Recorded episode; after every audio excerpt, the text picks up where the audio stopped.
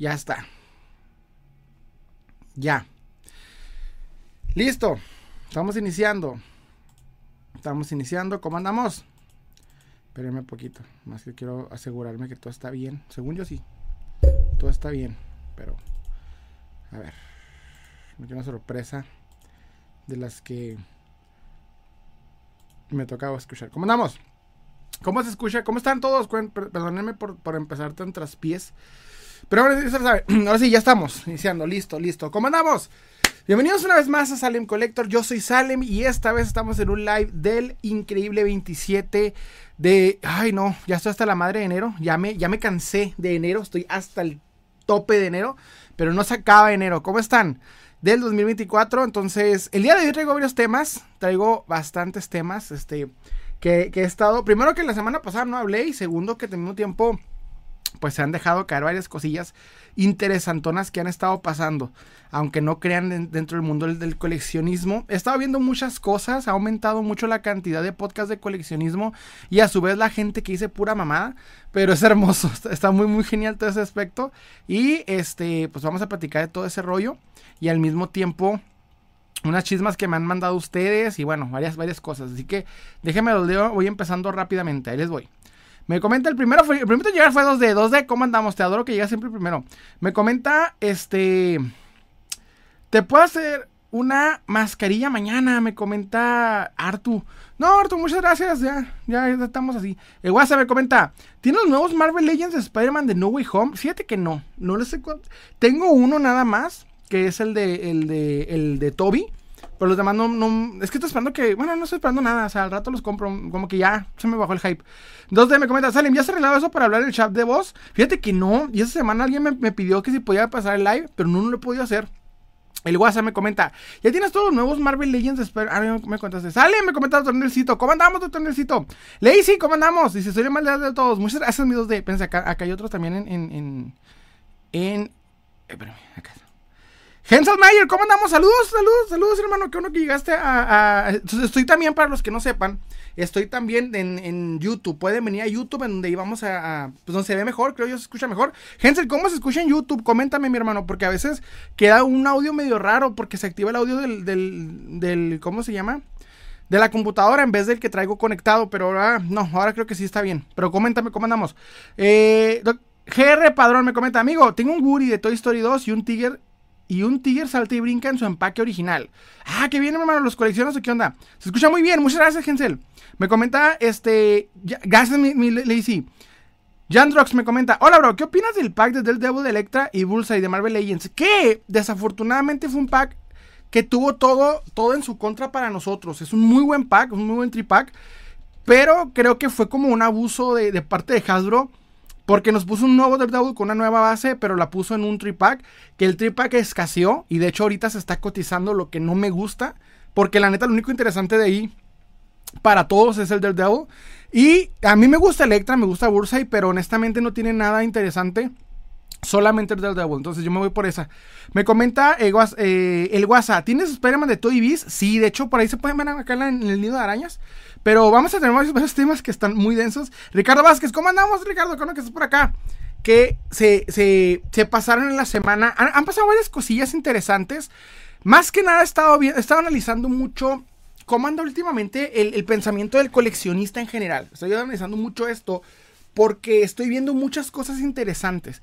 Han aumentado la cantidad de podcasts del coleccionismo, lo que es bueno porque hay mucha, eh, como que podemos notar y de manera más centrada el pensamiento de los coleccionistas usualmente. Entonces, eso, eso, eso me, da gusto porque estoy tan cerca del celular.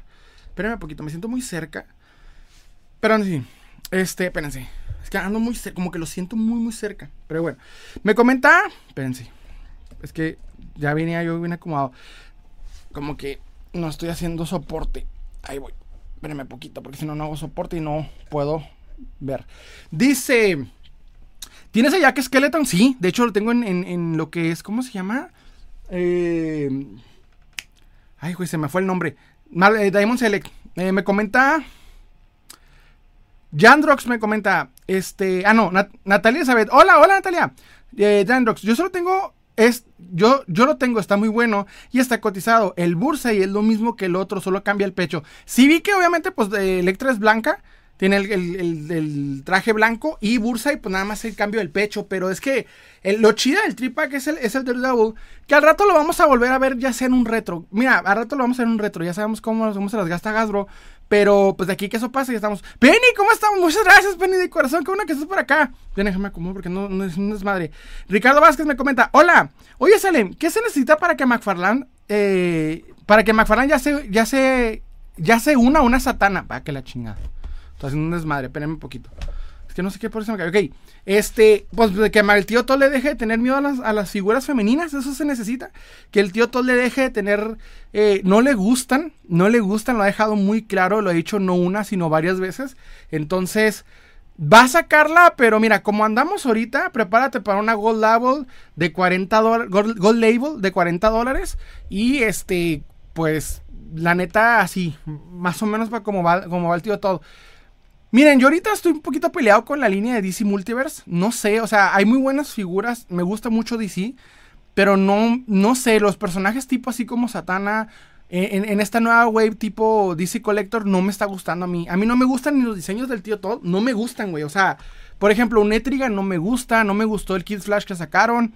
No sé, güey. O sea, es que es como que, como que está sobre, no puedo decir sobre esculpido, sino como que el esculpido no me genera o no me evoca a la esencia del personaje, güey. Siento que es como que muy particular.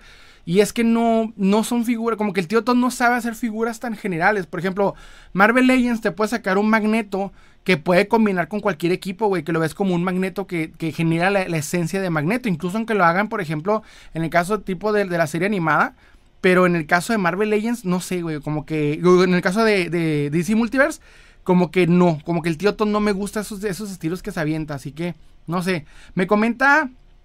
Este, Ricardo Vázquez, y aquí tiene la licencia de McFarland Toys. Yo también estoy un poquito cansado de eso, güey. O sea, me gusta mucho el eh, McFarland Toys. Tampoco puedo decir que todo lo que hacen es malo, no, ni al contrario. O sea, el tío todo es un, es un visionario, güey. Pero yo me cansé de, del estilo que está manejando para DC, güey, porque lo hace muy limitado.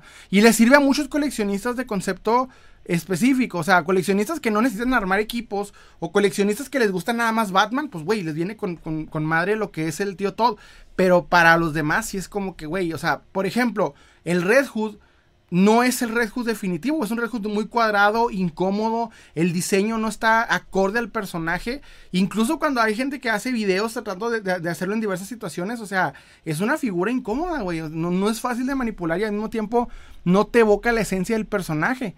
Y en este punto la gente está prefiriendo mejor ir a una gama más alta, pegándole por ejemplo a Yamaguchi, y creo que el Red de Yamaguchi queda más en esencia, y eso que el Red de Yamaguchi es de, si no me equivoco, de Arkham Knight. O sea, es el de Arkham Knight. Entonces, ni siquiera es como que tenga la chaqueta o demás. Vi por ahí que alguien se aventó un custom perfecto tipo mezco, tipo, güey, no, es como mezco. Y porque la verdad lo que hace el tío Todd, no, no sé. Yo no estoy convencido. ¿Ustedes qué opinan? Déjame lo leo. Dice... Genos, eh... Espérame. Eh, espérame, se me fue, se me fue. Ya. Doctor Necesito, Sub-Zero, Ice, eh, Sub-Zero. Ice eh, Clon del Doctor Strange, Astral y Mujer Invisible y así. Eh, ¿De qué se me fue, Doctor Necesito? Te cortó ahí el comentario. Dice, los rostros no le salen bien. Sí, los rostros no me están gustando. O sea, los rostros, la verdad, no. Güey, velos, velos. O sea, eh, por ejemplo, lo, importante de la línea DC es, poder completar los personajes extra, bueno, vamos a decir, los personajes del universo de, DC. Y el tío Todd está vendiendo como lo más sencillo, entre comillas, simplemente Batman. Y si quieres algo más, ya es Collector Edition y tienes que pagar Gold Label, tienes que pagar 40 dólares. Que a mí no me está gustando ese, esa, esa forma de moverse. Y eso sí, güey, es la, puedo decirlo libremente que es la empresa con más anuncios de todas las que hay de figuras de 6 pulgadas, es la que más anuncios hace, la que más confirmaciones tiene. Y, güey, el 90% de lo que publica es una mamada. Y te lo digo como fanático de DC y de Linterna Verde. Por ejemplo, yo soy fanático de Linterna Verde y Hal Jordan. Pero ya, yo no te voy a. Ya como creador de contenido, güey, me da flojera el confirmarte que va a sacar una nueva versión de Parallax, pero esta vez que es fosfo fosfo. O sea, me da hueva, güey. Ya, ya no me convence lo, lo que está sacando el tío Todd. Como que ya se volvió un coleccionismo muy vacío del parte de DC. Y desafortunadamente es DC, güey. O sea, muchos necesitamos muchas piezas de, de, de, los personajes que más nos gustan. Pero es que, güey, no, no. no son buenas piezas lo que está sacando. Incluso, o sea, aunque el vato ya quiere expandir el universo de DC, o sea, te sacó a Psycho Pirate, te, está empezando a meter a las figuras con, con, con capas posables. Ni así me está ganando, güey. O sea, ya en este punto no me gusta el estilo de, de McFarlane Toys. Como los pensé que iba a evolucionar, dije, bueno, o sea, para lo que fue el año antepasado y pasado todavía dije, bueno, va a evolucionar. Pero para como estoy viendo las cosas, no, no veo, no veo cambios. Déjame leo. Dice Penny Lane, como que está, como que sus sculpts están muy genéricos sin personalidad. Aparte, yo también siento eso, fíjate, yo también siento como que ya no me evocan al personaje. O sea, por ejemplo, yo puedo agarrar un Spider-Man. Todos nos peleamos por la versión del Spider-Man definitivo de Marvel Legends. Nos peleamos, pero por ejemplo, no nos podemos pelear, por ejemplo, con la versión de Daredevil, con la versión de Luke Cage. O sea, cada vez sale una versión que preserva el concepto del personaje, que el punto de una figura de acción es representar de mejor manera al personaje. Y, para mí las mejores figuras de acción son aquellas que representan la esencia total de un personaje, la figura definitiva de un personaje. Entonces, McFarlane está lejos de buscar eso, lo que él quiere más que nada, producto, producto, producto, repetido hasta el cansancio, con cajas diferentes, con colores diferentes, porque ese tipo de variaciones tipo Funko es lo que le funciona como empresa, pero como coleccionista a mí me valen madre. O sea, la neta, una figura fosforescente me vale madre. O sea, si, si queda acorde al personaje, ah, qué bien. Pero si no, es una mamada. O sea, la verdad no me sirve de nada. Y que me cobres 40, 50 dólares por eso, pues, no, no, no a mí no me gusta ese aspecto. Y ya me un punto en donde McFarlane, la neta me cansó. O sea, sé que es buen contenido hablar de las figuras que están confirmadas, pero McFarlane aburre. En mi opinión, aburre. No, no sé ustedes qué opinen. Me comenta López. Brosote hermoso, ¿cómo andamos? Espérense. Hardware me comenta, el Daredevil de nuevo molde de Spider-Man del pack con Mary Jane es uno de los mejores, sí, eso sí, te, la compro. 2D. Otra vez mi tía me manda saludos, estoy, estoy haciendo hamburguesas. Ah, qué bien, muy buen 2D. Parco me comenta, la neta, el tío todo ese ya me cansó. Saludos, Salem, saludos, Parco, ¿cómo andamos?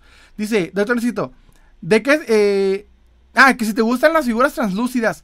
Fíjate que tengo un problema con las figuras translúcidas porque creo que todavía no estamos en el punto de tecnología para poder hacer que la figura translúcida sea como tal cómoda a la vista. Porque, por ejemplo, estaba viendo que el que más ha intentado mejorar ese, ese tipo de cosas es este DC, ¿cómo se llama? Eh, no, no es DC, perdóname. Es Marvel Select, Diamond Select. Diamond Select, por ejemplo, con el, con el Iceman y con la Mujer Invisible, intentó meterte ahí poquito como que ocultarte los pines para que no se vea tan incómoda, que pueda ser articulada y, y translúcida. Pero no sé, no, no lo ha logrado, no ha logrado todavía. Y como tal, o sea, el problema con las figuras translúcidas son las, eh, específicamente las uniones de, las articulaciones. La unión de las piernas con el torso, de los brazos con, los, con el torso, con la cabeza, porque al ser translúcido, créeme que es material para que se rompa con mucha facilidad. Creo que lo que mejor lo hacía en su momento era Toy Biz. Y Toy Biz lo hacía, o sea, te pones a ver, por ejemplo, el Iceman de Toy Biz, no tanto con el diseño, porque está muy feo el diseño, está lleno de bolas, muy flaquito, pero lo que me gustaba es que era versátil la figura siendo translúcida. O sea, eso es lo que me es interesante de, de Iceman de Toy Biz de Toy Biz de los 90 de Marvel Legends, ¿eh? del 2002 de Marvel Legends, de los 2000 de Cigarra. Entonces, porque hay una versión también translúcida de los 2000, de los 90 que nomás tiene cuatro articulaciones. Pero de ahí en más, no sé, como que toda la tecnología no ha llegado al punto de hacer las cosas bien translúcidas. Diego Cosplays, inclusive para tener un buen Superman necesitas juntar dos figuras y hacer modificaciones. Exacto, güey. Fíjate, para este punto debemos tener McFarlane, siendo que tiene la licencia desde 2020, debería tener ya mínimo la, la, la Trinidad perfectamente compatibles y al mismo tiempo bien esculpidas y definitivas, güey. Mínimo. Y lo que debería ser haciendo como sus variaciones, si quieres, la versión de los 90 de Superman, el Batman de no sé qué se te, antoje. Eh, pero una, una triste realidad es eso que me estás diciendo en el caso de Superman, tienes que armarlo de dos figuras. En el caso de Batman, todavía no hay un Batman. Hay tantos Batman que no hay uno definitivo. Y el mejorcito, en mi opinión, fue el de Batman de los 70, el Batman del traje azul que, que sacó en Gold Label, que le subió el precio, que la neta se cotizó muy rápido y que no volvió a sacar. Y luego, las versiones entre comillas normales no son buenas. La mejorcita que ha sacado es, un, es una reedición, tipo, no sé si es reedición, básicamente reutilizó el molde del Hosh y no me convence. O sea, tienes que quitarle la capa, poner la capa eh, posable hecha por ti, porque la capa están de la chingada. Y eso que es McFarland, güey, se caracteriza por, por saber dibujar capas. Y el, este, en el caso de la, de la peor parte, todos esperamos con ansias, güey, lo que fue la, la Wonder Woman y no es compatible con ni, Batman ni Superman en tamaños. O sea, estamos en un punto en el que no puedes juntarlo. Por eso aquellas personas que nada más les buscan una figura de un personaje les queda perfecto McFarlane, pero los demás nos dan la madre, güey. Entonces, yo en este punto sí me voy más mejor por, me, voy mejor por eh, buscar la época de DC de, de, Mattel. Porque ahorita están en un punto en el que la neta no, están tan, no, les tienen tanta, no les tienen tanta atención y están económicas de encontrar. Y la verdad Mattel fue recto. Lo que fue la época de DC Universe de Mattel antes de llamarse Multiverse, la, la, época DC Universe, güey, hizo el universo de ese base de manera perfecta. A mí me encantó. Sé que ahorita las, figuras han envejecido, obviamente ya no tienen las articulaciones o la versatilidad que en el momento. Pero, pues, güey, lo que haciendo el tío Todd no me gusta. Es más experimento de marketing de versiones diversas del mismo personaje con diferentes colores y, pendejadas que no tienen sentido, güey, que como tal el, completar un universo. No sé, como yo lo veo. Me comenta de Collectors DC. Ánimo, bro. Ya te está. Ya. Eh, ya, ya, te esperaba, te escucho por Spotify. El otro día me habló un, seguidor y le mando un, saludo, pero se me fue el nombre. Que estaba teniendo problemas en Spotify porque los lives a veces duran de, de 3 a 4 horas por, por, live. Y me dijo, oye, a la mitad se corta. No me había dado cuenta de eso. Y me di cuenta ya como a los 15, 16 lives después y apenas ya encontré la situación, un errorcito ahí que estaba pasando. Pero pues bueno, ya lo pude corregir y ya voy a poner los, lives completos en Spotify porque nomás quedaba a la mitad, no sé qué pedo. Me comenta Dice, lo bueno de DC Multiverse es, lo bueno de DC Multiverse es que son para custom, me comenta Ricardo Vázquez, ah, la neta. De Corrector DC, está reciclando muchísimas figuras el tío Todd. Güey, pero cada figura que saca la recicla y ya es molesto. Penny Lane dice, ya solo para custom, la verdad. Charlie queda mora, saludos Alem, saludos Charlie, ¿cómo andamos? Fíjate que te diría que sí, para custom, pero ya está pidiendo 40 dólares por figura. Ya pagar 40 dólares por una figura para desmadrarla, no sé, güey. no, no, me está gustando cómo está moviendo el tío Todd. Nelson me comenta, hola, buenas noches, Ale. Bueno, Nelson, ¿cómo andamos? El pinche super me comenta, coincido contigo. Muchas gracias, pinche super, cono que estás por acá. Doctor Nexito, ¿viste el Tigro de Super 7? Es otro nivel. No, no me tocó verlo. Es que no me gusta mucho Super 7, güey. No sé. Bueno, no, no, no conecto mucho con Super 7. Pero a veces hacen cosas chidas. Creo que los, los Thundercats son de los mejorcitos que han sacado. User me comenta, ¿cuál es tu figura más cara? Mi figura más cara hasta ahorita son dos. Es el Biker Scout y el Han Solo, los dos de Kenner graduados en AFA a 80. Me comenta Lizzie Doom. Eh, no, Lacey, ya, ya iba a quitarte el spam. hablemos de monos, ¿cómo andamos, hermano? Parco, siento que el tío Todd no sabe hacer rostros femeninos en DC Multiverse. Odiera Supergirl. Es que sí, güey, está, está, batallando mucho con los rostros. Y deja tú, o sea, son pocas las figuras femeninas que hace. Y las pocas que hace, no, no, no sé, no logra. Como que se me hace mejor una figura femenina de, de, de, de Marvel Legends y eso que son repetidas de la misma base de toda la vida, nomás acaban de recién actualizarla con la, con la Black Widow, que como tal lo que hace el tío todo. No sé, a mí no me está gustando. Parco me comenta. Salem, ¿qué tan caras están las figuras de DC Mattel hoy en día? Quiero mi crossover con Legends.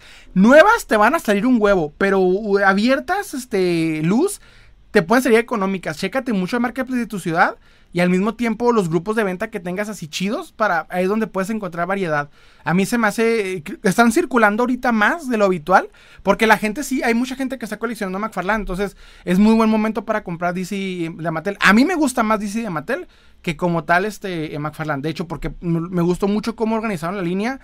Lo hicieron muy bien y hasta los crossovers no eran incómodos, güey. Hicieron crossovers con este, con Master of the Universe Hicieron este la época incluso también de, de las movie, eh, movie Masters. No, o sea, Mattel en su momento lo hizo bien. Cuando le pusieron DC Multiverse a la línea, valió madre. Ahí es donde cayó la calidad y el concepto. Pero también al mismo tiempo, pues el, universo DC, el universo cinematográfico. Me comenta Nelson Rivera, eh, dijeron custom, necesito uno para el Chapulín Colorado. Mi canal me gusta un chingo también. Ese es, eh, es el tigro translúcido. Ah. Ok, ok, ok, ok, conra, conra. Caparco me comenta. Las tortugas de Super 7 me gustaron mucho, pese a sus errorcillos. Nelson Rivera, por el momento me quiero hacer el Snake Eyes y el Valiente de Bingo. El Snake Eyes creo que te lo puedes encontrar a buen precio. Creo que todavía te lo puedes encontrar a buen precio. El compañito me comenta, ¿qué tal? Buenas noches. ¿Vendes o coleccionas? Colecciono, mi hermano. Me comenta Doom. Lo que también me molesta es que luego no ponen tantas articulaciones. En el, en el caso de, que de McFarlane sí. Y, a veces no, no son simétricas Miren, hay, hay figuras que requieren muchas más articulaciones que otras, güey. Porque, por ejemplo, hay personajes que tienen pocos movimientos y con que tengas lo básico funciona, ¿no? Personajes pesados, personajes musculosos, personajes que no tienen que no, que no necesitas posar de una manera muy drástica. Personajes más acrobáticos requieren más articulaciones y el tío todo te pone parejo todo por igual. Y eso le da la madre a los personajes más musculosos y a los personajes más acrobáticos. Porque están limitados o demasiado este, eh, eh, mal diseñados. No sé, tengo problemas con el tío Todd. Para este punto sí puedo hacer una crítica y decir, no me está gustando McFarlane De rato saca buenas cosas. De rato me, me cae el hocico, pero en el, en el tema de DC, o sea, de DC Comics, así, DC Comics, a, rajatabla, lo que es DC Comics, quitando películas, quitando este eh, series, la parte de, de, DC de cómics, no me está gustando. No me está gustando. Déjame lo leo. Espérense. Me comenta Nelson Rivera. Así la pondré. Para hacer que peleé con el diablo en el cerro, mi custom del valiente del Ah, ok, ok. Parco me comenta. Pensé que eran caras de Mattel, pero las empecé a buscar abiertas. Gracias, Alem. Oh, mi hermano, date. Me comenta Nelson Rivera. El Isaac, de Lima me recomendó la Shiva DC Multiverse. Ah, ese güey le sabe qué pedo. Me comenta, compañito. ¿Tienes de Messenger Z, bro? No, fíjate. Tengo ganas de comprarme un bootleg mexicano muy culerillo que salió del, del Messenger, pero me gusta el tamaño. No sé, me gusta muy el tamaño. Nelson Rivera. De hecho, hay una historia que me acordé de un amigo que. Me acuerdo que una vez conocí a un chavo que, llega conmigo y me enseña su Messenger. Era una figura bien rara, güey, pero bien chingona. Detalladísima. No me acuerdo qué, marca era, pero era una figura, japonesa de, de, de, Messenger. Que de hecho le quitaba los brazos y le ponías como el efecto de, de humo que hacía como que lanzaba. O sea, me pareció muy chingona la figura, muy versátil. Y la presumía y la presumía. Me acuerdo que era un bazar en donde me la presumió y la neta sí le agarré envidia de decir, ay, qué bonita figura. Y después me contó que se la robaron y yo, ah, no mames, está muy buena esa figura. Déjame la leo. Voy por partes. Este. David Carrión, hola, buenas, don Salem. Ayer me surgió una duda mientras escuchaba tus lives atrasados. Salem, ¿Salem es tu nombre? No, es mi seudónimo mi seudónimo, mi nombre es otro. Me comenta Charlie Mora, estoy feliz y enojado porque me llegó la Power Princess de Marvel Legends, la Wonder Woman de, eh, la Wonder Woman de Marvel Legends para los compas. Ah, sí, la Power Princess, la Wonder Woman de, Marvel Legends. Y me tocó con fallos de fábrica, la diadema de la frente mal colocada. Cuando quería hacer las articulaciones de rodillas se le salía la pantorrilla, ya que tiene articulación al hacer la palanca. Y esta estaba dura eh, de la articulación de la rodilla.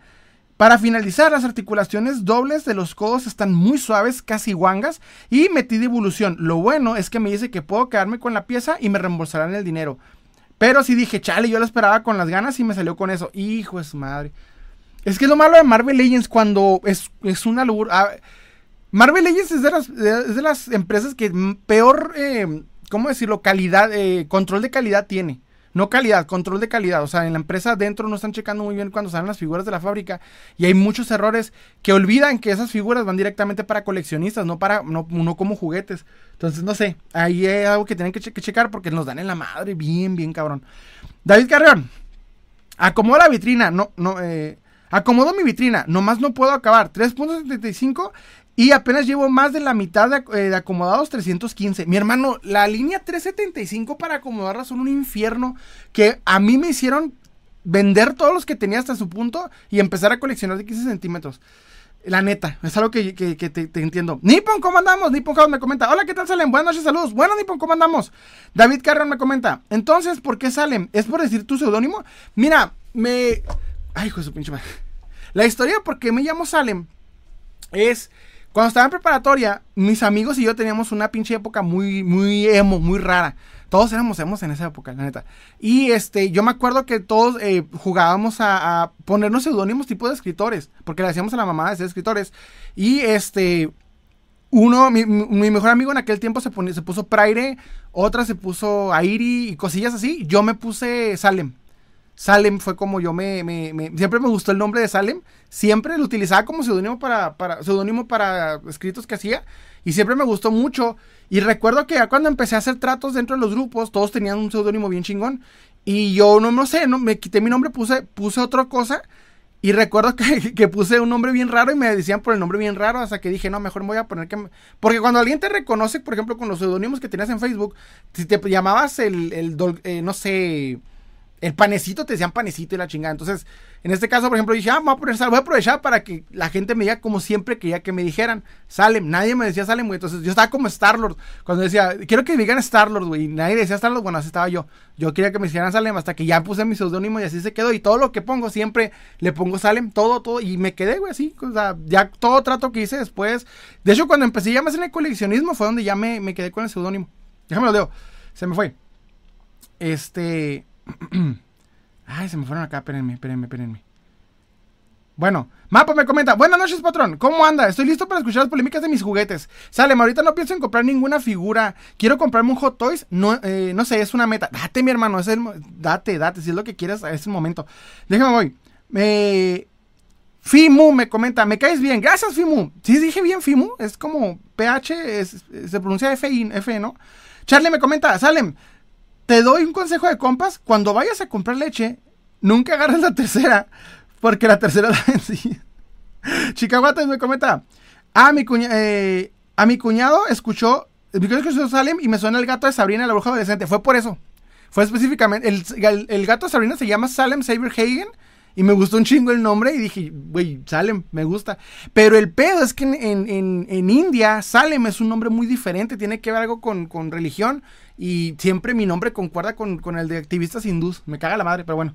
Me comenta este. El compañito. ¿Tienes halcones galácticos, Thundercats, Voltron, He-Man, Caballero Zodíaco, etcétera? Tengo de He-Man, de los que acabas de nombrar tengo de He-Man. Y de Thundercats nada más tengo a Leono y a Munra, la versión vintage y unas versiones modernas, pero muy sencillonas, que si quito mi cabeza por ahí se ven. Déjame comento, me comentó. Entonces, ¿cómo te llamas? Éjele. no. Me comenta, no te crean, me llamo Nah, ojo no. no, es que no. No está chido mi nombre. Es el nombre. pinche Franco Escamilla lo dijo una vez. Es el nombre más común de México, güey. Y el otro, son dos nombres bien comunes, uno es de mi hermano y el otro es el mío. Me comenta Nelson Rivera, en estos días, hasta abril, buscaré figuras de la WWE. Y es que ya al inicio, ya inició el camino al megavento de la lucha libre de WrestleMania eh, 40. Lacey Doom, sí, latinaste. me, comenta Charlie Mora, está viendo la Justice League de Josh Whedon y sí está bien gacha. Comparado de las 4 horas, excepto por el Superman y el Superman de Whedon. Es el mejor que el de, mejor que el de Snyder. Venga la funa. A mí me gusta mucho de la película de Whedon el intro de la, canción de Everybody Knows. Ese intro está perro, güey. Fue un acierto que tuvo para la película. Y que lo hubieran agarrado para poner en la película de, de, Snyder. A mí sí me gustó un chingo este intro, nomás el, cambio de escenas y cómo... Eh, no sé cómo se le llama esa parte de las películas, pero sí. Me comenta...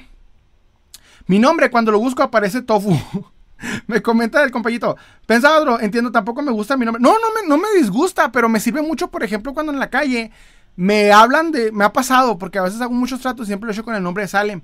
Entonces, cuando alguien me conoce, ya sea del rubro del coleccionismo, que eso, eh, bueno, más que nada ventas de figuras o, creación de contenido, me dicen Salem. Y así es mi familia, un amigo de la, infancia, pues me dice por el otro nombre. Y como queda. David Carrero me comenta. Como el chavo del 8, acá, eh, cada que va a decir su nombre lo interrumpen. sí, más o menos David Carrera. Me comenta, like, si quieres que salga una figura de Forrest Gump, NECA, NECA es el momento para hacerlo. NECA tiene que hacerlo.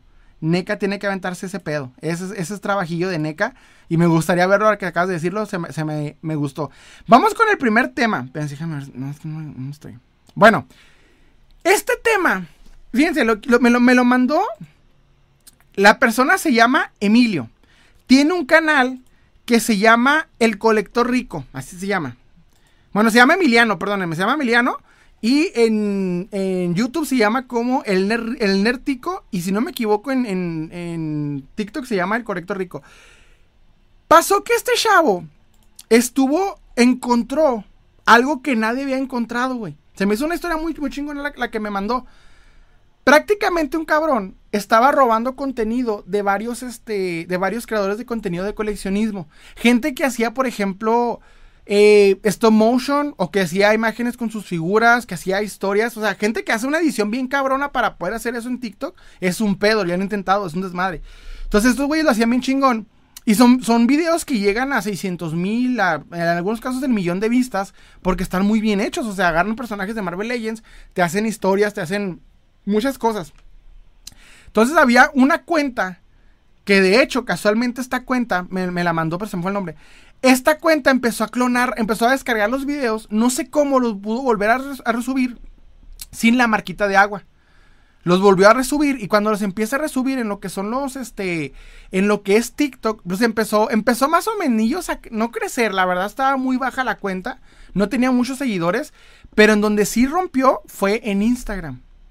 En Instagram el vato la rompió, llegó bien, bien alto de, seguidores, güey. Llegó, sí rompió más de, como, vi como 50 mil seguidores. Entonces, la verdad, todos no sabemos ni qué pedo. Y si no es por el buen Emiliano, que él estuvo checando el caso, estuvo haciendo contenido de eso.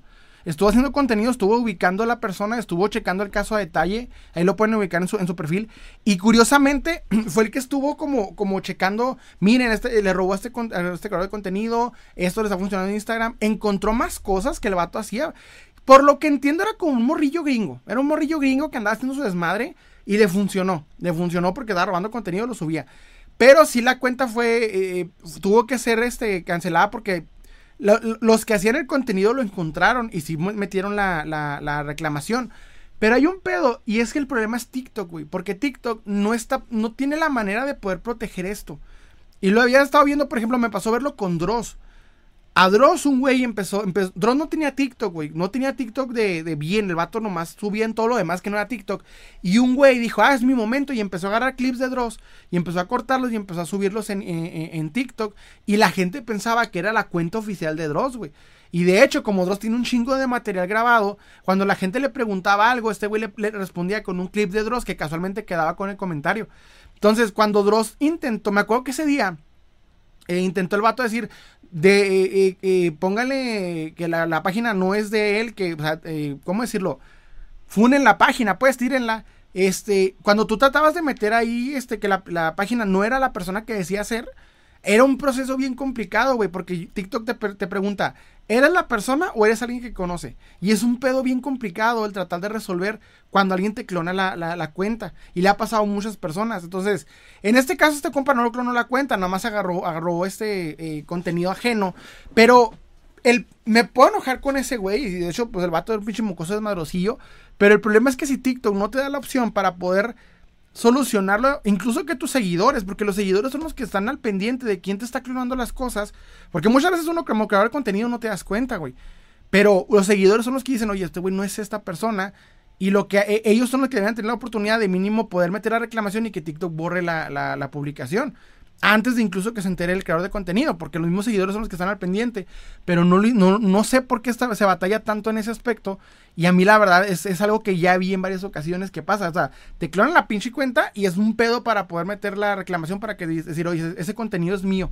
Entonces, pues se me hace muy pendejo lo que el vato hacía, pero le funciona en Instagram, entonces, es algo que sucede, Claro que desafortunadamente pasa, pero se tiene que tener la manera accesible para poder meter la reclamación y que pues obviamente el contenido duplicado caiga. O sea, como que las plataformas deberían de mejorar en ese aspecto. Porque este güey, pues obviamente dijo, se le hizo fácil, ¿no? Crecer en, seguidores. Por eso no siempre es calidad el tener muchos seguidores, que es más que nada el concepto de cada coleccionista de lo que hace. Y casualmente este güey tenía como que los mejores videos de, de, figuras, de, de, edición y la chingada. Y el vato, o sea, de pronto se notaba, se notó por lo más que nada por aquellas personas quienes seguían a los, coleccionistas que tenían esas figuras. Y, y, en el caso, por ejemplo, de Emiliano, que fue el único que habló del tema, en el momento el vato que único que hizo ese contenido, y que TikTok, el, algoritmo de TikTok no le tiró paro en ese aspecto, o sea, no dejó que, que, que, circulara el video. Pero si no es que me etiqueta, no me doy cuenta, la verdad. Si no me, si no me lo etiqueta y si no me platica, no me doy cuenta. Déjenme lo leo. Voy por partes. Dice Charlie de Mora, estaba viendo la. Ah, no, no, espérame, se me repitió. David Carrión, como el. No, espérame. Ah, Quinto Fantástico, ¿cómo estamos? Arsenal, ¿cómo andamos? Llegué, ¿cuál es el menú de hoy? Salimos. Hoy se pone bueno, hoy se pone bueno. Quinto Fantástico, ¿ya te aventaste la Master Revolution? Güey, está, se, ve, mal. O sea, yo, terminé decepcionado del anterior. Y ahorita con esta nueva esencia, no sé, no me convence verlo. Pero voy a ver, a ver si le doy una oportunidad. David Carrión, ¿vas a ir, eh, ¿vas a, ir a Madame Web? Cuando, eh, cuando ya se dijo que no tendrá nada que ver con el universo o el MCU. Tengo dos muy buenas razones para ir a ver Madame Web. Dos muy, muy buenas razones. Y, yo creo que ahora debemos ir. Es una buena película. Me comenta Rogelio González. Ahora salen, Rogelio, ¿cómo andamos? Como la niña de la farsa, ándale. Como la niña de la farsa. Jesús Roberto me comenta. Hola, soy nuevo. ¿De qué hablan? Mi hermano, aquí hablamos de monos. Heavens Warman. Tú lo sabes y yo lo sé. El tío Todd ha querido interpretar a los personajes a su modo. Muchos personajes no se parecen al cómic y parecen más figuras basadas en live action. Dice, solo se ha quedado bien la mayoría de los Batman y eso ya que es difícil fallar ahí, pero aún así eh, lo ha hecho. Eso sí es cierto, es que el tío todo es muy, es muy receloso con su trabajo y es que es un experto en el tema, pero está en un punto en el cual le falta concepto. Creo que el actualizarse a la gama baja, porque acuérdense que el tío todo era, era tipo calidad NECA y estaban hasta el mismo cal más o menos. Pero cuando tuvo la oportunidad de tener la licencia de ese, dijo, quiero, quiero competirle a Marvel Legends. Pero el problema es que en vez de, ganarle en su propio juego, están, eh, quiere, quiere como quien dice, no sé si lo actualizarse o la palabra correcta sería, pues sí, innovarlo, innovar el concepto de las líneas de, de, gama baja. Lo primero que hizo fue subirle una pulgada a las figuras que a mí me dio en la madre y a muchos coleccionistas. Luego el diseño que no termina de germinar de los diseños básicos de los personajes.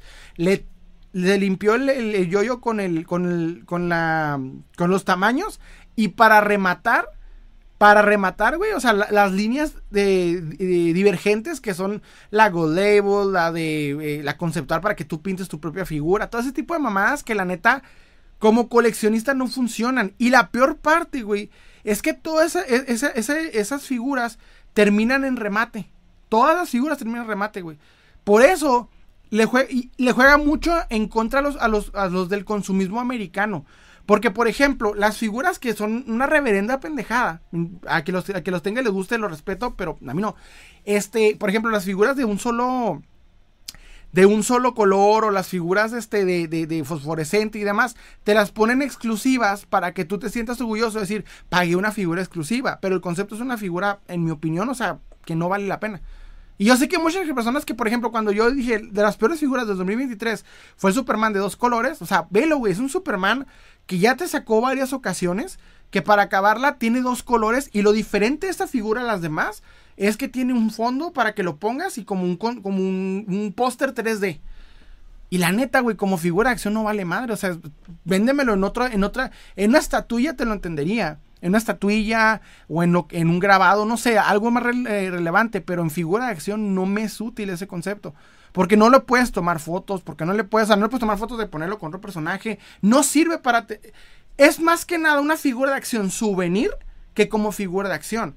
Porque si tú compras esta figura, tienes el souvenir de decir, tengo algo que representa a Superman, pero no es Superman, güey. O sea, no tienes una figura en donde puedes proposarla, eh, poner... No sé, por ejemplo, comparte el Superman de Mafex o comparte Superman de Mezco. O comparte Superman de, de, de, todas las que han sacado. O sea, te, te, da más al personaje que como tal lo que te dio McFarlane en, ese concepto de dos colores. O sea, no quieres al personaje, quieres un souvenir del personaje. Y si buscas souvenirs, pues Funko es la línea para ti. Porque Funko nunca te va a el personaje en su totalidad. Te va a dar una esencia del mismo. Entonces, ese tipo de cosas lo veo. Y, y, como, y como, como empresa le funciona muy chingón a Funko para McFarland es, güey, véngase para acá dinero. Entonces es lo que yo tengo en pedo con ese concepto de McFarland.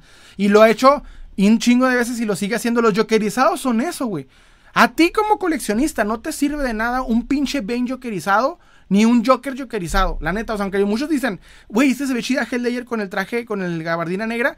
Pues sí, güey, pero no te sirve de nada si ya tienes la versión normal. O sea, lo único que te servía era las dos, tres versiones básicas. El Joker sencillo, Joker, Joker roba al banco y si quieres, como extra la escena del interrogatorio. De ahí en más, el, el Joker translúcido, el Joker jokerizado y lo que vaya a sacar después es una mamada. O sea, es una pérdida de es consumismo. Es consumismo porque no hay concepto, no hay idea, no te sirve para nada como coleccionista. O sea, tener cinco Jokers de colores diferentes como si fueran Funcos es para acumular. No sé ustedes qué opinan, ¿eh? Perdón si me estoy yendo bien denso. Me comenta este. Quinto Fantástico, está bien chingona. Hasta Mike Book de Motula regresó para hablar bien de Revolutions. Ah, si ese güey lo dijo, entonces hay, hay, algo que verlo. Marcelino me comenta, al tío Totis ya ni los Spawn le quedan bien. Y eso que es su personaje emblema, eso sí. Eso sí es cierto, lo he visto, güey. Los Spawn que ha sacado, no, no, no sé por O sea, como que es el mismo error que cometió en Todd Toys. Todd Toys y se enfocó en hacer más personajes variados. O sea, hacer, hacer de Spawn un Action Man. con opciones, con, con trajes diversos. Que no le funcionó en los noventas. No sé por qué lo quiere volver a intentar ahorita, güey. Yo sé que los gringos sí les mama, pero el resto del mundo es como, ¿y esa mamada que o sea, no me sirve de nada. Sácame spawn de diversos. Mira, por ejemplo, un spawn con un dibujo tipo. Este. ¿Cómo se llama? Se me fue el nombre del dibujante de, spawn. este, tipo Capulo, o un, spawn, eh, un spawn tipo medieval como el que sacó de Dark Age, pero acercados a, o sea, relativos al cómic con articulaciones hubiera sido buena idea. Pero en vez de eso te saca las mismas versiones de Spawn que sacó en Tot Toys, solo que ahora actualizados. No sé, no me convence. Me comenta este Lane. Pero el sombrero es nuevo. sí, pasa. Sodra, llegué tarde, pero más vale, más vale tarde que nunca. Mi hermano, qué bueno que es por acá. Déjame por, por acá. Se me fueron, se me fueron, se me fueron. Ahí les voy. Dice. Mapo, Salem, eh, ¿alguna licencia que te gustaría que tenga NECA? Sí, lo que es este. ¿Cómo se llama la de Jeepers Creepers? Que no sé por qué no la tiene. Me gustaría también ver clásicos ochenteros. Me gustaría un chingo, un chingo, un chingo. El Demoledor. El Demoledor de, de este Wesley Knives con este eh, Sylvester Stallone. Me gustaría un chingo en, NECA. Y también había otra más que quería. Este. Más de artistas, más de artistas. Me gustaría, pues, por ejemplo, tener de Eminem y tener este ha intentado con alguno con el rock con, el rock clásico pero me gustaría más como que expandiera a otros a otros famosos como por ejemplo Freddie Mercury o así o sea como que se expandiera más Elton John en, en, NECA estaría bien no sé por qué no lo ha hecho eh, se me voy Néstor Rivera nunca había pensado en las figuras de Forrest Gump me comenta el compañito oye bro ¿de dónde eres? de Ciudad Juárez Chihuahua apuesto que después funarás como apuesto que después funarás como como llamaba siempre, funamos. ¿Por qué, mi hermano? Con el compañito. A ver si luego ves mis videos. A ver si te laten. Voy pensando, voy empezando en TikTok sale. Etiquétame, etiquétame, mi buen este compañito. Carlos, Carlos Armando me comenta. ¿Qué opinas del supuesto aparición de Andrew Garfield y Tobey Maguire en Spider-Man 4? No lo dudo. No lo dudo, güey. Les funcionó muy bien la primera vez y la gente le gusta repetir las cosas hasta. Hasta que la fórmula te cansa, lo, lo van a seguir repitiendo. Nelson Rivera, ese Superman, dos de, ese Superman de dos colores lo usaría como el capitanazo de la casa de los dibujos. Pero el peor es que la gente está muy orgullosa de tenerlo, güey. Y me han comentado varios que lo tienen y les gusta. Y es como, pues está bien, güey. Pues quieres un souvenir de personaje, pues cómprate un Funko. Me comenta Germán. Germán. Con, eh, con su mismo Joker. Con su mismo Joker. Me comenta Dariel. Dariel dice, ¿de dónde compras tus figuras? De diversos lugares. Más que nada me voy de cacería tengo personas que me venden, que, gente que compra figuras y ya tiene una clientela específica y me las vende. Y más que nada ir de cacería es lo que más me ha funcionado. Me comenta el Rivera, en mi caso sería el Undertaker Scarecrow. Ese está bueno. Me comenta Carlos Armando, ¿estás emocionado por Deadpool 3? La verdad no, y tanta, y tanta revelación me está cansando. Me hubiese gustado que todo eso lo hubiese descubierto en la película y no en, en, en fotografía tras fotografía del set. Ya me cansaron las fotografías del set. Dice, por dos el demoledor. Le sabes, Arlo, pero es que el demoledor es una chulada. Vean esa película si no la han visto. Chicago Toys, ¿te gusta Jeepers Creepers? Sí, es que me gustaría tenerlo para, para figura de acción con, con la colección de monstruos, pero no la han sacado y, creo que NECA lo haría muy bien. Porque ya McFarlane no, ya, ya, vimos que no, no lo va a hacer como, como esperamos. Déjeme, déjeme, pensé, acomodo acá porque tengo un desmadre. Híjole, voy a empezar, voy a empezar fuerte. Vamos a empezar con un tema, un tema que quiero aventármela porque es un tema que no... Llevo como tres semanas eh, queriéndolo hablar, pero siempre hay otro más chido. Y ahorita creo que es el mejor momento, ahorita que andamos más tranquilos. Miren, desde hace rato empecé el live diciendo esto y me gustaría platicarlos. Puede que me vayan a funar, eh, puede que se me venga alguna, alguna funa, pero los voy a sostener. He estado viendo que ha aumentado la cantidad de creadores de contenido de coleccionismo que han empezado el, análisis del coleccionismo. O sea, que ya no solamente hay, hay, gente que hace contenido de mostrar la figura que se acaban de comprar en la semana, o que van al tianguis, o que van a Japón, o sea, ya se ha expandido. Y lo que me está gustando es que hay personas que están empezando en, en analizar lo que están, por qué están comprando lo que están comprando. O sea, la gente empieza a observar al coleccionismo y empieza a hablar de él. Y eso me gusta, güey.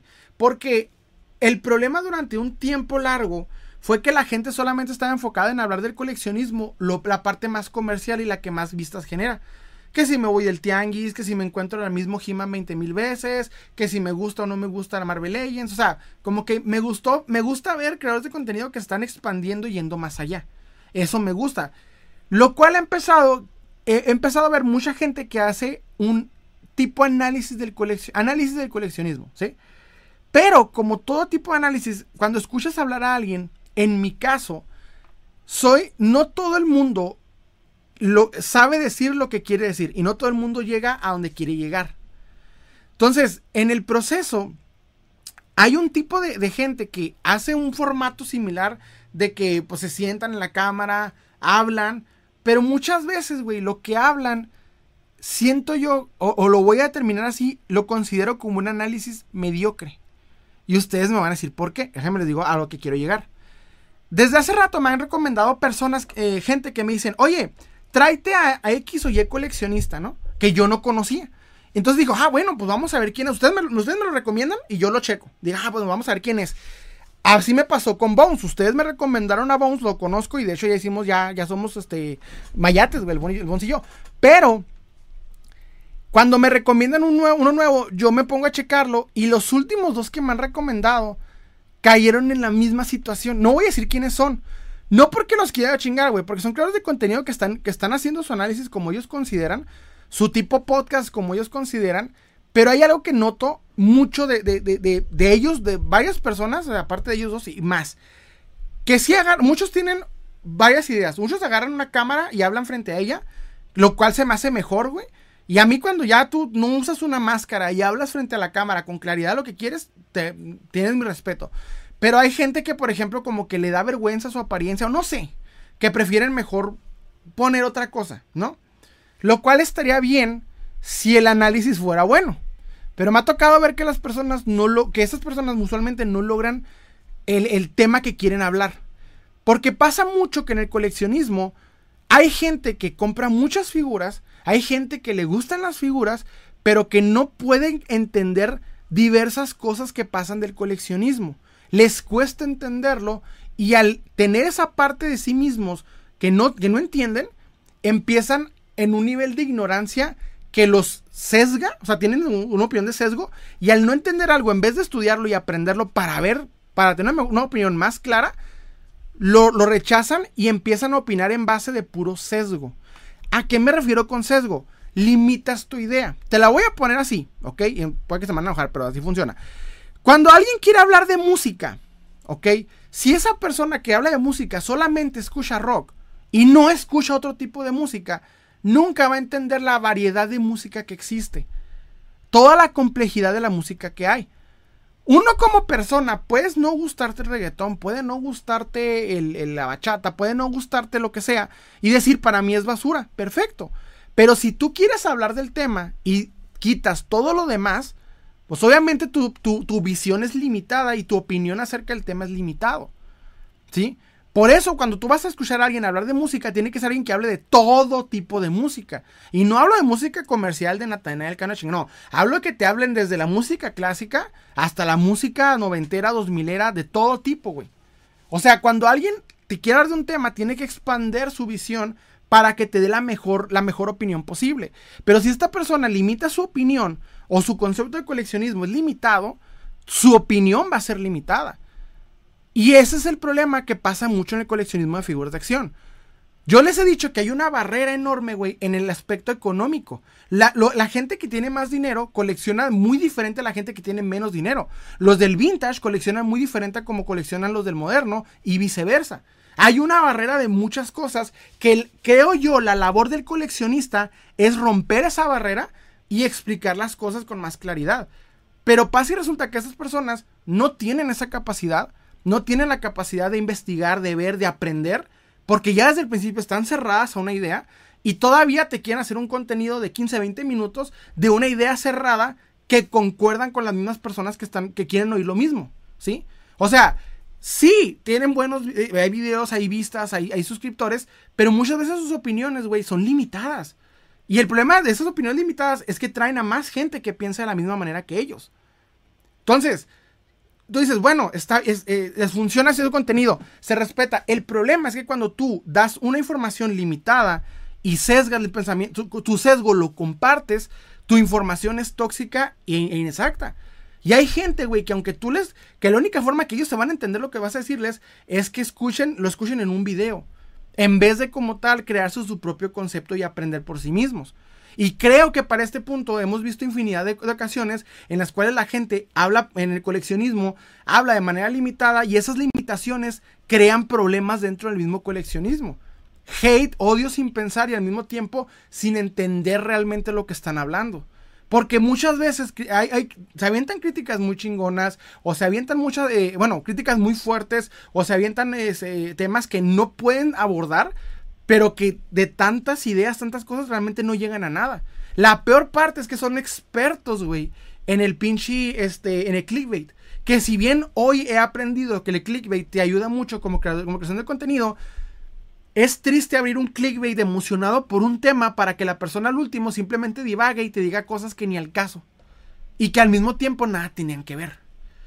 Y la neta lo he estado viendo mucho y muy repetido, güey. Hay muchos creadores de contenido que están empezando a llamar la atención de otros coleccionistas, pero con opiniones muy vagas y limitadas. Llega un punto en donde yo como, como creador de contenido no, no puedo estar agarrando cada persona que hizo una pendejada en un video y, ponértelo y, decirte, ¿por qué la que está diciendo es una mamada, güey? Porque la neta, deja tú que es cansado, no me es útil, no me sirve, güey, ¿sabes cómo? Ni como creador de contenido, ni como coleccionista. En cierto punto, por ejemplo, me tocó hacerlo con el señor Myers, ¿no? Cuando el señor Myers hizo un video dedicado, etcétera, me sirvió en ese momento para poder hablar de un tema interesante que era la romantización ilógica hacia, hacia, el, al bootleg. Pero las personas de lo que están hablando son temas que ni siquiera pueden, o sea, este tipo de personas ni siquiera son temas que los que pueden entender.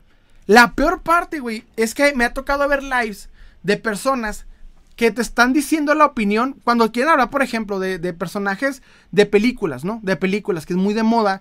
La opinión que te dan es una opinión que dio Mr. X, Navi y otro pendejo. Y ellos simplemente vienen y te la repiten. Entonces, no sé ustedes, pero ¿qué, cómo, ¿Qué te puede dar una opinión que viene reciclada de otros creadores de contenido que viste en un video que hicieron de una mejor edición? O sea, cuando vas a tener una opinión diferente, no siempre, eh, eh, no siempre vas a caer bien, no siempre va a ser lo que la gente quiere escuchar. Pero es interesante aprender de alguien que, la opinión y lo que piensa no es igual que los demás. Creo que eso es lo interesante de escuchar a alguien hablar, güey. Y, me ha tocado ver análisis de personas que hablan de cine y de, bueno, de películas de superhéroes. Y los análisis que te dan es lo que ya te dijo Mr. X, güey. Y ya las mismas conclusiones que te dijo Mr. X, solamente que viene y te lo dan ellos, platicado. Y a mí me da una hueva. Verga, pero una hueva, o sea, dices, ok, ¿para qué haces contenido si no vas a investigar de un tema y, no, y lo vas a hablar? O sea, ¿qué quieres platicarme si lo que más decir es lo que escuchaste de, no sé, güey, de, de, Mr. X, de, de, Andrés Navi, de esta, eh, eh, la de Fuera de Foco? O sea, ¿de, qué me sirve a mí ese análisis repetido y repetido y repetido hasta el cansancio? Si no tienes un criterio propio para opinar y cuando lo tienes, está, o me ha tocado ver a la gente que sí tiene un criterio propio, se limita en cosas muy básicas. Y sus temas no los puede abordar con lógica, güey, porque no tiene la capacidad de ver más allá, porque son gente que, güey, pues no busca ir más allá en el coleccionismo. Entonces yo sé que hay mucha gente, güey, que, miren, cualquier persona puede comprar una figura y coleccionarla, no hay límites, güey. Pero no cualquier persona puede entender el coleccionismo y podértelo explicar o poderte eh, expandir lo que, lo, lo que, los límites de lo que entiendes. Entonces, son muy pocos los coleccionistas que yo he visto que han logrado esto, güey. Sorprendentemente, le tiro muchas veces a ese cabrón, pero el Bones es uno de los ejemplos, güey. Hay mucha gente que, le tiene mucho hate. Bones dice las cosas muy, muy, muy, golpeadas, muy intensas, güey. Pero los análisis de ese cabrón, o sea, por más que uno les busque. La primera vez que los vi dije, no mames, este güey va, va, a cagarla. Y no, güey, me, me sorprendió. De hecho, a tener unos, análisis bien, bien cabrones, güey. Y no solamente le he visto a otros que tienen análisis bien chingones, pero muchos, güey, no. Muchos no, güey. Te están hablando de, cosas muy, muy básicas, de temas muy básicos, que en la neta o son, la verdad, son aburridos o temas que dices, güey, lo que me está diciendo está mal. Está mal, ya la cagaste desde aquí para allá ya no, no, no te puedo, no, no sé ni a dónde que vamos a llegar. O sea, me ha tocado ver gente que quiere analizar la toxicidad del coleccionismo pero no, no germina, güey, el análisis, porque no entiende ni, por, ni, el por qué esta situación la, están entendiendo. Para analizar un tema tienes que analizar el origen, por qué sucede, expandirte más allá, qué es lo que ocasiona, qué síntomas eh, suceden después, etcétera, etcétera. Entonces yo he visto muchos, muchos, de estos análisis de muchos creadores de contenido que sí, güey, o sea, me gusta ver que, que hablen de cómo, cómo ven al coleccionismo, pero verga, güey, hay unas cosas que te quedas y dices, no mames, o sea, si quieres hacer un, canal de esto, pues expande lo que, lo que sabes, güey. O sea, no te quedes solamente en lo que te gusta y lo que sabes. Expande más para que tu mismo conocimiento se expande y la gente te copie ese conocimiento. No sé, me ha tocado verlo muchas veces, güey. Y la peor parte es que me ha tocado ver personas que a veces, güey, o sea, yo hablo de un tema, me ha tocado verlo, güey yo hablo de un tema y a veces lo quieren abordar, pero no sabes ni, por dónde, ni, por dónde alinear. Entonces, no, no me molesta en el aspecto de que, güey, pues hablar, hablar, del mismo tema que yo, no. Pero abórdalo, güey, ¿sabes cómo? O sea, haz un análisis, investigalo, poquito más exhaustivo. No sé, o sea, porque hay gente que lo habla como que tan simple que dices, ya la cagaste, ya en este punto la cagaste, güey. No sé, no lo digo por nadie en específico, porque más que nada la semana, la semana antepasada me pasaron dos nombres de dos, de dos creadores de contenido que me hicieron llegar a más creadores de contenido, casualmente, o sea, a más. Y hay unos que me impresionan mucho. El otro día me encontré a un chavo que se llama Coleccionismo Libertad. Tenía la, me, me, enojé mucho conmigo porque no había encontrado ese análisis. Hizo un análisis y te explicó de manera muy sencilla por qué las figuras se cotizan. Te, lo puso así con, palitos y vuelvo a dar. Te escribió bien por qué, por qué las pinches figuras se cotizan. Qué es lo que sucede para que no le eches la culpa a un youtuber de por qué se cotizan las cosas. O sea, su análisis fue correcto, güey. Pero al mismo tiempo, me, o sea, me encontré otra persona que quieren hablar del mismo tema y en vez de eso se van desde el odio de que, ah, me caga ese güey y por eso todo está caro. Ese tipo de cosas son las que yo, yo me refiero. Entonces, no sé, me van a decir, ah, Salim es mamón. Güey, es que, es que quiero, quiero ver un coleccionismo de, análisis a mejor nivel. ¿Sí me entiendes? Entonces, no siempre germina, o lo veo. Y hay gente como que sí te hace un chingo de videos, güey. Pero acuérdense que es más importante la calidad sobre la cantidad creo que es la clave, güey. La calidad sobre la cantidad de lo que vas a hablar específicamente sea pues bien enfocado. Los leo, déjame tomar agüita. Me voy, me voy, me voy, me voy. Marcelino me comenta. Al tío Todd. Ah, no, espérame. ya le echamos miedo al me comenta. Dice. ¿Qué que es? Jeepers Creepers eh, Jeepers Creepers, lástima que nunca sacaron una buena tercera parte. Sí, güey, le pasó que muchas películas de terror. Julio Ortega, buenas noches, mi estimado Salem. Disculpa, voy llegando. Mi hermano, creo que estás por acá. David Carrión, ¿crees que, ¿qué crees que muera primero? ¿El coleccionismo vintage o el moderno? El moderno, con lo que hemos visto, en los monos cada vez llegan a rebajas, eh, cada vez más llegan a rebajas. O lo vintage, que su público está muriendo por edad. bueno, tú tienes razón, mi hermano. Mira, eh, no sé cómo vaya, más que nada no sé cómo vaya el tema de la nostalgia a futuro. Porque si la nostalgia prevalece, si la nostalgia como está ahorita prevalece, puede que incluso piezas de ahorita se coticen. Pero todo depende cómo, cómo se muevan las tendencias entonces. Ya que estamos en una época en la que se está reciclando tanto, lo, viendo tanto para atrás, que la gente ve que lo que pasó atrás era mejor que lo que pasa ahorita. Entonces es lo que muchos sostiene de manera muy simbólica el coleccionismo. Pero como tal, en este caso me iría más que nada por lo moderno, porque lo que salió en los 80s, ponle, que lo que sale desde los, desde los 60s para los 80s, es tan limitado y escaso y, valorado que lo que está saliendo ahorita sale, sale tanto y en tantas cantidades que no se da tiempo de tener conexión a ello. Creo que más que nada me iría por el moderno. Y principalmente las gamas más altas son las primeras que yo creo caerían. Las gamas más altas. ¿Por qué? Porque sus productos son mucho más perecederos. O sea, una, una, estatuilla de, una estatuilla de Hot Toys no te va a durar más de 10 años. Bueno, no, quién sabe. Una Toys, no sé cuánto. Una, estatuilla de Sideshow, no sé si te dure los 20, 30 años. O sea, no sé si, si lleguen a los 30 años. La verdad me cuesta mucho creer que, que, quede intacta a, ese, ese lugar. Los Hot Toys ni de pedo van a llegar a eso. Son las primeras gamas que van a caer, güey. Y de ahí en más, las que más sobrevivan serán las gamas bajas, pero las que tuvieron más conexión con, con el público. No sé, habrá que ver qué pasa. Déjame leo. Me voy, me voy, me voy. Ay, güey, se me va, se me va. Me voy, voy, voy, voy. Espérame, espérame, espérame. Ok, eh, se me fueron. Ese también eh, me da cólera. Ejemplos, las WWE, WWE nunca anuncian, este, anuncian antes regresos de luchadores que serían más Ah, se me repitió. Será más cool que fueran sorpresas. Bueno. Me comenta Daniel, ¿qué piensas de la primera figura sacada del primer Spider-Man de Tobey Maguire? La primera figura de Tobey Maguire la tengo, mi hermano. Y hay un problema con esa figura. Este, no tiene articulación de brazos extendidos y la neta no vale la pena tener. Si te la encuentras, no vale la pena. Vete mejor por el Marvel Legends, honestamente. Eh, no, creo que se está cotizando sin sentido. Y la primera figura del, primer Spider-Man. ¿Verdad? La primera figura del primer Spider-Man de Tobey Maguire, güey. Y la, mejor es la superposable. Y esa es del 2. Esa, pues, también, este, yo creo que a mejor vete por lo, por lo que va sacando. O vete por figuras. Yo creo, yo creo que sea mejor. Tengo el dedo. Ahí le doy. Dice, yo por eso no, eh, no hago reviews a mis figuras. Me comenta, este... Va, se me dejaron que hay muy, muy, muy, este... Anda muy agresivo TikTok, ¿qué pedo?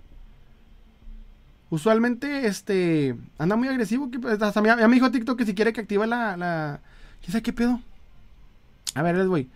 Dice, se me repitieron. Bueno, se me, se Padrino, ¿me regala 500 pesos? No tengo, y está bendito. ¿Conoces Spider Lion? Me comenta Violeta Soto. Sí, me gustan mucho sus lives, ¿eh? Están muy, muy, muy relajados. Me gusta mucho su, su trip. Me comenta, guacho, ¿te gusta el Venom del UCM o Sam Raimi? Sí. A mí sí me gustaba el Venom del UCM. No envejeció bien, pero me gusta. A mí sí me gusta. Me comenta los de, ya falta poco para que las figuras del 2010 hasta el 2019. Ay, perdóname. Ya falta poco para que las figuras del 2010 hasta el 2019 serán vintage. De hecho, el término vintage se está, poco a poco deshaciendo, ¿eh? Germán me comenta, hola Salem, buenas noches, mi hermano, ¿cómo andamos? Buenas Salem, ¿qué haces aquí tirando mirada? Me, me comenta Germán, ¿sigues buscando a Elizabeth Bathory? La vi en subasta en eBay para pasártela, pásamela, pásamela. Se me, se me calentaron, espérate, espérate. Ay. Bueno, me llegó un, comentario, me dice, ¿por qué crees que el bootleg son más detalladas que las originales, que les cuesta hacerlas bien? ¿Por qué crees que bootleg son más detalladas que las originales, que les cuesta hacerlas bien ¿Qué les cuesta hacerlas bien a las originales? No sé, mi hermano. Creo que más que nada porque no pagan tanto en, licencia y no pagan tanto en, cuestiones legales y por eso creo que les dan un poquito más enfoque al, detalle de la figura. Nelson, yo con Venom de Spider-Man de 3 me daba miedo de pequeño. Se me repitió el comentario. Espérense, espérense. Dice. David Carrión, ¿qué? Ah, no. Julio Ortega se terminó el mensaje, ¿por qué? Penny me comenta. Puta, se me fue. Dice Penny bueno, pero eventualmente el coleccionismo moderno será el coleccionismo vintage y los coleccionables son, los coleccionables son cíclicos. Sí, yo creo que el primero que va a caer son los, son los eh, figuras modernas, pero las de gama alta, porque no tienen mucha, no, no creo que aguanten mínimo unos 30, 35 años. Me cuesta mucho creerlo, güey. A menos, a menos que obviamente quien lo tenga, pues tenga mucho cuidado ambiental, tenga mucho cuidado de dónde pone la figura, de, de, la temperatura del cuarto y demás, para que puedan perdurar lo mejor posible. Pero el tiempo les va en la madre a muchas figuras modernas. Entonces, más que nada las gamas más altas es lo que creo que van a caer primero. De ahí en más, este, lo cual puede que al mismo tiempo se valoren, pero pues ya voy a encontrar una, una Hot intacta, para ese momento va a estar muy difícil. Es como ahorita, y le está pasando el caso a las figuras de que se estiran. Hay unas figuras vintage que se estiran que no, no podían durar. Hechas de, de, ¿cómo se llamaba? De melaza. Entonces esas madres, para el tiempo ya valieron madre la mayoría. O sea, la, melaza sale de, de, la goma y la figura se está deshaciendo, las cajas se están deshaciendo. Entonces, ya con que tengan la cabecita de plástico para poder venderla, con eso la gente es feliz, güey. Porque la neta, no, no son figuras que fueron hechas para, para no, durar. Y siento que para allá van las figuras de gama alta. Pero ustedes qué opinan? Tangle, ¿cómo ves el video de figuras de, videojuegos? Por si estás buscando info. ¿Cómo vas con Ah, no, tengo es que te ando haciendo otro que van a ver. No sé si lo van a ver entre el lunes o el miércoles, uno de esos dos días, pero va a estar fuerte, mi hermano, va a estar fuerte. Salem, ¿tienes la PlayStation, la PlayStation 2 chipeada? Fíjate que una vez compré una y me, chingaron, güey. Bueno, pero me costó 200 pesos, no me quejo. Pero me chingaron, no, no sirvió. Y ya no encontré a la persona, ni pedo. Y me quedé con muchas ganas. Yo quiero la PlayStation 2 chipeada. Me comenta Guacho, yo tengo un Jack Sparrow sin espada y le compré una que, queda, pero es una katana. Ah, se vale, se vale. Me comenta, espérense. Ahí me voy. Anarch Terror. Salem, ¿qué opinas de las figuras de Spin Master dedicadas al universo DC? Tanto, eh, tanto cómic como cinematográfico. Las de Spin Master este, saben que están muy sencillas, ¿no? Pues como figuras, como juguetes también, pero ¿cuáles, ¿cuáles me dices, mi hermano? Ando perdido. Art López, sobre todo con el material más delicado como la silicona o la goma. El Strange, el Strange Armstrong, ándale. Esos güeyes son los que están valiendo madre ahorita. De hecho, yo me acuerdo porque hay una figura. Se la sacó en sueño en México y en Estados Unidos. No me acuerdo dónde fue Estados Unidos. Era un Batman, que de hecho lo regaló Chabelo. Y esa figura, por ejemplo, de con que te encuentres la pura cabeza, ya, güey. O sea, ya chingaste, porque la gente sabe que ya no, no perdura, güey, la melaza de, la, de las figuras y se deshace. Me comenta este Chicago Toys. Salem, ¿cuántos años llevas coleccionando? ¿Y qué consideras? ¿Y consideras que para aprender de coleccionismo hay que gastar dinero? Es una excelente pregunta, Chicago Toys. Déjame voy con ese tema. Qué, buen, qué buena pregunta. El otro día estaba viendo una opinión, creo que fue de Matt Hunter. Creo, analizando el tema, lo, creo que lo vi en él básicamente hay un pensamiento que dicen, para, para poder participar en el coleccionismo, para poder entender el coleccionismo tienes que gastar más, ¿no? Miren, ahí, les va, ese es un tema muy, muy, que ahorita vamos a ir a profundidad, pero hay, hay, ciertos tipos de coleccionismo que tú puedes aprender por medio de, leer, de ver historias, de, de, muchas cosas, ¿no? O sea, investigando vas a aprender. ¿Qué es lo que yo les recomiendo? Aprendan aunque no te guste, aprende. Porque si un día te lo encuentras o tienes la oportunidad de estar enfrente de ello, ya sabes qué pedo, güey. Sabrás cómo moverte. Pero, curiosamente, no hay mejor aprendizaje que el de comprar las figuras y tenerlas en tus manos, güey. Lo digo por experiencia. Por ejemplo, yo ya sabía de Kenner, sabía muchas cosas de Kenner, pero no fue sino hasta que, que tuve la oportunidad de tener las figuras, güey, que ahí se, se, se me dio con todo, o sea, como que aprendí más del tema. Entonces, hay, hay, un factor en el que si tú gastas más, aprendes más, sí, pero nunca se cierran la información por ello. O sea, obviamente quien pague, quien tenga eh, participe más en un coleccionismo, va a, va a, entender el coleccionismo de manera más profunda. Porque acuérdense que el coleccionismo desafortunadamente es pay to win. Esto es pay to win. Entre más pagues, más tienes, más ganas. Pero Obviamente aprender nunca está de más. O sea, ese sería mi punto. O sea, desafortunadamente sí, tienes que gastar más para poder entender más un coleccionismo. Porque si no es hasta que entiendes, hasta que gastas, hasta que lo tienes enfrente de ti, pagas por ello, que entiendes más ese coleccionismo que cuando simple y sencillamente pues algo te conecta. O sea, que cuando vas aprendiendo lo vas viendo por imágenes o por lo que sea. Pero es muy satisfactorio cuando tú ya tienes la información desde antes y te lo estás enfrente a ello. Créanme que es mucho mejor. Claro, no vas a entender muchas cosas hasta que participes en dicho coleccionismo, pero aprender nunca está de más. Aunque tú digas, güey, yo no me puedo completar un Poppy Machinder o yo no me puedo completar una un Lily o un Zipsa, no quiere decir que no aprendas de ello, güey. Tú apréndelo, porque no vaya siendo que un día te lo encuentres. Eso es lo que yo recomendaría. Aunque tú no sepas de un tema, obviamente aunque tú no puedas comprártelo, no, no, te cierres a ese aprendizaje. LM Charlie me comenta, entonces para ti, ¿cuáles son las figuras actuales que en un futuro podrían valer mucho? Fíjate que estaba yo analizando curiosamente ese tema, porque otros me comentaron sobre la...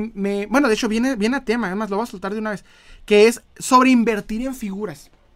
Es un buen tema el de, invertir en figuras. Déjenme se los platico porque tiene que ver con lo que me estás preguntando, LM Charlie. Ahí lo mm. Es que el otro día escuchado, había escuchado a varias personas que dicen, ¿A cuál figura crees que algún día se va a cotizar? ¿O, cómo, o crees que es recomendable invertir en figuras? Y te voy a decir una cosa, mira, ganar dinero del coleccionismo no es sencillo, ¿ok? Y yo algo que yo no, yo les voy a decir, no les recomiendo como coleccionista invertir en una figura con la esperanza de que al futuro se cotice. Porque lo que hace que una figura se cotice es la tendencia. Hay tendencias que hacen que las cosas se coticen. Un día, por ejemplo, vámonos con He-Man, ¿ok? Hoy en día un He-Man te cuesta entre mil a diez mil dependiendo cómo estás, si la caja está intacta y demás. Pero hubo un tiempo, y estoy hablando por ahí del 2000, del 2002 al 2010. No, mentira. Del 2002 al 2007, más o menos. Más o menos. Es el lapso que tú te encontrabas una figura de He-Man bien económica. Una figura completa de He-Man con su gato y la chingada en 300, 400 pesos, ¿no? Para aquellas personas que sabían buscarlo. De pronto llega el 2015 y empiezan a elevarse el precio. Y de valer eso, empiezan a valer más porque hubo una tendencia, una tendencia que vino a Estados Unidos para acá. Antes de que alguien me saque más Hunter, no, no, no, es una tendencia. Luego pasó con los Street Sharks. Los Street Sharks, para lo que, y estoy hablándote para el 2000, ¿qué quieres? Para los, eh, antes del 2009, no, antes, vamos a decir, para el 2008, 2009, los Street Sharks Neta, güey, no valían más de 10 dólares, 15 dólares, ¿ok? Te los encontrabas todavía en caja porque son noventeros. Y de pronto empezaron a cotizarse y empezaron a valer un chingo. Entonces, ¿tú cómo puedes predecir que una figura va, va a cotizarse? No lo puedes predecir. No puedes hacerlo, güey. Es algo que no, no, no te asegura. O sea, si tú dices, bueno, pues yo me quiero arriesgar y si ese riesgo no te gaste dinero o no te afecta económicamente, pues date, güey. ¿Va? Es un riesgo que tú quieras tomar y se vale. Pero tú no puedes producir que una no puedes predecir que una figura va a cotizarse o no a futuro. Ahorita yo no te puedo decir, ah, una NECA o una Marvel Legends se van a cotizar porque no sabemos, güey. Primero y principal, porque no sabemos. Acuérdense que lo que, lo que se cotiza, por ejemplo, del vintage, no son las, eh, no son las licencias. O sea, He-Man no hay, no hay películas de He-Man y las, los coleccionadores de He-Man están muy costosos, ¿sabes cómo? No hay una película, un universo cinematográfico de He-Man en el cine. No tienes, por ejemplo, Street Sharks o, Tortugas Ninja, güey. O sea, Tortugas Ninja es muy ambiguo lo que hay, no, no es como que el evento cinematográfico tipo Marvel. Entonces, a eso se ha cotizado, güey, porque hay una conexión de nostalgia y demás factores. Entonces, si tú, si yo, te digo, guarda figuras de Marvel Legends porque algún día van a valer, no sabes si algún día la, nostalgia va a volver a ser tendencia económica y va a ser que la, que la gente vaya, voltee para atrás y busque a Marvel Legends. Entonces, para invertir en figuras, la clave no es invertir a futuro. La clave es buscar lo que ya está cotizado en su mejor precio. O sea, no vas a buscar las figuras en base a lo que ya este, a lo que, que algún día se coticen y tú ya la tenías económica. No, la compras porque tú quieres, porque te gusta. Y si tú tienes la suerte de que una figura ya está cotizada y te la encuentras, pagarla al mejor precio y, venderla al, precio que, más se genere.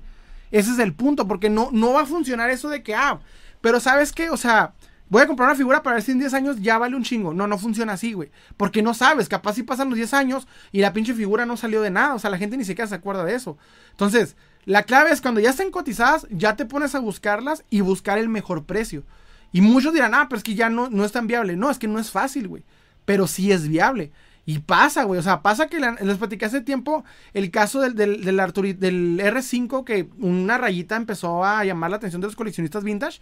Y a gente que empezó a buscarlo y casualmente la tenía en su colección y, ah, mira, pues ya chingué. O empezaron a buscar y se la encontraron en un, en un tianguis y la empezaron a, vender. O sea, compra cuando ya está cotizado para que tú ya estés seguro de que ya hay alguien pagándola, no con la esperanza de que en 10 años alguien la pague. ¿Sabes cómo? Es lo como yo les diría. Y sí pasa, pero obviamente es, es, batallar, es buscar opciones. O sea, es un chingo de cosas que hay, que hay que batallar. Pero se puede, güey. O sea, créeme que, aunque por un lado digas, bueno, no es como que todos los días vayas al tianguis y algo nuevo te vas a encontrar, no. Pero sí pasa que a veces lo que está cotizado en el momento te lo encuentras a muy buen precio. Pero la clave es estar a la vanguardia y buscando y cazando constantemente. Es la única manera en la que puede funcionarte. Pero que tú inviertas con la esperanza de que algo crezca, nada te asegura que va a suceder. O sea, no, no puedes apostar al futuro de esa manera. Es la parte que yo no recomendaría. Y hay mucha gente que dice, no, güey, es que yo quiero comprar para si un día se escasean. Pues no sabes si ese día va a llegar y no veo conveniente esperar mejor cazarlas cuando tú ya están cotizadas porque tú pues obviamente puedes encontrar mejor precio y después ubicar en un lugar mejor. No sé, es una forma de ver las cosas, pero sí no recomiendo invertir. Invertir con la esperanza de que algún día se coticen. Es lo que no, no lo veo viable. Hmm. Por ejemplo, retroceder en el tiempo, no sé, a los noventas, o sea, ¿qué figura comprarías en los noventas pensando que se va a cotizar? Uno pensaría que se iba a cotizar el juguete más famoso de los noventas, ¿no? Que eran, no sé, el Terminator o mamás así, que no sé qué año era. Pero, o sea, cosas así, güey, que eran carritos de control remoto. no, fue, no era una época para figuras de acción, era una época para otro tipo de juguetes que hoy en día nadie recuerda, güey, nadie le importan. Y las que pegaron eran juguetes que nadie ponía atención. No hay forma de saberlo. Déjame lo leo. Se me fue, se me fue. Ahí les voy. Porque me están. Espérense, es que se me. Se me. Bueno, se me sacan unas cosas. Deme, deme chance. Dice, yo tengo un Jack Sparrow. Ah, no, espérame. Salem, quiero coleccionar figuras baratas. ¿Dónde las puedo comprar? Mi hermano, para comprar figuras baratas, no hay una tienda, no hay una página. Mira, nunca va a haber un lugar mágico en donde llegar. La clave es buscar, güey. Créeme que la clave en el coleccionismo es buscar. Y si busca, el que busca, encuentra. Créeme, el que busca, encuentra. Tengo, me comenta. Es la triste realidad que nada dura para siempre eso. Germán me comenta, Salem, quisieron etiquetarte en el evento de Colector Manía que se viene, pero se me... Ay, mi hermano, ¿por qué? Espérate. Sí. Dice, pero también quieren que yo he comprado. Germán, se te cortó el comentario. Que me quieren etiquetar en un evento de Colector Manía. Pues no me dijeron nada. Text. ¿Es confiable comprar figuras por eBay, Mesco, Yamaguchi? Sí, se ha funcionado. Se ha funcionado. Se ha funcionado. Este, sí te recomiendo creo que salen un poquito más caras, pero pues dependiendo obviamente el, vendedor y todo ese tipo de cosas. Text, ¿dónde recomiendas comprar figuras en línea? Mira, la verdad no tengo un lugar donde, güey. No te recomendaría porque pues quedan muy mal a veces y para qué nos, para qué nos endeudamos. Me comentan eso, Rivera. Yo estoy feliz con mi he de John Cena. Me comenta, voy a cenar, bro, regresa. Ve, mi hermano. Dice, yo he comprado Mezco y en Amazon, ahí un Freddy Krueger igual. Me comenta Germán, sí, pero la línea que muchos eh, la línea, sí, pero decía que muchos, eh, los, muchos de los comentarios quieren que venga más Hunter. Ah, la madre. Ah, no sé si le llegan al precio, güey. La neta se me hace muy, muy difícil, pero pues si se, si se puede, pues adelante. No iría, la verdad. No, a ser sincero, no iría al, a ver a más Hunter. me comenta este. Espérense. Hijo de su pinche madre. A ver. Ah, se me fueron, se me fueron, se me fueron, se me fueron, se me fueron. Espérenme, espérenme.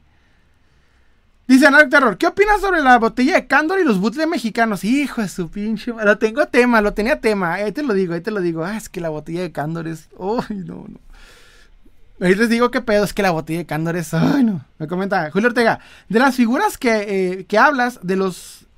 De los elásticos se le salió la miel, que eh, me la regalaron en los 80s, pero a mediados de los 90s toda la miel se salió. Era Batman y Superman, solamente quedaron las cabezas. Es lo malo, ¿ves lo que te digo? David Carreón, Don Quinto, no, eh, no el futuro de las tarjetas... Don Quinto, no, el futuro son las tarjetas de Pokémonos. Me comenta no, eh, de hecho, no, lo dudo mucho. Lo dudo, se ha vuelto algo que ya no, no veo, no veo una conexión nostálgica a eso. Laia Laos me comenta, a los niños de hoy no les está interesando tanto las marcas de coleccionables, nosotros, eh, de nosotros, y ellos serán los adultos coleccionistas del mañana, y tal vez los más buscados serán los juguetes de Among Us y Skibidi Toilets. Sí. Me comentan al Salem, ¿sabes dónde puedo conseguir el Namek hecho por Mattel de la línea de Men of Steel? El Namek hecho por ah, el Namek hecho por Mattel de la línea Man of, eh, Steel del 2013 de 13.75. No, mi hermano, no, te la debo, no sé dónde lo puedes encontrar. Quito Fantástico, los He-Man estuvieron baratos y luego se infló la burbuja y eran carísimos. Y los originales fue y los originales fue el, alfiler para reventar la burbuja de los He-Man eh, Vintage. Los orígenes fueron el alfiler para reventar la, la burbuja de los He-Man Vintage, sí. Totalmente de acuerdo. David Carreón, los monstruos de bolsillo los llegabas a hallar hasta en los tianguis en 2 a 5 pesos. Llegó su boom de coleccionar por areza y color y llegaron hasta los 3 y 5 mil pesos. Y actualmente no, eh, ya ni compras los de 50. Ese es el pedo. O sea, son, son tendencias que van sucediendo y no sabes cuál va a pegar. O sea, la verdad es, es muy eh, fugaz y dirían en, en fugaz y no sabes qué va a pasar. Julio Ortega me comenta, los Street Sharks del, del 2003 al 2008 podrías conseguirlos en su caja por eh, de 15 a 20 dólares, como las figuras de Massinger Z, no pasaban de 50 dólares ahora. Las figuras de Street Sharks a 50, de 50, 60 a 100 dólares y sueltos los Massinger hasta 1000 dólares. Chicago Toys, tampoco es bueno pagar por el hype, es cierto. De hecho, no, no, no tanto por el hype. O sea, si tú estás cazando y te encuentras la figura económica, es la mejor manera que como tal comprarla. O sea, miren, es que cuando inviertes en figuras de acción, por ejemplo, la manera de invertir figuras de acción es dependiendo mucho el moderno, el, figura, el coleccionismo moderno y el coleccionismo vintage. Por un lado, el coleccionismo moderno se basa en comprar las figuras que, más te producen rápido. Pero no hay cosa más pendeja que comprar un Marvel Legends de 25 dólares en 25 dólares para ganarle otros 15. Porque la gente sabe que están en 25 dólares. Entonces, ¿qué haces? Busca los Marvel Legends en un 10% de su valor. Y tú dirás, ¿dónde vas a encontrar Marvel Legends 10% de su valor? Ahí. Ahí está el detalle.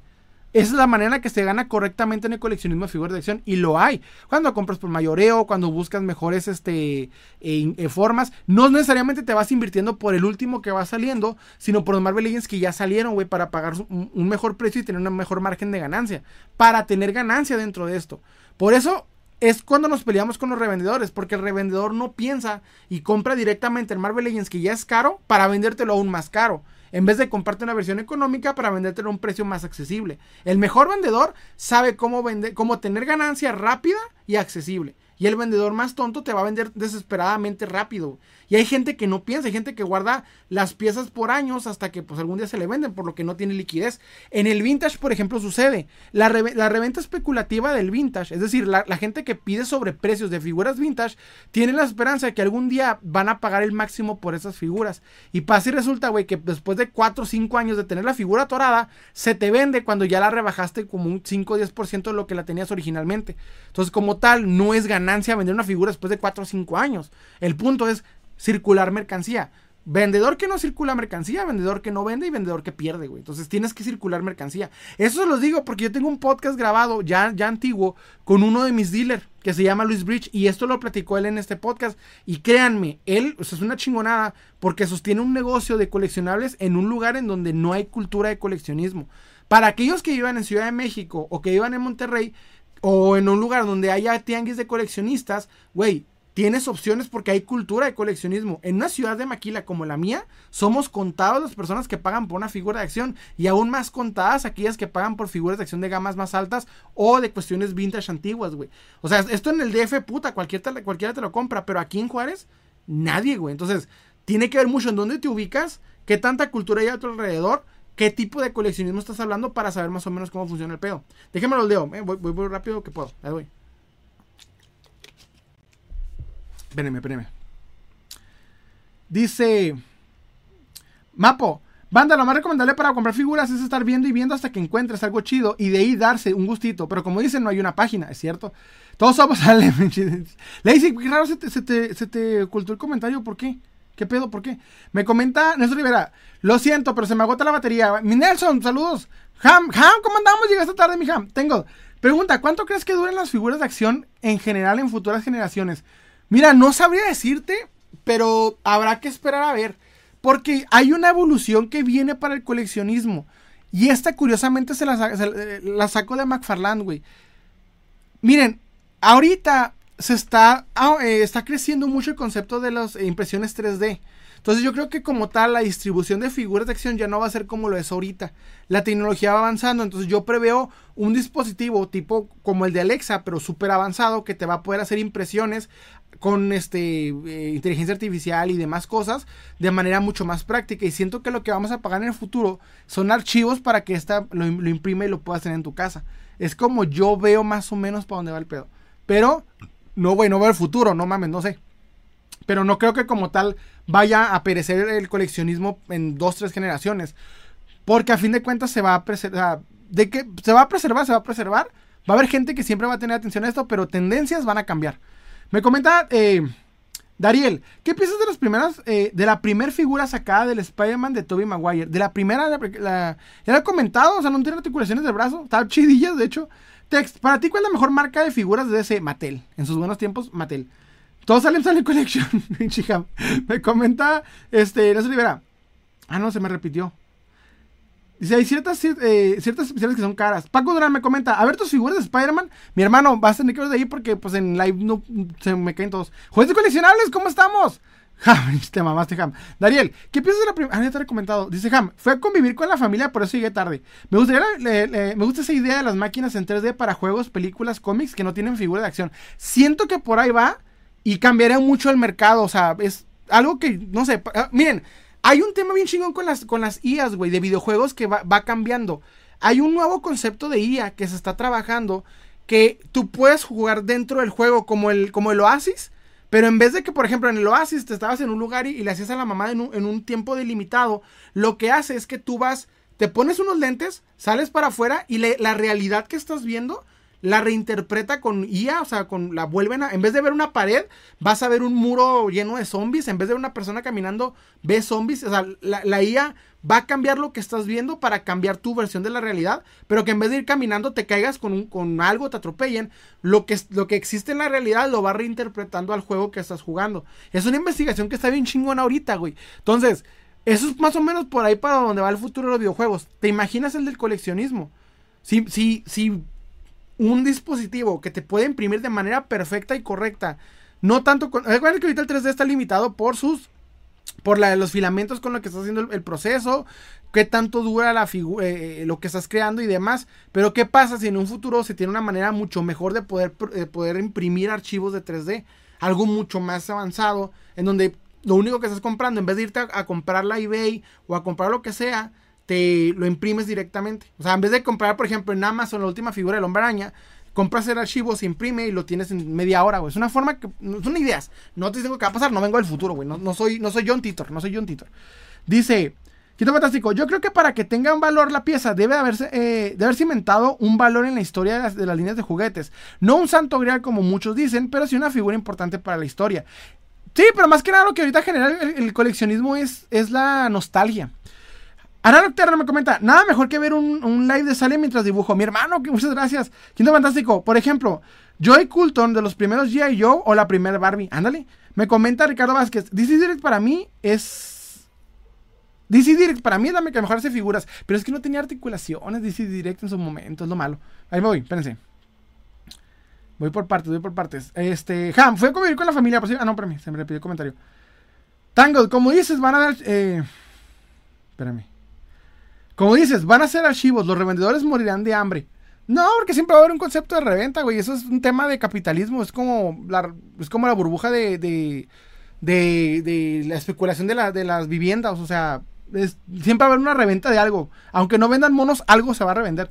Dariel me comenta, ¿cuál es tu cómic favorito y superhéroe? Linterna Verde, War of the Green Lanterns de Linterna Verde. Escrito por Geoff Jones. Guerra de los Linternas Verdes, Linterna Verde escrito por George Jones. Esa es literalmente la respuesta. Ham, como un mood de, de Skyrim que usa el micrófono para hablar con los NPC y que te respondan la CIA. Ándale, haz de cuenta que se supone lo que tengo entendido, que viene, bueno, es más o menos lo que se está trabajando, es que con ahorita, por ejemplo, tú ves unos lentes de Google y los lentes de Google saben qué estás viendo, güey. Saben, o sea, eh, pueden interpretar lo que estás viendo. Si ves una persona que te está grabando, los lentes de Google te dicen, ah, veo una persona que está grabando con una cámara. Entonces, lo que hace las CIAs es que ya no solamente perciben lo que están viendo, diseñan lo que están, o sea, no solamente te pueden diseñar, van a unir todo eso para que tú crees una, una realidad virtual en la realidad física. Está bien cabrón el tema, está bien chingón, lo estoy investigando, está bueno. Entonces no sé cómo vaya de coleccionismo. Para ya me estoy yendo a otros temas que muy cabrones. Me comenta este Guachero, ¿qué es mejor, coleccionar bustos o figuras articuladas? Para mí, figuras articuladas, la neta, para mí. Me comenta de colección ¿traes temas sobre Raúl el Pelón? Sí, sí, sí, traigo temas sobre, el, pelón. Traigo temita del, señor del pelón, del señor pelón. Me comenta, ah, no, se me repitió. Hijo de su madre. Ahí le va, otro tema. Déjame tomar agüita porque está, estamos con todo hoy. Mm. El otro día. miren. Uno pensaría que el video que hice del Douglas es el chingón de, que, de este mes. No, güey. Hice un video que pegó a 151 mil vistas de una pendejada. Y les voy a contar qué pasó. El video que hice es el de, el de la figura del meme de Dragon Ball, ¿ok? Hay, una, hay un meme que empezó a salir en donde sale una figura que si le doblas el brazo se le sale el músculo. Entonces era un meme que empezó a decir, no, pues la evolución de la ingeniería humana y la chingada. un meme muy, muy, muy, muy visto. Entonces ahorita estoy haciendo un tipo de, de shorts basados en este tipo de cosas. Y chequé la figura. Ya había visto, eh, no, me acuerdo lo vi le nombré la figura, pero chequé eh, los model kit y la chingada. Pues descubrí que era un model kit de, de, Bandai. La eh, MG Figure Son Goku, así se llama. Y bueno, hice el TikTok, pegó un, hice el, video corto y pegó un chingo. En, en TikTok, TikTok ahorita las cosas no me están tratando bien, pero YouTube me pegó a 151 mil vistas, güey. Y me llegó, no me llegaron casi comentarios, güey, muy poquitos, muy poquitos, pero me llegó uno que me llamó la atención. Y era un vato que me decía, créditos a inserte nombre de creador de contenido que nunca había escuchado en mi vida. Porque él es el que hizo primero el video. Y yo, ah, chinga, chinga, chinga, espérate. Entonces me voy a investigar a la persona que dice. Y sí, güey, hay un video que también él hizo de este, la figura de Goku que flexiona el brazo y le sale el este. Yo así como que este güey, que entonces le iba a responder a ese compa, al que me entonces el, el creador de contenido no, eh, nada tiene que ver en el tema, el chavo ni nada. Pero esta persona como que interpretó que yo le copié el video o algo. O sea, como que yo tengo que darle créditos a alguien por un pinche video que me aventé. Y la realidad es que no, güey. ¿Por qué? Cuando tú haces contenido, cuando alguien te roba, si, yo me hubiera robado, por ejemplo, el, hay gente que roba el guion exacto de lo que alguien dice, güey. El guion, pues dices, güey, no mames, lo que yo te estoy diciendo, pues no lo puedes, este, ¿cómo se dice? O sea, ¿cómo lo vas a agarrar con las mismas palabras exactas? Hay gente que es más descarada y te agarra el video y lo, lo resube. Entonces, a es entendible, por ejemplo, en ese caso. Pero, este tema no es de una persona, güey. O sea, agarré un tema que es súper viral. Y obviamente, igual que a mí se me ocurrió un chingo de gente, se le ocurrió, güey. O sea, realmente no es. No podemos ser dueños de las de, de, los, de los pinches temas virales, güey. Es un meme viral y obviamente se va a hacer pues igual que yo lo pensé, igual, o sea, no soy la única persona que conoce esa figura de Goku. Hay un chingo de temas que he hablado, güey, de figuras así. Igual, por ejemplo, yo, yo me acuerdo que yo hace tiempo hice una figura del nepe de Punisher, que por cierto tengo ese Punisher. Conseguí ese Punisher. De una figura de Punisher que cuando la transformas en pistola le sale un pistolón. Entonces, en ese aspecto, güey, eh, yo hice el, video y como a la semana, casualmente también lo hizo este Javi, Javi Toy, se llama el chavo. Y no por eso, güey, me voy a ir con él y decirle, eh, cabrón, me, dame créditos. Pues no, güey, no mames, la pinche figura no nomás la conozco yo, es una figura muy conocida, ¿sabes cómo? O sea, no, no puedes, ¿cómo sentirte dueño del meme o sentirte dueño de las figuras, güey? Creo que es la parte que no, que, que como que no agarro el pedo. Y al principio dije, pues voy a responderle, va, por eso. Pero no, güey, o sea, dije, no, no, pues la neta está bien perdido, güey, o sea, no le estoy robando el video, güey, porque pues, la pinche figura es muy conocida. De hecho, lo me había tocado ver el meme con la publicación de la figura como tres veces, güey. En tres grupos diferentes. Entonces realmente no es como que te... original del tema, no, de hecho, incluso el güey que hizo el meme, o sea, no creo que se le deba dar incluso... Eh, no sé, se me hizo muy intenso, se me hizo muy intenso porque dije, ¿qué pedo? O sea, no me va a pasar que alguien llegara, y me dijera, eh, güey, dale créditos a tal persona. Pues no, güey, no mames, o sea, de lo que yo hablo de coleccionismo, yo no inventé las figuras. Yo no inventé las figuras, no inventé los temas. Como tal, yo sentiría, y he tenido, ojo, he tenido gente, ya estoy en ese punto, en el que ya hay gente que me copia los, las ideas y los videos y las frases. Ya estoy en ese punto, güey. Lo había visto en TikTok primero, después ya me está tocando verlo en, en, YouTube. Y dice, está bien, güey. O sea, no, me puedo enojar porque alguien habla del, mismo pinche tema que hablé en un live y alguien lo habla después. Está bien, o sea, dices, no me puedo enojar de esto, güey. Te estoy hablando de temas que estoy encontrando en, los grupos y que pues, mucha gente lo ha hablado y yo también quiero venir a hablar aquí. O sea, no soy dueño de eso, güey. Creo que me enojaría cuando alguien, por ejemplo, agarre mi guion o mi voz o, o no sé, güey, o sea, algo más hecho de mí que como, que como tal, pues un pinche eh, el tema. O sea, no. Creo que, o sea, porque como tal no, no me enojaría eso. Si yo hiciera, por ejemplo, una narración o un escrito, algo hecho por mí desde cero, güey, alguien me copiara eso sí me enojaría, pero hablar de un tema, no. Porque pues los temas no son, no son míos nada más, ¿sabes? Como, o sea, de todos. Los leo, déjame tomar agua. Pero si me mandaron eso, yo qué pedo. Ahí voy, ahí voy, ahí voy. Dice. Guaracho, es mejor. Eh, Rick Mora. Pasando a la generación, eh, pasando a la generación que conoce cada figura, dejan de tener valor, solo nosotros valoramos esa figura y ese valor lo asignamos nosotros. Dice te, acusan de robar algo que era de opinión pública. Genio, sí, güey. Haz de cuenta algo de opinión pública. Es como, bueno, está bien. Me comenta Rico Mora. A nadie, nadie más le va a importar los verdaderos griales. Eh, los, verdaderos griales somos nosotros mientras amemos esta pasión y existirán eh, y tendrán más valor. Saludos de Nueva York. Saludos de Nueva York. Qué rico Sara ya, mi hermano, ahorita. Qué rico. Chicago Toys. Sale, me estaría chido que notaras que rotaras tus figuras de fondo de vez en cuando para que conociéramos todas tus figuras. O que rotaras de fondo para ver todas tus figuras. Lo, buena idea. Buena idea, estaría bueno. Estaría bueno, estaría bueno. porque sí puedo, de hecho sí puedo. Solo que cuando hago podcast lo hago de este lado. Y cuando hago otra mamá lo hago de este lado. Pero es buena idea, es buena idea, chica, te lo voy a tomar. Déjame lo dejo. Ahí doy. Me comenta este Ham. Como un. Ah, no. Dice, ¿qué piensas de la película Linterna Verde 2011? Ay, pues es culpa de Jeff Jones. Es culpa de Jeff Jones. No del director ni del escritor. Es de, de Jeff Jones. Que él sabía que así no era linterna verde y lo permitió. Me comenta este. Espérense. Ah, no, se me repitió. Me dice que descanse, me dice. me dice el pinche TikTok. Pero sí, o sea, me, pasó ese pedo y así como que, ¿qué pedo, güey? ¿Por, qué me salen con, esa, con esa mamada? Pero bueno, pues está bien, o sea, el chavo, al último, el, otro. Eh, igual si ustedes ven que yo hablo de un tema y alguien habla del mismo tema, pues, güey, es opinión pública, no mames, no me voy a quejar por eso, ¿va? está bien, güey. Porque si llegó esta persona y me dijo, dale crédito a esta persona por hablar del tema. No, güey, no mames. O sea, pues es como, por ejemplo, la niña y la farsa. Le hicieron como 5 o 6 youtubers del tema y, TikTok está saturado de ese tema, güey. O sea, no es como que sea nada más de una persona, ¿sabes? Como te puedes enojar por eso, ese es mi punto.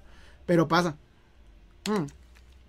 También da like para compartir un poco de nuestros eh, también da live para compartir un poco nuestras colecciones, eh, amigos. Será bueno. Pero estaba bateando con este tema. Dice Chicago Toys. Es, ah, no, espérame, se me repitió el comentario. Se me repitieron. Bueno, les traigo otro tema. Vamos, vámonos, vámonos recio. Vámonos a poner intensos, ¿no? Intensos. Ok, les quiero platicar una anécdota para hablar de este tema que me pasó hace como una semana. Les voy a contar esta, güey, ¿no? Fíjense que de todas las cosas que yo he, como coleccionista hay muchas experiencias, güey, muchas cosas. Pero hay una cosa la que, de la cual cuando se me acusa, como creador de contenido se me ha acusado de muchas cosas, se me han dicho muchas cosas, güey. Pero hay una que me llama la atención, que una vez un creador de contenido muy negativo, con una cuenta falsa, vino y me dijo, y es que de alguna manera le tenía envidia. Y me llamó mucho la atención este tema porque te voy a contar esta historia que me pasó hace una semana. Tras el tema del Douglas, gente interesante se acercó a mí, güey. Me empezó a mandar mensajes por Instagram, empezamos a platicar. Y pasó que la semana pasada platiqué con un coleccionista por, por como cuatro horas, güey. Una persona que colecciona, ¿no? Y esta persona, güey, pues es una persona interesante. Es una persona muy, muy interesante, güey. Tiene una colección vintage impresionante. Pues te voy a contar esta historia, güey. Estábamos hablando, eh, antes de llegar a mi casa, antes de llegar a mi casa, güey, veo un pinche resplandor bien fuerte. Y luego yo me bajo del carro todo paniqueado y resulta que pues se, reventó un transformador, ¿no? De luz. Llego a mi casa y pues traigo la comida, como, como con mi niña. Y en eso me marca, este, eh, empiezo a hablar por teléfono con este coleccionista. Hablando por teléfono con este coleccionista, me habló por, por WhatsApp. Y estuvimos, hable y hable y hable por horas.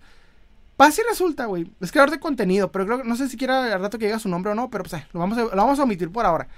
El caso es de que me empezó a enseñar su colección. Y era una colección que te, que te cagabas, güey. Era una colección chingoncísima. Pero te voy a contar esta historia. En cierto punto de la plática, me dice, déjame te enseño mi colección. se está mudando y me está enseñando lo que está acomodando. Y llega un punto donde en mi ciudad, a las 5 o 6 de la tarde, se empieza a oscurecer. Y haz de cuenta, güey, que yo estoy a oscuras. Mi niña está afuera en, la, en, el, en, el, Porsche, güey, cerrado, ¿ah? Está cerrado. Está en el Porsche porque pues hay poquita luz del, de la noche, porque toda la puta colonia está, está sin luz. Entonces en ese punto, güey, yo tengo los datos del celular y él me empieza a hablar y me empieza a mostrar su colección. Y una pinche colección, güey, estaba, estaba la Eternia. Así como, ¿han visto la Eternia de, de Vintage, güey? El Eternia Vintage es considerado para muchos un grial. Bueno, está la Eternia como si fuera nada, güey. Chingos de figuras de todo tipo, así súper carísimas, súper chingoncísimas, güey. Y yo sin luz. O sea, no sé, como que fue un momento que dices, te, te, da ciertas cosas, verga, güey.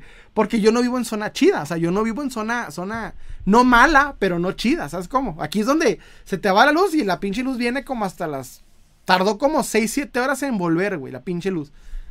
Pero así, así está el pedo, güey. Entonces, tuve ese momento como viene así de que, pues, una colección cabroncísima, güey. Una casa chingoncísima. Y yo sin luz, güey. ¿Sabes cómo? Tuve que subirme al carro, güey, para, para poder seguir con la plática. Y algo que sí te voy a decir con esto es que no podría, aún así, güey, tener envidia. Te voy a explicar por qué.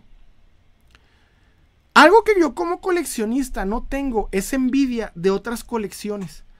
A veces digo, ah, no mames, envidia la mala por esta figura que tienes, ¿no? O sea, está chida que tú la tienes, pero no es envidia en, mal pedo, es envidia de, ah, qué bueno, y yo también la quiero tener después.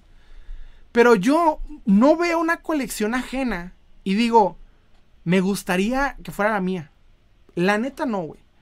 Y he visto colecciones impresionantes de temas impresionantes y tras el tema, tras estas últimas semanas, gente con coleccionables impresionantes, güey, con, con temas de coleccionismo bien profundos se han acercado a mí.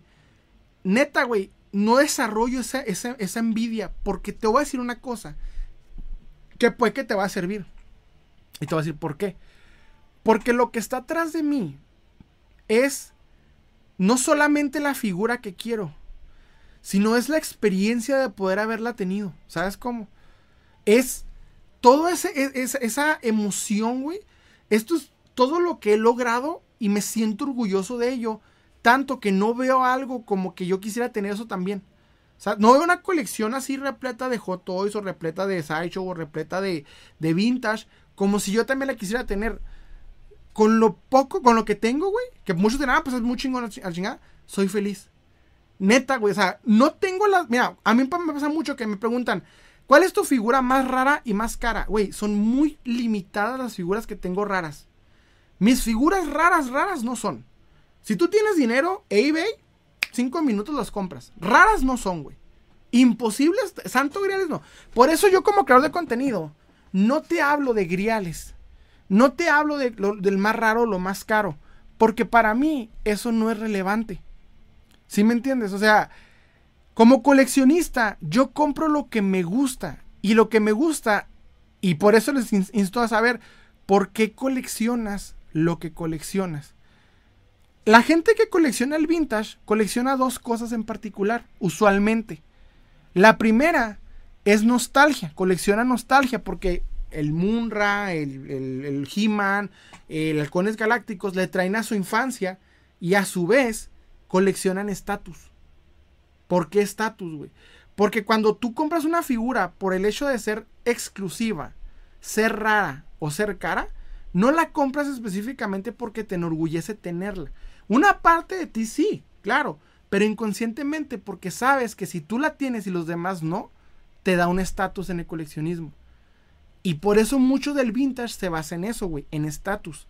O sea, hay gente que compra figuras que sí están cotizadas, que sí son raras, pero porque la tienen y los demás no. ¿Sí me entiendes? Que todos los demás no la tienen, pero tú sí. Eso, eso es estatus.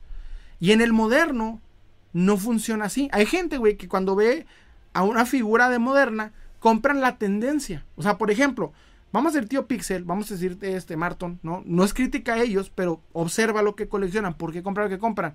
Porque compras la tendencia. Es decir, ¿qué está de moda? ¿Qué me va a traer atención? La tendencia. Entonces, hablas, compras esas figuras que te generan la tendencia. ¿Sí me entiendes? Entonces, ¿qué están comprando? O sea, fuera de comprar, una cosa es comprar eh, lo físico y otra es el por qué compras lo que compras. Y en mi caso, te voy a decir por qué yo, por ejemplo, no me sirve que salga el nuevo, eh, la nueva figura de Amazon de, de, de G.I. Joe. No me sirve la nueva figura de NECA que acaba de salir. No me sirve, no. Lo que yo compro son cosas con las que no necesariamente crecí. Yo no compro nostalgia. Esto para empezar, no compro nostalgia, güey. Porque yo nací en los noventas y en los noventas te digo, los juguetes famosos eran otras cosas, güey, no eran figuras de acción. Eso es otro pedo. No compro estatus, güey. Porque, pues, la neta, no tengo las figuras más raras o, caras del mundo. Lo que yo compro, casualmente, güey, es historias. ¿Por qué?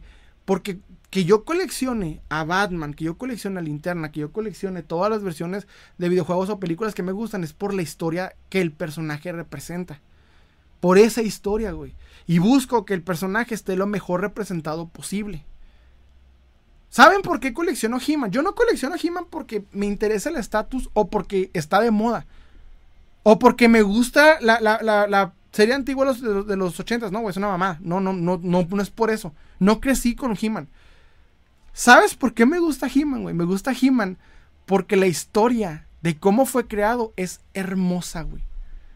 He-Man fue una respuesta desesperada para ganarle Star Wars, Kenner. Porque Mattel había rechazado Star Wars. He-Man, güey, se sentaron como 5 o 6 cabrones. Estoy siendo muy, muy, muy, muy rápido. Y se pusieron a, a dar ideas a lo pendejo, güey. Hasta que uno se le ocurrió la palabra más pendeja que se le ocurrió. El hombre, He-Man, se les ocurrió hacer rápido algo inmediatamente y como pudieron para en chinga hacer una, una serie y ponerla. He-Man no tiene historia y no me vengan con la mamá que sí, porque no tiene historia, güey. He-Man, las 80 de Filmation, no tiene historia. No tiene, güey. Es un cartoon comercial del mismo modo que se hizo cualquier cartoon de, de serial que se vendía en los 80 antes de que, de que Ronald Reagan le, liberara, liberara la venta de, cosas, de, juguetes infantiles. O sea, es puro marketing, güey. Porque muchos dirán, hay una historia de No, no hay. La están haciendo ahorita en Revelations y no está funcionando. No me digan que sí, porque no, la verdad no. O sea, eso es lo que quiero llegar. Entonces, lo que yo colecciono, güey, son historias. Esa historia me gusta un chingo. Un, un chingo, güey. O sea, si yo compro un, este, Star Wars, porque me gusta Star Wars, güey. La historia de Star Wars, Star Wars. O sea, la razón por la que compro las cosas no es para tendencia, no es para, para, para estatus, porque no tengo, güey, no tengo una lista de figuras súper raras y caras. La neta no. No, güey, yo no tengo una figura producida en Japón y conocida por tres cabrones. Yo no tengo una figura de un, este, de un güey que se mató y que hizo su figura antes de morir, así como pinche este, artista súper random. No, güey, no tengo nada de eso. No tengo la figura más rara de, de, no, sé dónde chingado. No, güey. O sea, yo colecciono en base a las historias. Eso es lo que a mí me gusta. ¿Sí me entienden? O sea, yo colecciono la historia, güey, que hay detrás de esto. Y casualmente, hoy que estoy haciendo contenido y que expando más lo, que estoy aprendiendo, güey, hay muchas cosas que, que compro porque me las encuentro y las reconozco. Pasó, por ejemplo, con los monstruos, los monstruos de Remco, güey. Yo no los conocía hasta que hice un video de ellos, los conocí. Misma situación con, con, la, con, la, con la tortuga ninja. Con esta, güey. O sea, hice una, un video de esta madre y la encontré en 9 dólares y la compré. O sea, sí. Un chingo de historias son las cuales voy aprendiendo, güey. O sea, eh, colecciono historias. Fuera de las figuras de acción, razón para que figuras de acción es por la historia que, que hay del personaje, de lo que cuentan, de lo que hace. No el estatus, no el si llama la atención, no el si me genera vistas o likes, historias. Entonces, por eso les digo que cuando uno ve, por ejemplo, a los creadores de contenido que compran por estatus o que compran por otros factores, güey. Que muchos dicen, no es que no lo hago por estatus, yo tengo una conexión. Sí, güey, no, no naciste con una versión inglesa de, de, de pinche Mego, güey, no, o sea, no naciste con la versión inglesa de Palito de, de, Star Wars, tampoco te criaste con, con el pinche este, He-Man de, no sé, de, España, no, güey, o sea, lo compras, ¿por qué? Porque tenerlo te da estatus. Y es por esa razón que hay mucha cotización de parte de muchas personas. Y entre más dinero tienes, es como por, es por esto que se tiene que entender los niveles de coleccionismo están muy arraigados al tema económico. Y eso es lo que les quiero platicar. Pero por ahora es, ¿por qué? Y yo les quiero preguntar, ¿qué coleccionan y por qué lo hacen? O sea, ¿qué estás coleccionando? Ok, sale la, sale la, película de, Avengers y tienes al, Capitán América. ¿Pero por qué? Ah, porque me gustó la, el Capitán América, sí, pero ¿por qué? O sea, ¿por qué te gustó la, porque te gustó la película? Pero ¿qué te gustó de él de la película? ¿Sabes cómo? ¿Qué te hizo ir por una figura de Marvel Legends de Capitán América? ¿Qué, qué tiene eso? ¿Por qué, qué, quieres de él? ¿Qué es lo que te gustó de él, güey? Y apenas lo conociste en una película. O sea, eh, no sé, son, cosas que, creo que debemos de preguntarnos. Porque no nomás se trata de gastar a lo pendejo, güey. O sea, es saber por qué lo compras. Para muchos, güey, la rareza y la dificultad es un factor interesante. Para mí, un coleccionista que antes de decirme lo más raro y lo más caro que tiene, es que tiene una historia interesante, eso es lo que más conectas con su idea. No sé, o sea, como que dices, fuera del hecho de que la figura vale 50 mil pesos porque no la tiene ningún cabrón, es, es que mira, guáchate, hay una historia bien chingona esta figura y es esto, esto y lo otro, ¿sabes cómo? Creo que eso es lo más chingón. Cuando alguien colecciona, sabe por qué colecciona lo que colecciona y se nota. Fuera de llamar la atención, fuera del estatus, fuera de los likes, fuera de los videos virales, el por qué, güey. Porque sí está chingón tener el último Yamaguchi de, de Moon Knight. O está chingón tener el Krampus de no sé qué chingados marca. Pero el por qué. Fuera que es una figura bonita, güey. ¿Por qué? ¿Qué tiene ese personaje que te hace bien en tu colección? Si, ah, pues es que está bonito. Entonces estás buscando consumismo. Más porque sí. No sé, ¿ustedes qué opinan? Los, los leo, los leo. Los leo. Ya me voy. Ay, hijo pinche madre. Me fui, me fui. Sale, me que rotará. Ah, no, para mí. Se me repite otra vez el comentario. Rogelio González, Salem, ¿qué opinas de las figuras actuales de las tortugas ninja? ¿Cuáles, hermano? Las de Playmates, este, no me gustan mucho, pero están chidas. O sea, no, no son chidas. Me las digo, Salem Rosarín, ¿por qué coleccionas lo que coleccionas? Ese güey se aventó una por qué comes lo que comes. Pero es que es interesante el por qué, güey. O sea, cuando te preguntas por qué, es una buena frase. Es una muy buena frase. ¿Por qué crees lo que crees? Muy buena frase. Quinto fantástico. Aquí en Querétaro son así todos los coleccionistas. O son vendedores mamadores de coleccionismo por de colección por estatus. Laia Loud me comenta. Yo pienso que todos sentimos envidia, todos deseamos lo que no tenemos y queremos, pero la envidia se puede convertir en admiración, aspiración, objetivos. Malos si se convierte en odio y frustración. Fíjate que tiene razón, hermano. Pero por ejemplo, en este caso lo digo porque te puedo envidiar el carro, te puedo envidiar la casa, te puedo envidiar el lugar en donde vives, pero la colección no.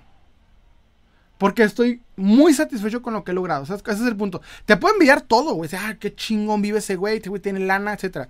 Pero no te puedo envidiar la colección. Es algo que dices, no. Estoy como soñé, así la tengo. No sé. ¿Ustedes qué opinan?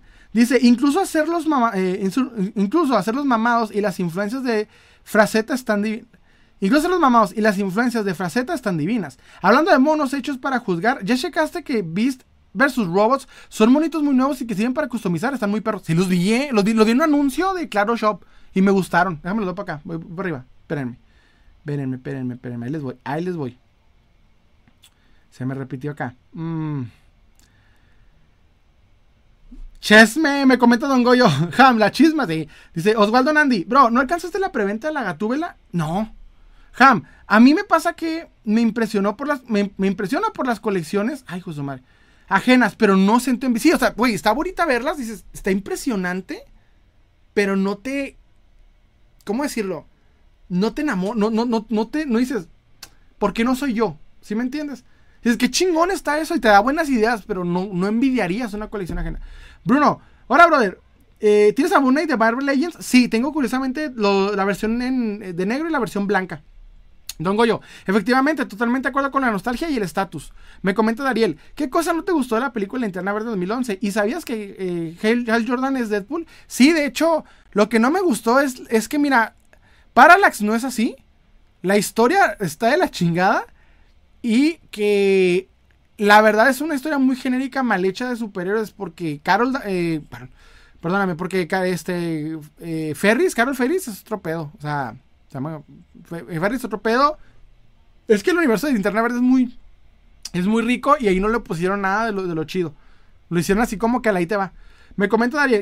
ah, este, Perfect Sponge, exacto. Las caricaturas de He-Man son comerciales. Don Goyo, igual por las historias, igual por las historias y para hacer historias. Me comenta Ham, ¿por qué? Pues no más. pues no más. ¿Por qué colecciones? Pues no más. Tango, Tango, es por eso que me compro figuras de Sonic, porque tengo una enorme eh, conexión con Sonic. Yo con Shadow, fíjate. Dice, porque amo los personajes. Exacto. Es que es, que es la razón, güey. O sea, Sí, hay figuras que compras porque, ok, hay figuras que compras porque, va, la quieren los demás, yo también por eso. Pero no toda la colección, güey, ¿sabes cómo? O sea, una cosa tengas una o dos así, güey, pero la mayoría es porque esta figura algo tiene del personaje que a mí me representa. Por ejemplo, hace poco, me clavé mucho con Drácula. Leí el libro de Bram Stoker, me puse a ver las películas hechas de Drácula, güey, en el de este pasado, y me fui a buscar figuras de Drácula. Porque me gusta la historia de Drácula de Bram Stoker, güey. De Bela Lugosi, de, de Universo. O sea, vas conectando a los personajes. Y no necesariamente es algo que me va a producir likes, likes. No me va a producir likes, no me va a producir videos chidos, güey. Pero eso es lo chido. Porque muchos de los que compran figuras y las muestran. Sí, güey, está chida las vistas, ¿no?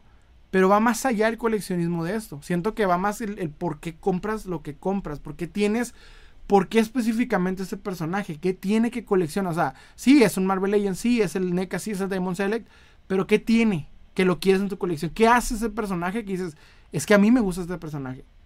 No sé. Me comenta. Eh, le dice, andas con todo, ¿verdad? Porque anda, nos tocó ahora como que un día difícil en TikTok. Me comenta Oscar Gómez, ¿no crees que últimamente hay personas que solo coleccionan una nostalgia porque no, una nostalgia que no aceptan? Fíjate que sí. Fíjate que sí. Anda, es más que nada con los coleccionistas, lo noto mucho con coleccionistas. Deja tú solamente del vintage. Toda la, cultura pop actual es una nostalgia. Todas las películas que van saliendo son refritos, son ideas vagas y creo que se cierran mucho esas ideas, güey. Y creo que también tiene mucho con esa crisis de, que la gente no está buscando más que lo... Como lo que va saliendo no les satisface, van buscando específicamente lo que ya salió. Pero lo que ya lo que fue, que fue una, mejor tendencia anterior. Y no como tal, algo que salió que te puede representar mejor como historia. ¿Sí me entiendes? O sea, por ejemplo, hay gente que si no sale una película que lo explique, no entienden la, historia. O sea, no sé, como que, como que en el coleccionismo pasa mucho eso, güey. Que la gente compra lo que ya... Lo, eh, como si licencias con los cuales tenían conexión, pero que realmente este, no no tiene sentido ahora. Y es más que nada por, por, seguir eh, buscando una, mejor época que la que tienen. Como escapar, pues. Y es el pedo de la nostalgia, de hecho. ¿Cuánto dinero hay detrás de ti? La verdad no mucho. No mucho. Podrías pensar que mucho, pero no, la verdad no mucho. Me comenta este... Ay, se me repitió una casa. Se me va, se me va, se me va, se me va, se me va. Espérenme, espérenme, espérenme, espérenme. Ar López, incluso hacerlos eh, ah, no, pero se repitió esa parte. Dice: Quinto Fantástico.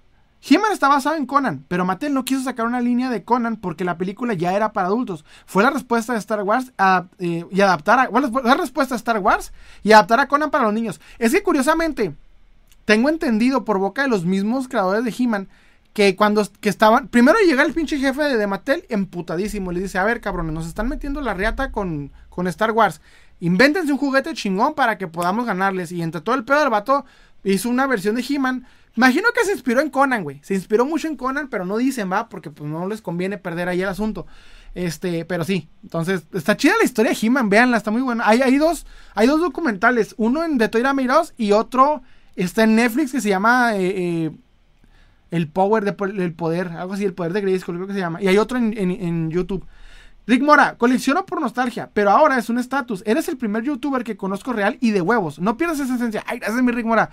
Ese es el pedo, güey. Hay mucho, hay mucho creador de contenido que, que vende mucho estatus, ¿eh? Mucho, mucho el compra esto para que estés a este nivel o tengas más.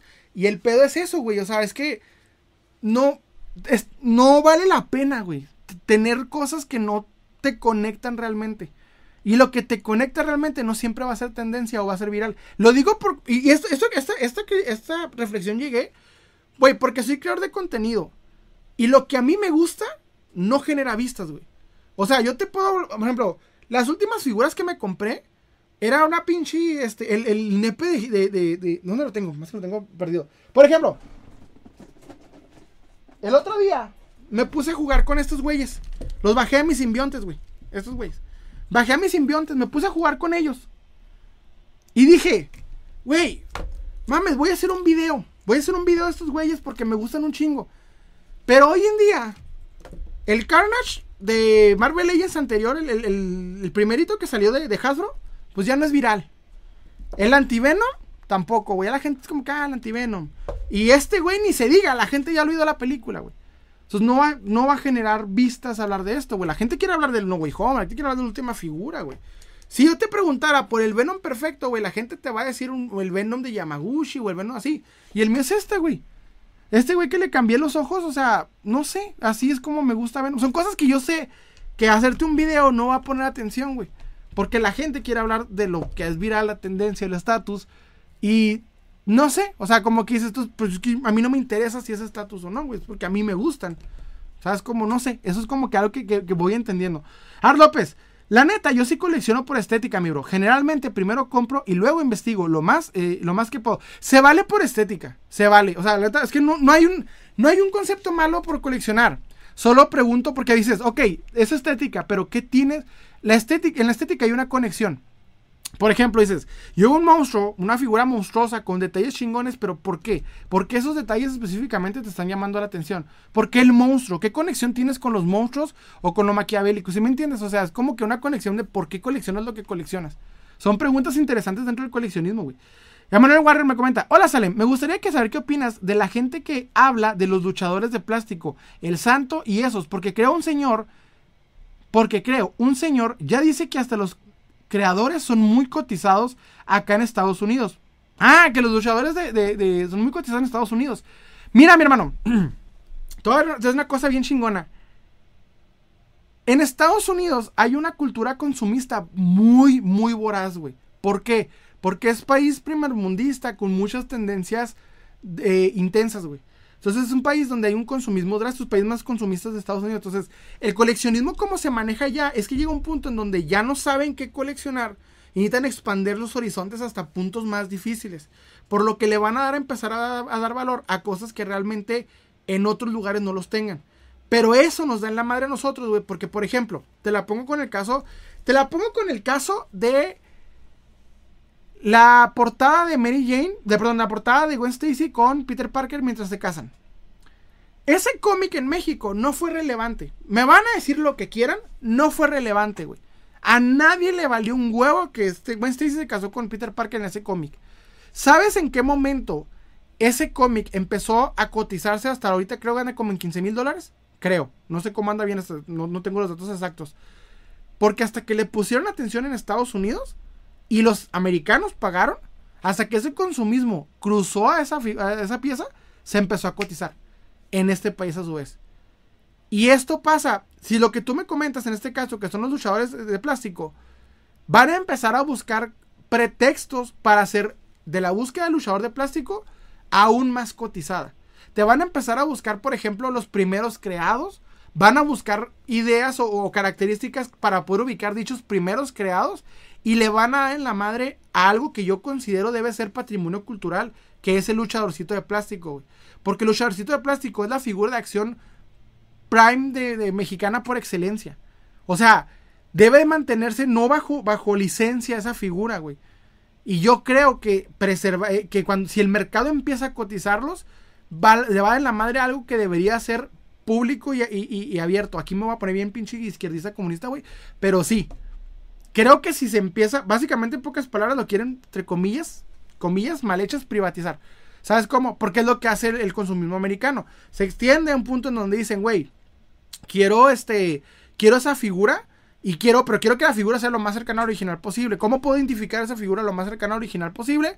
Te empiezan a buscar cositas que va, va a hacer que a su vez haya una repercusión en el mercado nacional. O sea, que la gente ahora le va a dar valor a esas figuras de manera económica. Y no sé si has visto que el resto de los juguetes mexicanos eh, han tenido ese impacto bien, bien cabrón. Hay un chingo de coleccionistas que empezaron a cotizar. Lil Ledi, ahorita Lil Ledi, que debería ser patrimonio eh, para, para el coleccionista nacional, se ha ido degradando, güey, al punto que se han cotizado ridículamente y la gente las está comprando a lo pendejo, no para coleccionarlas o para preservar historia nacional, para venderlas a los gringos.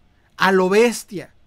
Créeme, a lo. Y tengo datos oficiales corroborables que podría culpar a cierto youtuber súper famoso que lo está haciendo, güey. Que están agarrando a, a, pinche mares las figuras nacionales para venderlas a Estados Unidos. Entonces, no sé, güey. O sea, lo que te puedo decir es, es un consumismo que está aprovechándose bajo y, al mismo tiempo gente que quiere aprovechar esa reventa por eso. Y si le dan la mano a luchadores mexicanos, nos van a dar la madre algo que debería ser cultura y patrimonio nacional, güey. Pero pues ya ves cómo es, cómo es esto. Me comenta este Julio Ortega, bro. A varios de mis amigos y a mí nos gustaba, nos gustaba He-Man por esta, eh, por esta hora. Y del recreo platicábamos de los consejos que nos daba al final de la, caricatura. Es por. Hijo de su pinche madre, se me cortó. Espérame, no. Es porque nos llega. Es porque. Es porque nos llegábamos. es por eso que nos llegábamos a adquirir las figuras de He-Man. Ah, no, sí, mi hermano, porque tú lo viste en su momento. Pero, por ejemplo, en, tu caso es, por nostalgia. O sea, tú tienes conexión a He-Man no por la historia. ¿Sí me entiendes? He-Man no tiene historia. O sea, He-Man no tiene un viaje del héroe. ¿Sí me entiendes? Hasta el 2000, si no me equivoco, el 2000X, son la primera que, eh, eh, que agarra He-Man, o si no los cómics, ustedes ubíquenme, que hacen de He-Man un viaje del héroe. De hecho, los cómics, tengo un cómic original de He-Man, de, de, figura. La historia de He-Man no tiene sentido. La que se la dieron los cómics, no tiene sentido, sí, no tiene sentido. El vato no tenía poder de, de no era, este, e, era como un bárbaro, que el vato se va y después se quiere la espada, algo así más por el estilo. La neta no tiene una historia con la cual tú querías ser He-Man. Más bien era como que eh, era marketing de los 80 que pegó bien chingón. Y no está mal, o sea, no está mal, ¿sabes cómo? Porque hay gente que, por ejemplo, el viaje del héroe de Luke fue el, que se convirtió el, el, el pues sí, el, héroe de los 80 por eso. Pero me refiero a que el punto es que la gente actualmente colecciona He-Man por la nostalgia y el estatus y no como tal, porque el personaje tiene algo que te puede enseñar en la actualidad. Bueno, por ejemplo, yo nací en los 90, no me tocó ver esa serie, por lo que de niño no vi esa serie. Yo esa serie la, entendí ya más grande. Y pues ya ahorita ver una serie más grande de He-Man, pues, te, hace ridículo. Me comenta, este... Saludos de Estados Unidos, me comenta Mario Warrior. Manuel, ¿cómo andamos? Quinto Fantástico. Ya DC se está tardando en sacar una película animada de Crepúsculo Esmeralda y la caída del murciélago. Ya sé, güey. Pero ahorita con el Tomorrowverse, no, está de la verga el pinche Tomorrowverse. Me comenta Luis Pineda, ¿cómo estamos? Javier Guamán me comenta, el día que vi la película de Interna Verde, algo se rompió dentro del Otso, sí. Me comenta Luis Pineda, yo compré mi primer figura Naruto porque me hizo sentir de niño, dice que de niño solo necesito esforzarme al máximo para lograr mis sueños, aunque no basta solamente esforzarme. Así más sentí bien la esperanza en todo saldrá bien. Fíjate, por ejemplo, en este caso buscas este el viaje héroe. O sea, es la historia lo que te conectó. vale, Lizarra, vale, Lizar. Saludos, Salem, ¿cómo andamos, vale? Analog Toys, salen por favor, habla de lo de la botella de candor y los bootles mexicanos. Ahí te voy, Analog, ahí te voy. Luis, Luis, Suárez, en mi caso yo colecciono por la estética de las figuras. Así no tengo idea del personaje, pero si me gusta, si me gusta, compro la figura. Eh, se vale, se vale, o sea, te digo, pues, pero la misma estética es por algo. Digo, o sea, tienes colección específicamente por algo. Colecciono Marvel que me gustan. Vale, Lizarras. Yo colecciono lo que me gusta, ya sea nuevo vintage, puede ser por nostalgia. Basurero. Hola, Salem. ¿Qué opinas del bootleg y cómo crees que sea el coleccionismo en unos 20 años, tanto en precio como en calidad? Es un buen punto. Este, de el tema que creo el bootleg en ese aspecto. Suritán, están hechos para vender, mi estimado. Y están bien chidas. ¿De qué? Me perdí, Sultán, se te cortó el comentario. Si tocó chambear, ya sé, mi, mi, Lazy. Se te, tocó, se puso bien densa la gente. Me comentaba, este. Artudito. Dice, cierto, compro mis figuras y me gusta la figura y sus detalles. Hola, me tienes, se te cortó, se te cortó Magican. Me comenta, eh, ah, dice, están hechas para vender, mi estimado, y están bien chidas las dijimos, sí, ahí le va. Me comenta el buen Unlock Toys que hable del tema de la botella de Candor y los bootlegs mexicanos. Hijo de su pinche madre. Hablé con mi carnal Bones y este, güey, se va a aventar un video. Se va a aventar un spoiler, ¿eh? Va a aventar un spoilercito de, de, de Bones. Así no me regaña, me va a regañar. Se va a aventar un pinche video bien chingón. Y todo lo que diga Bones lo secundo, güey. Todo lo que te diga Bones de, de, la botella de Candor lo secundo. Así póngale, Salem lo secunda cuando saque. Esperemos que sí. Te voy a contar esta, güey. Ahí te va. Yo les he dicho en muchos lives que a mí no me gusta la botella de Candor, güey. No me gusta para nada la botella de Candor. Y yo les he dicho que nunca, que no tengo una, una razón lógica, porque soy hater de la botella de Candor.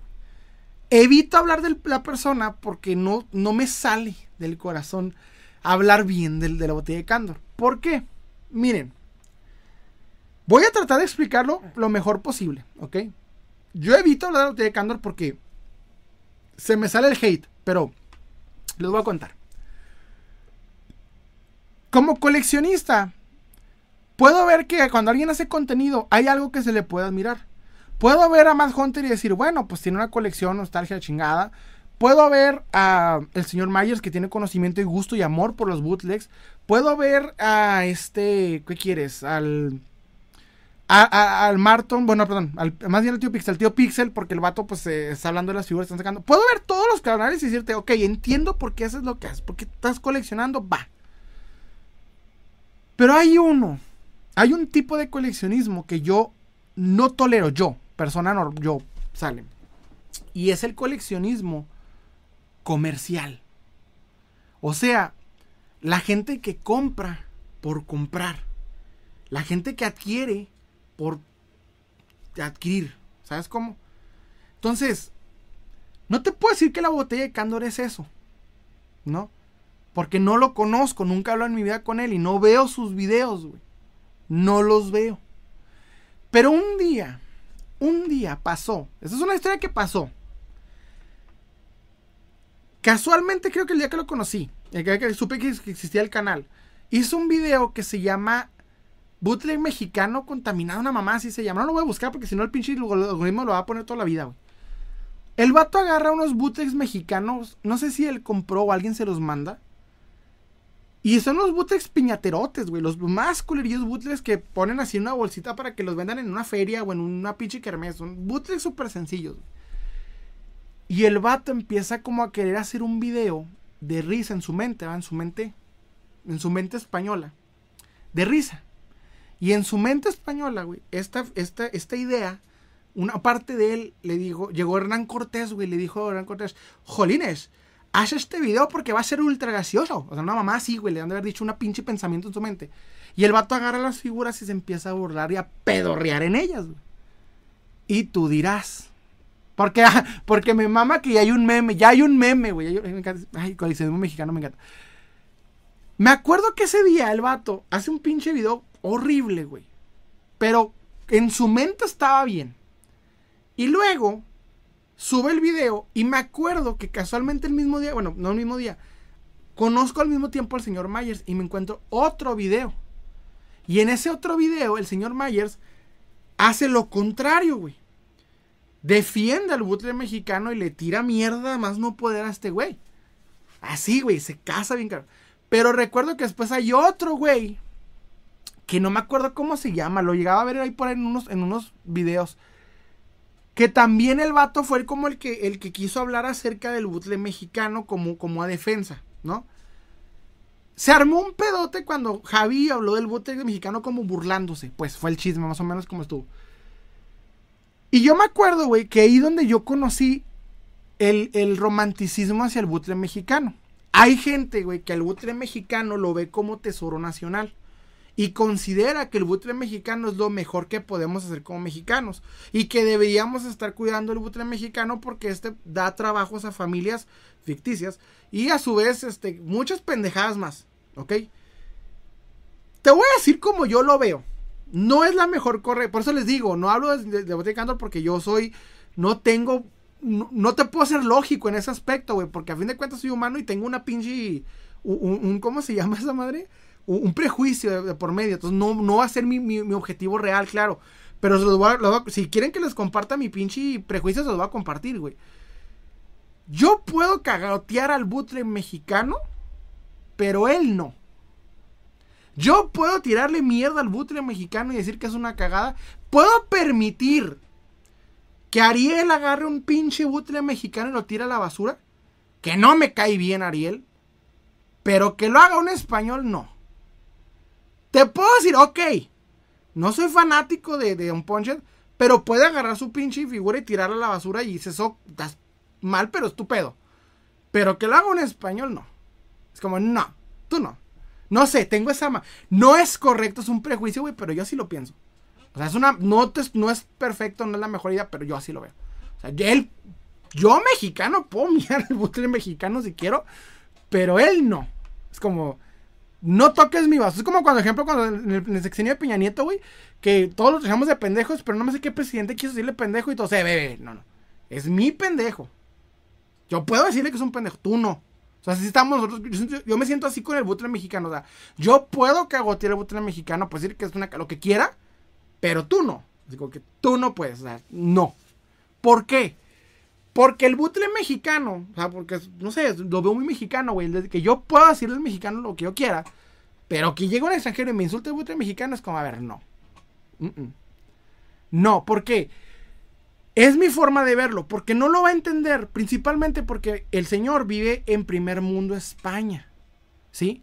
Entonces, él obviamente, güey, su concepto de coleccionismo se basa en detalle sobre, sobre pieza, o sea, el vato te está coleccionando todas las figuras, su colección, la más acá, o sea, es eso. Me había tocado ver que el vato es muy crítico hacia las figuras de pocos detalles. Una vez me tocó ver hace muchos años, cuando recién estaba empezando eh, eh, AliExpress que le llegó una figura de Superman y Crypto. Y me acuerdo que en esta figura que el vato tenía con Superman y Crypto, la pide de AliExpress y costaba como 5 dólares, 6 dólares, güey. La, figura, una cagada. Entonces este güey le llega la figura y este, cuando el vato la tiene, la cagotea, dice, no mames, esto no se parece a nada, porque el vato vio una foto de un Christopher Reeve bien mamalón chingonzote con un cripto eh, sentado, y la figura que le llega es un supermancillo todo mequillo, güey, con esta madre, y yo así como que, güey, ¿qué querías por 5 dólares o 10 dólares? Una cosa así, güey. O sea, se me hizo muy pendejo, pero cuando atacó el bote mexicano dije, a ver, espérate, o sea, ¿por, por qué, güey? O sea, ¿bajo qué lógica estás atacando el butle mexicano? El vato se empezó a atacar el butle mexicano bajo la lógica de las pinches detalles, cuando ese tipo de butle mexicano no lo queremos para detalles, güey. El Butrick piñatero de las manitas del santo abierta no lo quieres para detalles, güey. Miren, más aquí tengo un Butrick. Este chinga, esta chingadera no las quieres para, para, para detalles o para que representen. No, güey. Tienen otra función, pero no como para coleccionar. Entonces, criticarlos de un punto de vista coleccionista es ultra pendejo para mí. Porque esto no lo buscas porque dices, yo quiero butle mexicano para, este, ay, es que el luchador no parece así, está mal y, está, no, güey, no lo criticas de esa manera. O sea, el punto, lo que digo es, cuando hizo eso, se me hizo muy pendejo, güey, porque cuando criticamos un butle mexicano, no lo critico porque se ve feo, porque está barato, porque está culero. Lo critico porque lo romantizan, güey.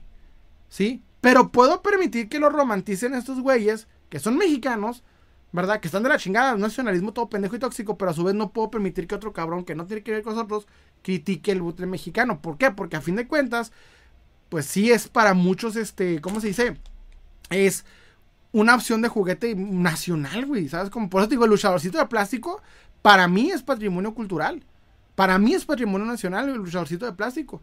Luchadorcito así como esas mamás, es eso, güey. ¿Por qué? Porque no hay nada más mexicano que un concepto de luchador con máscara y a su vez ese, tipo de, que te representaba al santo, al Blue Demon.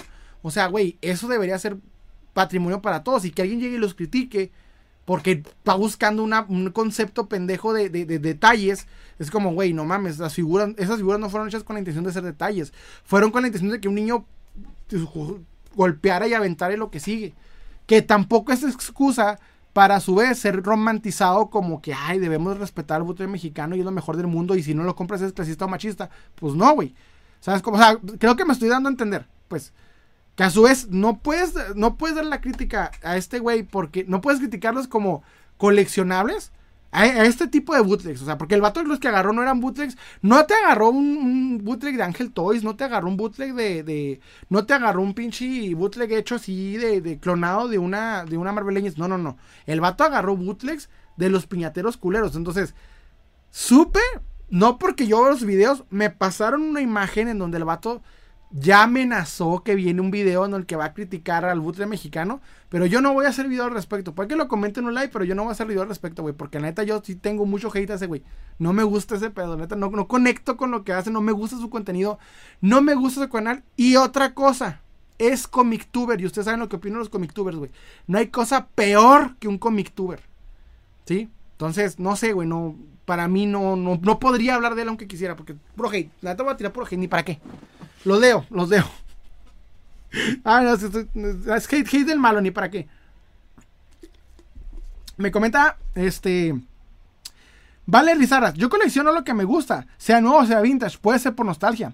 Basurero, hola Salem, ¿qué opinas del bootleg y cómo es el coleccionismo en unos 20 años, tanto en precio como en, calidad? En 20 años, mira, el del bootleg, el bootleg es un tema muy amplio. Tiene que, eh, hay desde bootlegs vintage hasta bootlegs modernos. Eh, para mí el bootleg moderno, clones de NECA, clones de Figuarts, clones de esto, son muy útiles para un coleccionismo de menor, de menor economía, pero con buenos detalles. No tengo nada en contra de ellos, al contrario, creo que sí son útiles para el, para el coleccionista. El bootleg mexicano hay mucho romanticismo y puede mejorar, lo que he dicho en varias ocasiones. Y este, de ahí en más, en 20 años no sabemos, hermano, la verdad, quién sabe. Y eso es lo chido del futuro, llegar a eso. Porque no te puedo predecir cómo está la situación ahorita, la verdad. Es muy cambiante las tendencias. Me voy para acá porque me fue, me fue todos acá. Ahí les voy. Dice. Mira, por ejemplo, voy a probar este comentario. Dice. Obi. Bueno, Obi-Wan, te voy a decir Obi-Wan porque está muy cabrón lo demás. Solo te cae mal el vato y ya. No es tu estilo, pero sí están chidos videos. ¿Qué te estoy diciendo? ¿Qué te dije? No tengo nada bueno que decir del güey. No lo veo, no hablo por eso, güey. Usualmente no lo ahorita porque me, preguntaron, pero porque te estoy diciendo, no te hago un video del güey porque me sale el pinche prejuicio. No, no me agrada exactamente, güey. No tiene sentido, no busques sentido a que no me caiga un güey. Mira, tengo un pinche eh, repleto los comentarios de gente que odia más contra sin sentido. Pues, pues, igual, yo tengo derecho a no tener sentido caerme mal ese güey. No me gusta su contenido, no lo veo, güey. Por eso no hablo del tema. Cuando hablo del tema me sale el hate, ¿para qué te digo? Bueno, porque les digo, o sea, es hate mío, Hate, sin sentido. Dice, ¿qué onda, gente? ¿Cómo están? Me comenta Artime. Luis Alberto, ¿cuánto por las del Toby? No, no vendo. Dice, Salen, ¿por qué no transmites por Facebook? Porque nomás tengo dos, nomás tengo dos dispositivos. Es un peor transmitir por Facebook. Tengo, dice, eh, un, español, dar la peor opinión que vas a escuchar. además, además, Javi Collector me comenta, ¿tienes Shark, eh, Sharks, bro? No, no me gustan. La neta no me gustan, ¿para qué te digo mentiras? No me gustan, muy bonitos, pero no, no es mi estilo. ¿Qué es un comictuber? Lobus, no abras esa, esa puerta, Lobus. No abras esa puerta. No, me hagas empezar. Tengo un speech. La gente ya se lo sabe. No te creas. Es un creador de contenido que habla solamente de. de, de cine de, de, de, de, cómics. Es lo único. Es como, por ejemplo, un Andrés Navi, un este. Mr. X, un. ¿Cuál otro? Este. El. ¿Cómo se llama el güey que pone puros, este, como, y, como imágenes de, los Vengadores viejitos como para arte y, que va a revivir este Tony Stark? ¿Cómo se llama ese güey? El, el que hace poco fue funado, no me acuerdo cómo se llama ese güey. Pero básicamente esos güeyes que nada más te hablan de, películas y que van a salir nuevas películas de Hombre y nada más eso hablan. Me comenta Spinex 2. Chale, yo colecciono Jurassic World y, y fauna prehistórica. Eso es lo chida. O sea, eso es lo chida.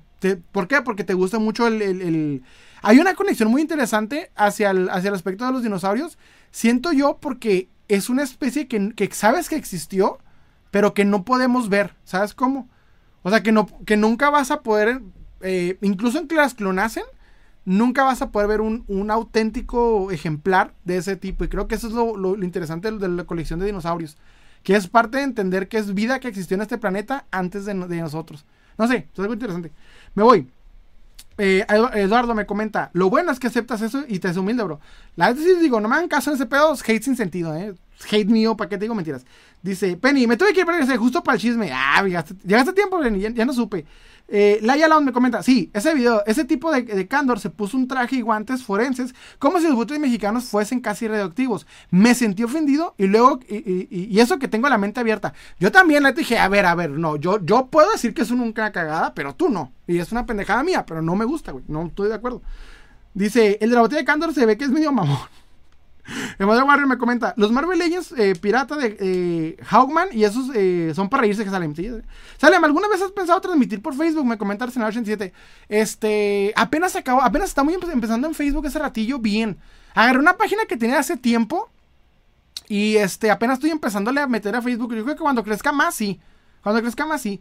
Julio Ortega, se te cortaron los comentarios. Ana Alterno me comenta, lo peor es que la botella de Candor es que van a analizar los famosos luchadores mexicanos por la etiqueta de cartón que se alcanzaba a ver.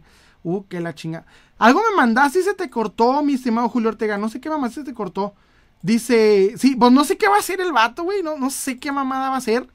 Pero yo no voy a hablar de ese tema, güey. ese kill, ese kill, se lo dejo al Bones. La neta, se lo voy a dejar al Bones. Ese kill, dale, güey. Así como que, ten el sniper, tú dale, güey. Yo no, no puedo, güey. Tengo, tengo eh, sentido irracional de, de, de, aberración hacia la botella de Candor que mejor no.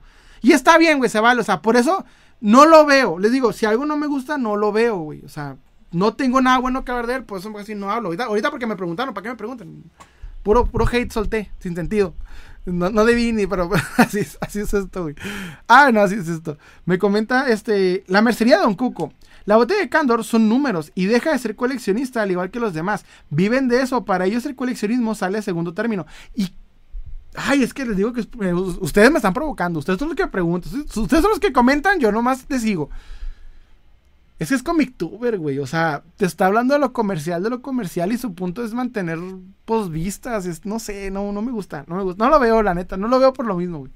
Mira, no veo ni, no, no veo ni podcast de lo que hace él, nada. Me sale, me sale un chingo que hace muchos, este. Eh, en YouTube me sale mucho que hace muchas colaboraciones.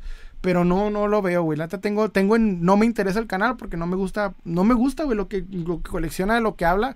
No quiero ni ver, güey, que hable, cómo habla de coleccionismo, porque no. Si esa vez me hizo emputar, no quiero que me haga otra, otra vez, mejor así le ¿Para qué hablo? ¿Para qué veo cosas que me caen mal? Pero sí, básicamente es el, es el, es el, es el. Miren, ustedes me preguntaron y yo les respondo. Chisma, le da chisma. ¿Por qué puse la cara de Raúl el Pelón en el live del día de hoy? Ahí les doy. Ay, Dios mío. Es igual que tú, Salem. Te juro que me dan ganas de hablar mal de la botella. Es que, güey, nos va a salir, nos va a salir hate. ¿Para qué nos preguntan? Somos. La neta, no, güey. somos haters, punto, güey. No, nos va a salir nada bueno de hablar de ese pedo. Eduardo me comenta. Lo bueno es que. Sí. Ahí les va. este chisma, güey. Ahorita le está hablando acerca de los análisis mediocres. Y me encontré un tema. Me encontré un podcast. Me encontré un podcast que me recomendó YouTube. Gracias YouTube. Ahí te va. Este podcast se llama Kingscape 80s. Kingscape 80s. Y este podcast o es o son compas de Raúl el Pelón o algo de Raúl o lo invitaron, no sé cómo está el pedo, ¿ok? Pero no, el Raúl el Pelón no es parte del podcast. Aparece en varios episodios, pero no es parte del podcast me tocó ver varios videos que me aventé a por dos para poder saber si había un tema. Y sí, sí, había chingo de temas. Miren, tenemos que hablar de este tema para explicar por qué, por qué voy a hablar. Hmm. Hablaron de un tema, de varios temas que me llamaron la atención porque ellos tienen un concepto de coleccionismo muy específico. Te voy a explicar por qué. Cuando tú haces un podcast o haces un tema o lo que sea y hablas de coleccionismo de tu perspectiva, dejas de notar mucho que lo que hablas o lo que coleccionas está basado específicamente en lo que crees o lo que has visto. Lo cual está bien, güey. O sea, si quieres platicar de temas muy burdos, es tu pedo. yo creo que deben de ser mejores, pero pues cada quien, ¿no? O sea, si no quieren es su pedo. Pero estos compas no son gente fácil de, de, No hablan de colección. No son coleccionistas de Marvel Legends, no son coleccionistas de... No, no, no. Son raza, güey, que te va a la PowerCon como si fuera a ir al tianguis, güey. Son gente que tiene lana, son gente que vive en primer mundo, son gente latina con dinero, son gente con muchos aspectos específicos y su forma de hablar de coleccionismo tiene que ver con esa forma de, de, de, de comprar. Me aventé varios, nomás dos podcasts de, con Raúl Pelón. Y hay un tema que voy a hablar, pero me voy a empezar con este rollo. Y es que cuando un coleccionista entra a ver uno de estos videos, pensamos que la manera en la que compra Raúl, más Hunter o todos los demás, güey, es igual a la de nosotros. Y no es así. Si yo ahorita te acabo de platicar por qué compras lo que compras, te puedo asegurar que no compras por estatus. Porque no, no todos tenemos la economía para pagar una figura exclusiva. ¿Sí me entiendes este pedo? a esto voy. Miren, cuando tú tienes una economía mucho más estable, te lo voy a poner con el ejemplo del carro. Con un carro, ¿ok? Un auto, un coche, como le digas tú. Cuando tú tienes el. Cuando a ti te falta dinero, un coche lo quieres como sea. Porque tu única intención es transportarte y se chingó. Cuando dices, güey, con poder llegar de punto A a punto B, me vale madre si viene, si se está cayendo, si es una roquita viejita, me vale madre, güey. Punto es llegar de punto A a punto B. Si tienes dinero suficiente para satisfacer tus necesidades básicas y lo simple, quieres un carro cómodo. Un carro que te, un auto que te haga llegar de punto A a punto B, pero no que te estés muriendo de calor, no que estés ahí temblando, que se te apague medio camino, no. Lo que quieres es un carro cómodo. Entonces empiezas a buscar un auto familiar de buen año que pueda sostenerte y que pueda llevarte a la, cómoda, la manera más cómoda posible. Y por último, está el nivel de que tienes dinero de sobra. Y es entonces cuando no te basta tener un carro que te lleve de punto A a punto B, ni te basta con que sea cómodo. Quieres resaltar, llamar la atención, que vean que tienes algo. Por eso llamo estatus. ¿Ok? Esto pasa en el coleccionismo. ¿Ok? Esto pasa en el coleccionismo. Hay gente, güey, que colecciona, eh, colecciona lo moderno porque pues es la tendencia y están a la vanguardia. La única forma de llevar a un estatus es por tener la figura que te cause tendencia. Voy a. No, es con tirar hate, es una opinión, eso es crítica, buen pedo. Pero es como el caso de este. Eh, ¿Cómo se llama este, este, este, coleccionista? The Geek Chronicles. The Geek Chronicles compra figuras chidas, caras buenas, porque son tendencia. Funcionan, le gusta la tendencia, queda bien, está padre, se vale. No es, no es criticable. Pero no realmente y funciona para los lives, funciona para que la gente vea y esté comprando eso, güey. Pero ¿qué buscan los que quieren la figura lo más raro y caro posible? ¿Por qué hay gente que se esmera tanto en tener la figura lo más rara y cara? Por ese punto, güey. Porque llega un punto económicamente en el que necesitas ir más allá. Ya no te satisface tener lo, lo básico, la tendencia. Quieres el estatus. El poder decir, tengo algo que los demás no, güey. ¿Sí me entiendes? Pero a un nivel resaltante. Porque de hacerlo así, pagarías eh, un custom hecho por un artista y el custom nadie más lo ha hecho, nomás lo tienes tú. Pero necesitas ir más allá. Necesitas que haya una excusa, güey. ¿Sí me entiendes? Porque es como pues, la gente con dinero, güey, no quiere solamente un carro para transportación cómodo, quiere un carro que resalte, que lo veas en la calle y digas, qué chingón carro y se te bajen a tomarte fotos. Eso es lo que la gente quiere, es lo que cierto tipo de coleccionistas buscan. Un coleccionista que le falte dinero nunca, güey, te va a invertir 100 mil pesos en una figura. No puede. Pero un coleccionista que le sobra, sí. ¿Por qué? Por eso mismo. Ahora, imagínate que se sientan y hacen un podcast y te hablan de coleccionismo, pero su coleccionismo está basado en el coleccionismo vintage más especulado de Estados Unidos, güey. O sea, su coleccionismo no está basado en tendencias de cine o tendencias como la del moderno, no, no. Está basado en un, coleccionismo más intenso. Lo que yo llamo el estereotipo coleccionista. Ya les había platicado de esto. Cuando alguien ve a estos, estos creadores de contenido, ve a esta gente y dice, ah, pues la gente está dispuesta a pagar 20 mil dólares por un carrito, y no es cierto, no todos. Bueno, ellos entran en esta facción, güey. ¿Sí? Por ejemplo, yo les dije, el coleccionista vintage, no todos los coleccionistas vintage compran por estatus, güey, porque hay coleccionistas que compran con la figura que tuvieron de niños, Güey, yo de niño tenía un pinche eh, leono y lo quiero en caja, nada más. Porque de niño lo tenía, lo quiero preservar. Ah, bueno, ahí está. Pero cuando dices, no, yo quiero la versión eh, europea exclusiva que solo se vendió en tres tiendas, güey, de leono, es otro pedo. ¿Sabes cómo? Porque tú no naciste con esa versión exclusiva europea de esos años, güey. Ni la conocías de ni sabías que existía en ese tiempo. Sino ahorita, porque económicamente puedes sostener eso. ¿Sí me entiendes? O sea, hay, una, un factor nostalgia, sí. Pero, pero fíjate, ¿por qué, ¿por qué te estoy diferenciando el concepto? Y pónganme atención a este punto, ¿eh? porque estoy entrando bien, bien denso.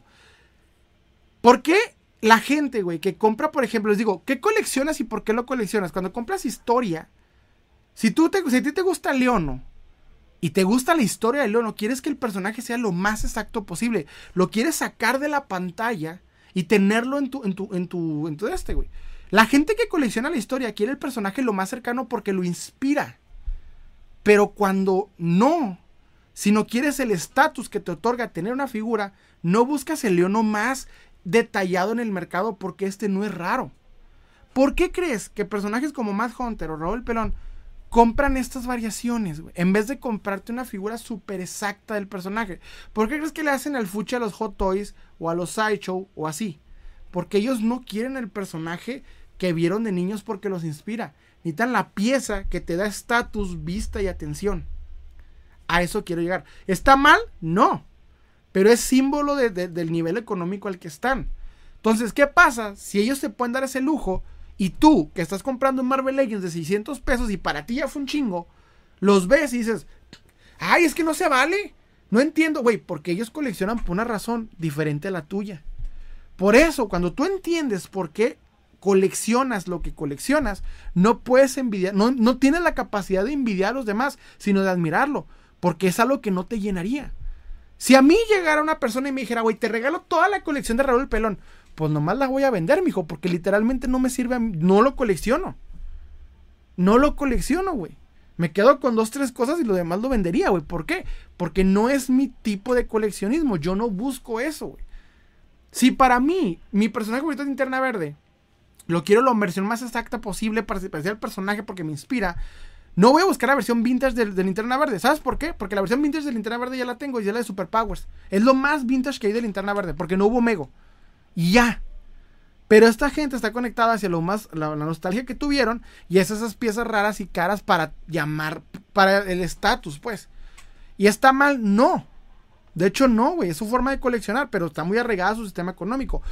Por eso, cuando tú te escuchas, los escuchas en un podcast, güey, te están hablando de piezas de niveles y temas que ni te interesan. No que no entiendas, no. No te interesan, güey, porque dices, pues a mí no me, no, no me llama la atención un pinche eh, Master of the Universe de, Japón, de Irán, de Irán, no, nos vale madre, güey. ¿Sí me entiendes? Tan sencillo con el tema del, más, del, Doblas. Todo el peor fue una figura que nadie entendía porque literalmente, güey, la gente le vale verga qué es Poppy, por qué hacer los 70. La gente de Massinger, fanática de Massinger, quiere una figura moderna que represente chingón al mecha. Eso es lo que quieres, güey. Por eso te pregunto, ¿por qué coleccionas lo que coleccionas? Entonces no me puedo sentir mal si veo una colección de un güey que tiene una Eternia y de un güey que tiene una pinche y el Wonder He-Man pegado así a la esta, porque a mí la neta, pues no me, no me conecta, güey. ¿Sí me entiendes? Yo tengo un custom de Wonder y con eso soy feliz. No necesito la versión original mamalona porque si la tuviera, cuando, cuando tu economía no es lo suficiente para ese tipo de cosas, la vendes. ¿Cómo chingado vas a tener una pieza de 6 mil, 7 mil dólares, güey, cuando te estás muriendo, cuando apenas si logras económicamente pasar la quincena? No tiene sentido. Por eso su nivel de coleccionismo es limitado, por eso todo es un estereotipo, güey, limitado. Por eso, cuando empiezan a hablar de este tema, pues te están hablando de cuántos billetes tenían en la, cartera, güey, y si está bien, pues sí. O sea, qué chido, pero ¿de qué nos sirve, güey, eso? O sea, por eso su coleccionismo, aunque no lo crean, es limitado. Porque muy rara vez, cuando las personas buscan eh, coleccionables a ese, nivel, a ese nivel, entienden otros coleccionables más. Es muy raro que suceda. ¿Sí me entiendes?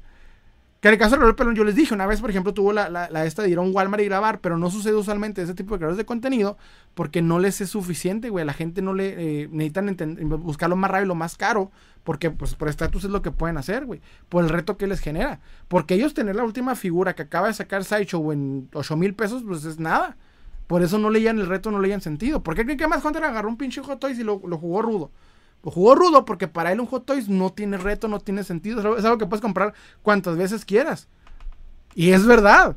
Pero ¿qué tiene específicamente el pinche Yoda de, de, de Lily exclusivo que tiene? Que solamente él lo tiene y nadie más, güey. Que el de History casi les le encuera para que se lo dé y no se lo dio. Por esa razón, güey.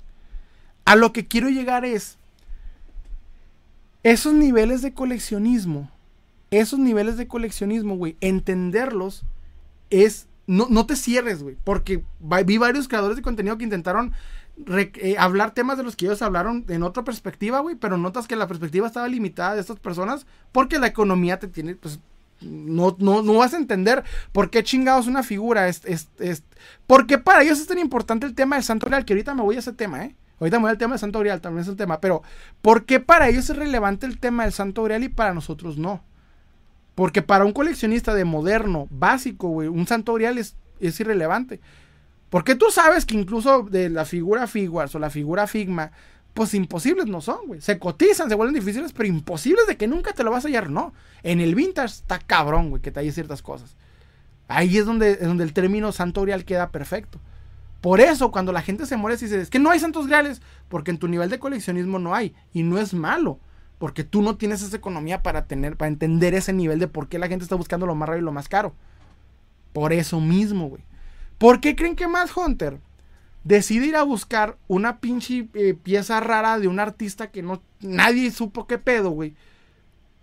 ¿Por qué? Porque la exclusividad, el estatus, la atención, etcétera. ¿Y qué te vende el video que él hizo? Y eso me gustaría que analizaran. ¿Qué vende ese video? ¿Sabes qué vende ese video de Matt Hunter, güey? Esto lo platiqué con alguien que intenta hacer, que va a empezar a hacer contenido. Porque me preguntó, güey, es que yo qué hago. Mira, el video que hizo Matt Hunter, güey, lo que vendió no es la figura. Al mundo entero le vale madre esa figura. Le vale madre. ¿Sabes qué vendió? La experiencia. La experiencia de su viaje, la experiencia de viajar, la experiencia de comer, la experiencia de hacer la chingada, llegar por la figura y hacer la chingada. La experiencia es lo que te dice que el video fuera un chingo de visto. No la figura. La figura es aparte. ¿Por qué la experiencia? Porque la gente quiere ver lo que no puede vivir. Porque tú y yo no podemos agarrar ahorita un pinche viaje a Hawái de putazo. ¿O sí? No, ¿verdad? Pues tampoco yo, güey. O sea, por eso te digo. Pero ¿qué hace? Ah, pues el vato que vio el video sí. Es el mismo sentido que ves cuando ves Luisito Comunica, cuando ves a, los güeyes viajando. Va por ahí el pedo. O sea, a lo que quiero llegar es que cuando hacen un podcast de coleccionismo, si su concepto está limitado a su ventaja económica, no van a entender el coleccionismo en su mayoría porque van a entender solamente el concepto de lo más raro y lo más caro. Y es algo que es síntoma de todo ese tipo de coleccionistas, ¿eh? Que solamente son lo que hablan porque es lo único que están buscando para ellos nunca va a ser interesante un concepto, por ejemplo, como el de Geek Chronicles o como el de Martin Presenta o como el de, Tio Pixel. ¿Qué te están vendiendo ellos? Pues obviamente la emoción de la, de la tendencia, que a su vez es, parte del consumismo del coleccionismo. Por eso les digo, coleccionen porque ustedes, lo que ustedes quieran, porque ustedes quieran. Porque si no tienes el dinero para buscar lo más, lo más raro, lo más caro, no vas a, pues no va, ¿cómo decirlo? Económicamente no lo puedes sostener muchas veces. Porque las tendencias no siempre te acomodan y no siempre económicamente puedes sostener para una tendencia. Entonces colecciona lo que a ti te gusta porque a ti te gusta. Aunque a nadie más le guste, güey, pero es que a ti te gusta. Por eso, en el coleccionismo no se trata de lo que veas a ellos y le aprendas a ellos, es lo que tú, por tu propio gusto, te desarrolles. Aunque haya personas que no tengan criterio propio y les gusta que alguien más les ponga, desafortunadamente la respuesta correcta en el coleccionismo es a tu ritmo y a tu gusto y a, tu, a, tu, a, tu, a tus posibilidades. Los leo, los leo. Me fui recio. Un Ray, un Ray, compartió con el Denis. Ay, mi Denis hermoso, lo amo. Güey, ya hemos hecho varios. De hecho, tenemos un podcast en mi canal, eh. Te recomiendo. Hay un podcast que platicamos. Porque a veces no, no quedamos en tiempos, güey. De hecho, me, he perdido muchos likes de mi, de mi, de mi canal, el, el Denis. El Denis es mi compa. Me comenta. En mi mayate, fue, fue mi primer mayate ese cabrón. Me comenta, este. Espérense, me voy por partes. Me voy acá arriba o para abajo. Ahí le voy. Dice. Ay, hijo su madre. Eh, lo bueno es. Ah, no, para mí. Dice Rocker. Si Einstein y Da Vinci no hicieron los juguetes, no son santos griales. Ahorita vamos a ir a ese tema, güey. Entonces vamos a ese tema porque está bueno. Ahí te voy. Me comenta este. Hijo de su madre, se me, fueron todos. En YouTube, andamos más chido en YouTube. Me estamos creciendo mucho en YouTube. No tiene idea cómo me está yendo bonito en YouTube. Me está tratando muy bonito. Dice. Dijo Salem, let the hate flow through to your veins. through your veins, me comenta. Quinto Fantástico, güey, el güey de Kingscape es un güey muy nuevo en coleccionar. El pedo es que eh, el pedo que decías es un güey que quiere tener estatus de coleccionismo porque le sobra varo y son muy, muy superficiales en coleccionar. No hay. Imagínate, güey, el sueño. Cabrón, quiero ser coleccionista. Me gusta que Raúl tenga un chingo de, colecciones atrás. Yo tengo dinero, voy a empezar a comprarlo, pendejo. Qué bonito, güey, vivir así de, de, de, esa burbuja tan linda, güey. Qué hermoso. ¿Qué hay, salen saludos. Magnus Prime, ¿cómo andamos? Quinto Fantástico. Apenas lleva dos años coleccionando y desconoce muchas líneas de colecciona. Las compró por servirse al tren de los youtubers jugueteros. Ese es el pedo, güey. Y no es el único. No es el único. Hay otro cabrón que también hace lo mismo. No es el único. Hay muchos güeyes que se emocionaron porque vieron que funcionó y como tienen la economía y el lugar igual que ellos, le están siguiendo el mame. Exactamente, mi te amo, pinche Quinto, te amo, te amo, Quinto Fantástico. Julio Ortega, ah, Quinto Fantástico, hace buenos análisis, empezó a hacer análisis mi Quinto Fantástico y se chingó a los de, a los de, a los de la colección Pedigrí, eh, vayan a ver el Quinto Fantástico. Julio Ortega, bro, en la década de los noventas fue un boom en la lucha libre de las líneas de América. Salieron, eh, salieron luchadores de los cuales eran Hulk Hogan, Salvage y Ultimate Warrior, de las cuales también incluyeron Atlantis Octagon y el eh, Atlantis Octagon de plástico inflado. Ay, me encanta el, el, Hulk Hogan. Quinto Fantástico, el Raúl y el Sirenito se acercaron a él por conveniencia para darse más publicidad y para ver qué le pueden sacar a este compa, porque como nuevo, porque, porque como es nuevo en esto, se lo pueden sablear. Ah, eso es, eh, sí, la, sí creo, sí puede ser, la neta sí. Pero bueno, hay que decirlo, güey, o sea, eh, sí están muy, muy noobs en este tema y no sé por qué hacer un podcast cuando, cuando apenas si puedes con tu propio, apenas si pueden con el español y tienen podcast, los amo. Apenas si pueden con el español, güey. Apenas, y pueden, y podcast, podcast. Dice Magnus Prime. Sí, pasa mucho que los coleccionan por moda. Por ejemplo, hay varios nombres. Julio Ortega. Bro, mis figuras de He-Man, como mis Thundercats y mis Tortuga Ninja y mis Voltron y Massinger Z. Porque de niño los guardé. Ándale. Me comenta Rael Trawins, la chuletita. Ándale, Terror. ¿Qué opinas del Superman de Vintage que adquirió recientemente el Mad Hunter? Esa, acuérdense que esa ya había salido en el precio de la historia. Y si mi compa la quería por el precio de la historia, güey. Esa madre salió en el precio de la historia. Yo me acuerdo que la vi y dije, ah, qué chingón. Porque tengo un pedo con esa figura. No, no, es considerada para muchos la primera figura de acción. Pero esa fue hecha por ahí de los 50 Y el concepto de figura de acción nace en el 64. De hecho, es una figura que no es imposible, imposible, imposible pero sí está muy cotizada. Está muy interesante la historia. De hecho, si quieren aprender esa figura mejor, hay un episodio, episodio de historia que le explican mejor el tema. Dice, tuve un Optimus G1 de los mini, de los mini, aunque no lo conseguí. Compré uno de Reed de los 2001 y dije, no es el que tuve de niño, pero se parece. Si conseguiría, si conseguiría el que tuve de niño, estaría muy padre. Julio Ortega, ay, José madre.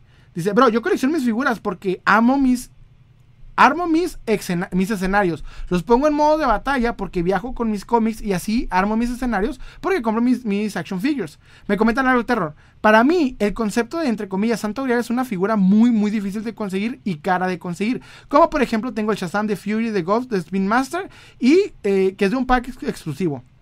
Magnus Prime. Ah, sus disque griales no son griales. Si hay más de una pieza, no es única. Por ejemplo, que el Crayolas y el Raúl Calvo ni saben de lo que dicen. Basurero. Pero es que también ya usan lo del Santo Grial para todo, como el nugget todo feo dorado.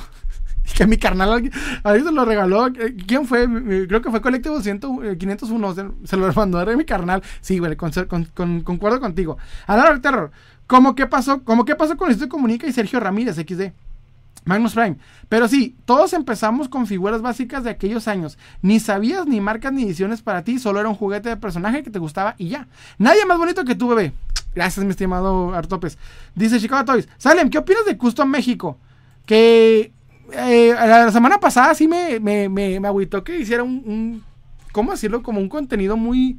Ay, no, pues estuvo mal con el tema del Douglas y varias cosillas que ha hecho, pero sí hay que tener cuidado con muchos conceptos, güey, ¿eh? porque muchos. Ese es el pedo cuando, cuando dependes económicamente del contenido del canal. A veces distorsiona mucho la, idea principal. Es un gran coleccionista de Hot Wheels, pero tengan cuidado con el tema de, de, figuras que da, ¿eh?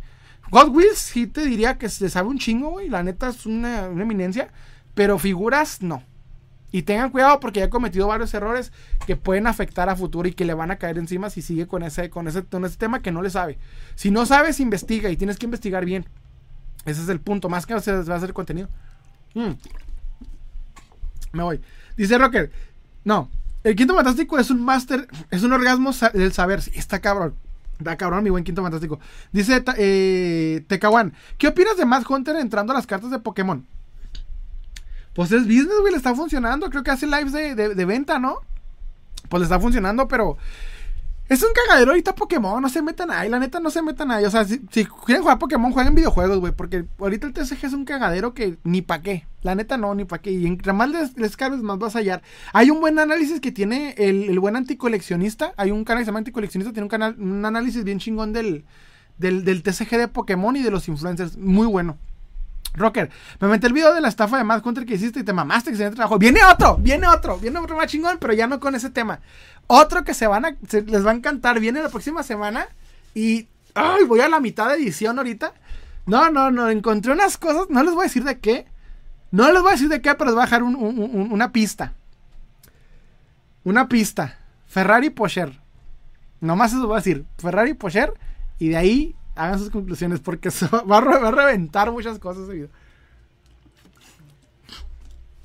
Dice. Ah, no, espérense. Es que les tengo. Ah, se me repitió el comentario. Ahí les voy, ahí les voy. Espérenme, es que se me fue acá. es que está cabrón. bueno, ahí les va la buena. Dice. Arrael Dragon. Se va a poner bueno, se va a poner bueno. Muy, muy bueno ese video. Créeme, créeme cuando te digo, saqué unas cosas, unas cosas. Eso se va a poner épico. Sí, les voy a, poner. Para que voy a, voy a ponerlo en, estreno para que lo compartan. ¿eh? Lo, voy a, anunciar en Instagram. Síganme en Instagram como sale un bajo colector. Voy a anunciarlo en Instagram, vamos a en Facebook. Voy a anunciarlo en todos lados para que se preparen. Porque va a reventar madres. Va a romper madres. Hay un chingo de cosas que me encontré. Y créanme que se pone bien chingón. Bien, bien chingón. Pero le va. Dice. Bro, quiero dar un punto de Matt Hunter. Él sí es un vendedor de contenido que vende la imagen, por eso enseña las figuras caras que compra y adquiere y el vendedor eh, es vendedor de imagen. Exactamente, mira. Yo no critico Matt Hunter por, por lo que colecciona ni por lo que hace, güey. Ah, es un excelente creador de contenido. Yo sé que mucha gente se va a enojar, pero es la neta, güey. O sea, no es. No es creador de contenido para coleccionistas. ¿Sí? Es creador de contenido para la gente que, le, ve a la mole, el escorpión dorado, todo ese tipo de cosas. O sea, queda con ese. Es para, para un público abierto.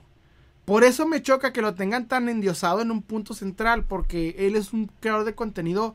Como coleccionista deja mucho que desear. Y para prueba todo lo que ha hecho, güey. Y, todo el impacto que ha tenido.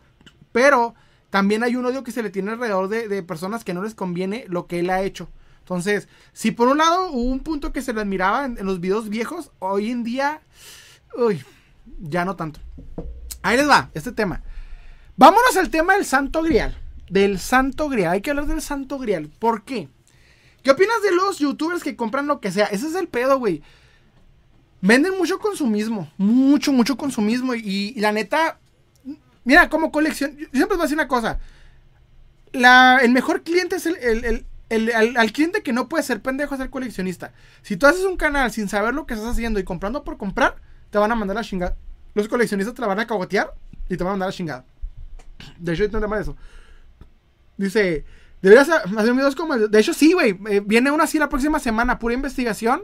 Y mini, mini, ¿cómo se llama? Mini, documental. Me gustó cómo le pusieron. Ustedes le pusieron mini documental. ¿Cómo le llamarían ese formato? ¿Mini documental? ¿O cómo le pondrían? ¿O investigación? ¿O cómo le pondrían? Porque todavía no hay yo como el nombre del, tipo de formato que, no sé cómo llamarlo. Muchos le pusieron mini documental, otros le pusieron investigación. No sé cómo llamarlo, güey. Ahí les va. Me voy, con. Me voy con este tema del Santo Grial. Ay, se pone bueno. Los videos de Mad Hunter cuando están. Espérame, dice. Los videos de Mad Hunter van a los mercados o tengues. Eh, eh, cuando van a los mercados o tengues están entretenidos. Es que está chida la experiencia, güey. Pero ya, te este pedo. Mini documental, dice Julio Ortega. Así más, más o menos ahí va. Miren, me encontré de estos Kingscape un tema con Raúl Pelón que se llamaba Santo Grial, ¿no? Y ellos empezaron a hablar de por qué la palabra a algunos les molestaba, qué pedo tenía, efectos tenía y en qué punto para ellos es un santo grial. A su vez, me encontré videos de otras personas hablando del tema del Santo Grial, pero la verdad fue muy limitado en muchos sentidos otros temas. Y no solamente eso, me encontré un live de una chava eh, de Argentina, no me acuerdo cómo se llama, también hablando del tema del Santo Grial. Mucha gente hablando de Santo Grial. Pero no, no vi que ni uno entendía bien el pedo de Santo Grial. Y no es que yo sea el más inteligente de todos, pero es que les voy a platicar algo que se van a dar cuenta que es verdad. Ahí les va. El término Santo Grial se ha convertido en debate para muchos coleccionistas por la siguiente razón, ¿ok?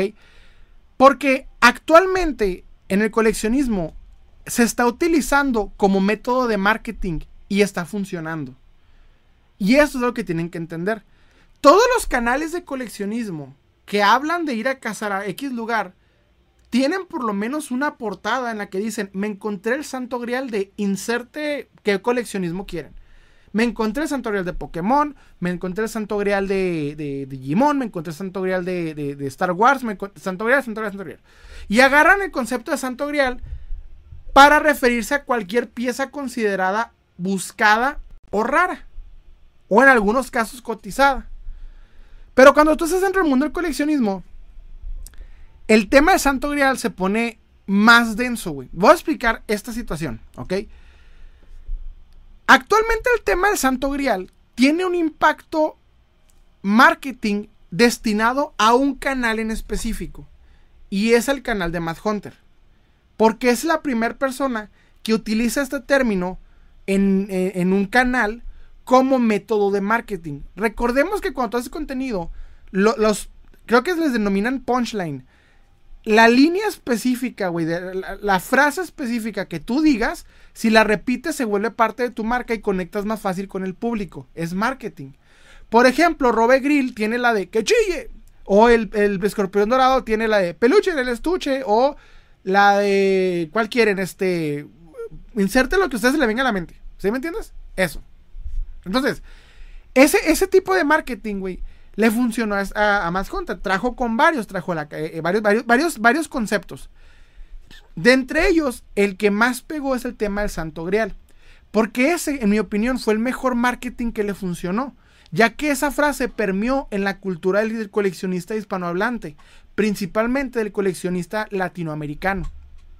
Y esto sucede como por ejemplo cuando pides una soda de, de sabor este tipo Pepsi, tipo cola, Oye, ¿qué, qué, dices automáticamente? Oiga, ¿me pasas esa Coca-Cola? Bueno, pues automáticamente, aunque tú estés en un restaurante en el que nada más sirvan Pepsi, te van a dar una Pepsi, güey. Porque saben qué tipo de soda quieres.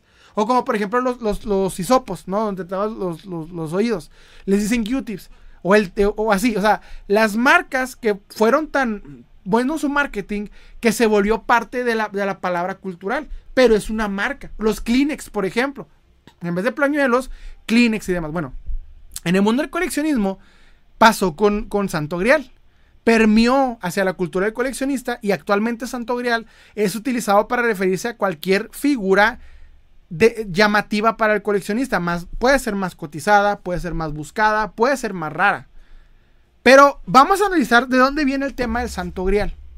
¿Quién se le ocurrió ese término? Bueno, originalmente el término Santo Grial, y eso es lo que ustedes pueden encontrarlo en cualquier lugar, Viene originalmente, güey, de Estados Unidos porque se le denominaba así a las figuras que te causan ese estrés por no poder conseguir. Inspirado en la película de Indiana Jones, ¿ok?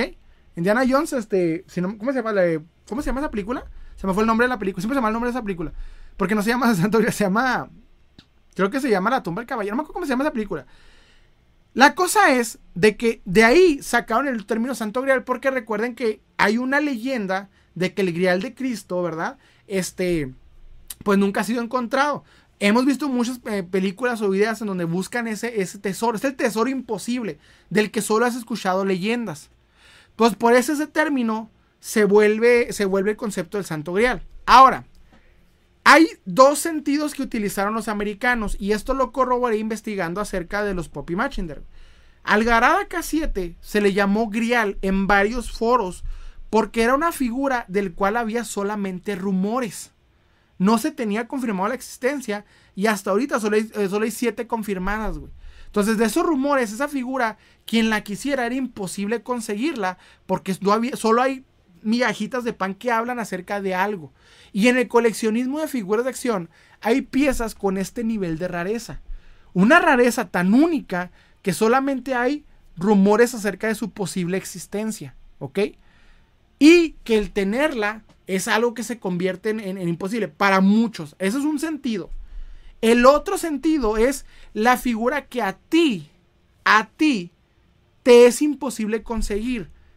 Que tú has buscado, pero no has podido tener, güey.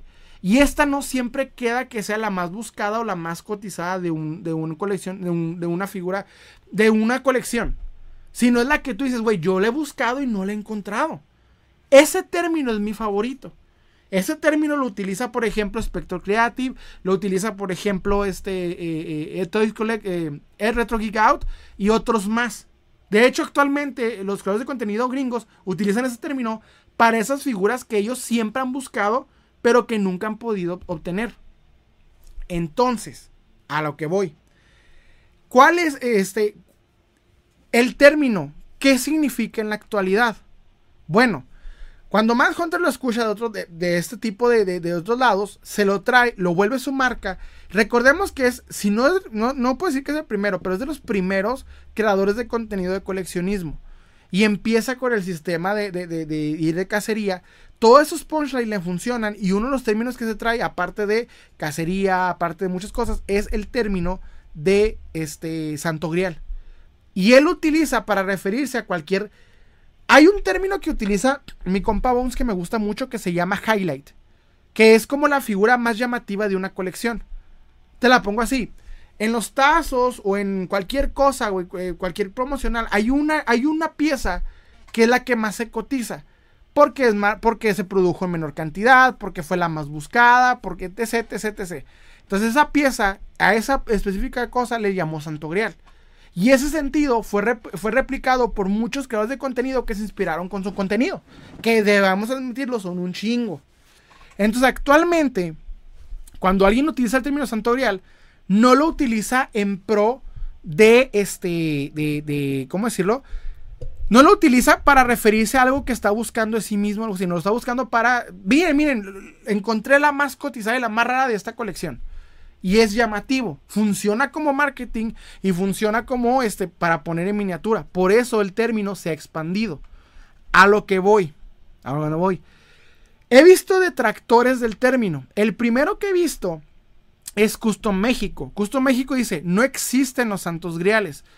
Cosa que es totalmente errónea, porque cuando más aprendes de coleccionismo, más notas que hay ciertas figuras que se vuelven, que a veces adquieren ese término. Y es el término más comercial para utilizarlo. Es cómodo de utilizar para ese sentido. Pero hay que entender algo que sucede. Ese término es marketing de un canal.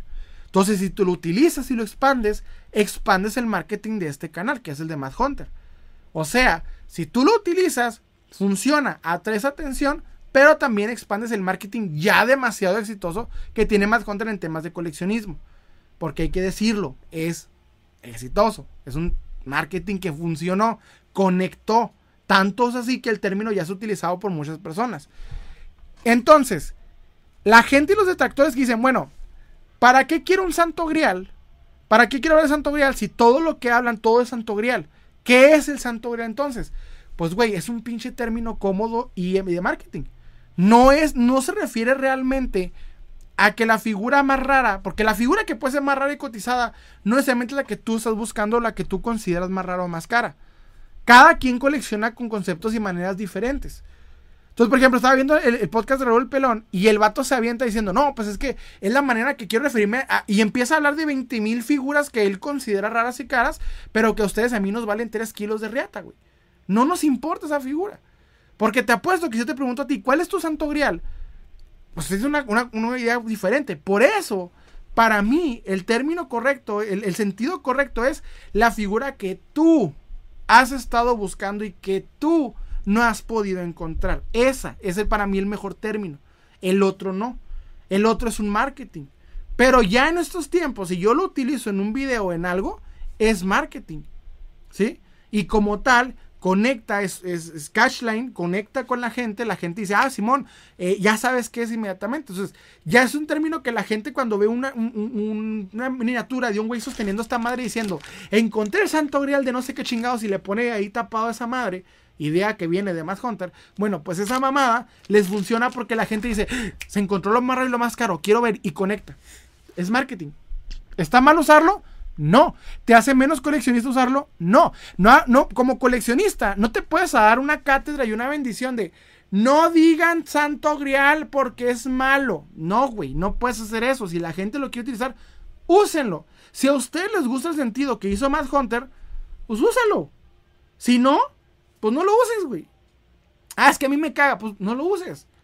Pero es un marketing que les funciona y no te puedes enojar con una palabra. No te afecta como hay un, hay un impacto de la palabra hacia el mercado.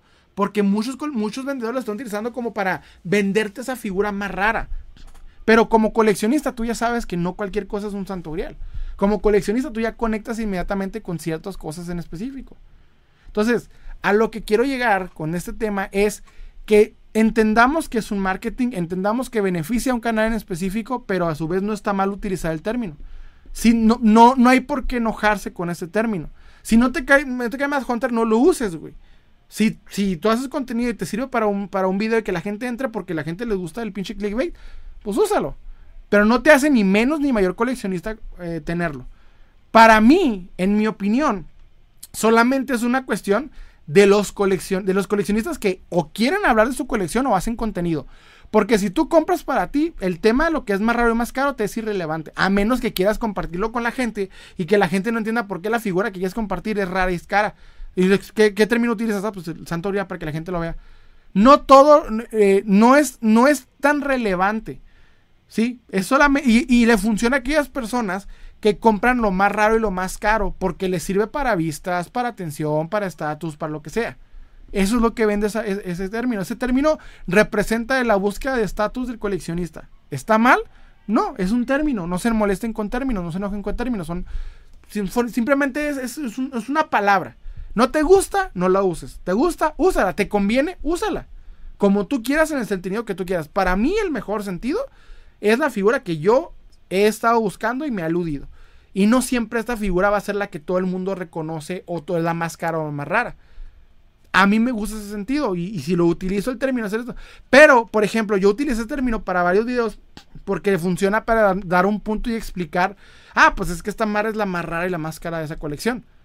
No siempre es lo más correcto, pero pues es un término.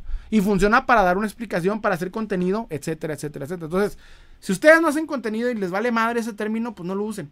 Si lo quiero utilizar porque se hace cómodo, adelante. Si quiero saber el término con el sentido más noble y el que más conviene, que es el... Por eso les digo, si lo usas en término, en el término de más Hunter, que es, esta es la figura más rara y más cara de esta colección, o la figura más llamativa de esta colección, bueno, pues inmediatamente es porque hay un marketing de por medio, pero si tú usas el, otro término, el término personal, pues obviamente está basado en que tú estás más interesado en lo que tú estás buscando que como tal lo que la gente está buscando.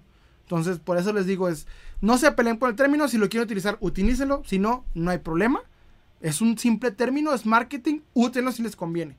Si no, X. O sea, no, va, no, no te hace ni mejor ni mayor coleccionista, ni nada. Ah, yo lo voy a utilizar conforme más convenga tanto la situación y la explicación. Si un día me toca hablar de una figura súper rara y súper cara, pues voy a utilizarlo para que la gente entienda básicamente el, término en ese sentido. ¿Sí? Me sirvió, por ejemplo, para explicar que el Garada era, era un grial, porque si te explico, el Garada, la figura más rara y más cara, no vende a lo ves.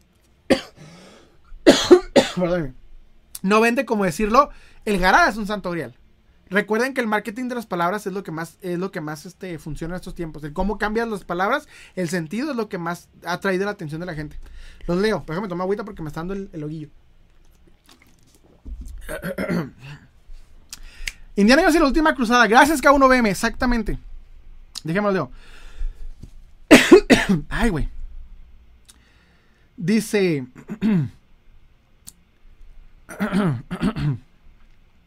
Mini documental. Familia Becerra Lighton. Este personaje es de las personas más ávaras del mundo. Y luego dijo en el podcast que gasta miles. Espero que sepan de qué personaje hablo. Me comenta ¿De quién, mi hermano? Aquí cuenta el chisme como es. Aquí, no, no, tenemos pelos en la lengua. Aquí decimos este cabrón y así es. Va. Ar López. Sale un documental. Hasta ah, bueno. sale un documental. Basurero me comenta. La del más Hunter es, es la Crayola. Quinto Fantástico. El término del santo grial de las figuras se originó por el Boa Fett que lanza el cohete. Fue porque nunca salió a la venta. Las figuras que existen son muy limitadas y no hay ninguna a la venta. Es grial porque no está al alcance de nadie que quiera ni teniéndolo en el, dinero para adquirirla. Exactamente. mejor dicho, no se podría. Me comenta Quinto Fantástico, por ejemplo, mis santos griales podrían ser dos figuras de Marvel Universe, de la, uno la Viuda Negra y el otro el Luke Cage de la playera blanca. Solo se sacaron para fotos publicitarias y Shartimus es el único propietario de ellas, ya que con el tiempo han salido más como, eh, ya que eh, ya con el tiempo han salido más como el Garada que mencionas, que también fue una figura publicitaria o el antimonitor gigante de DC Crisis. Quinto Fantástico. Casi siempre han sido prototipos o figuras publicitarias. Exacto, figuras que dices, esa madre no existe.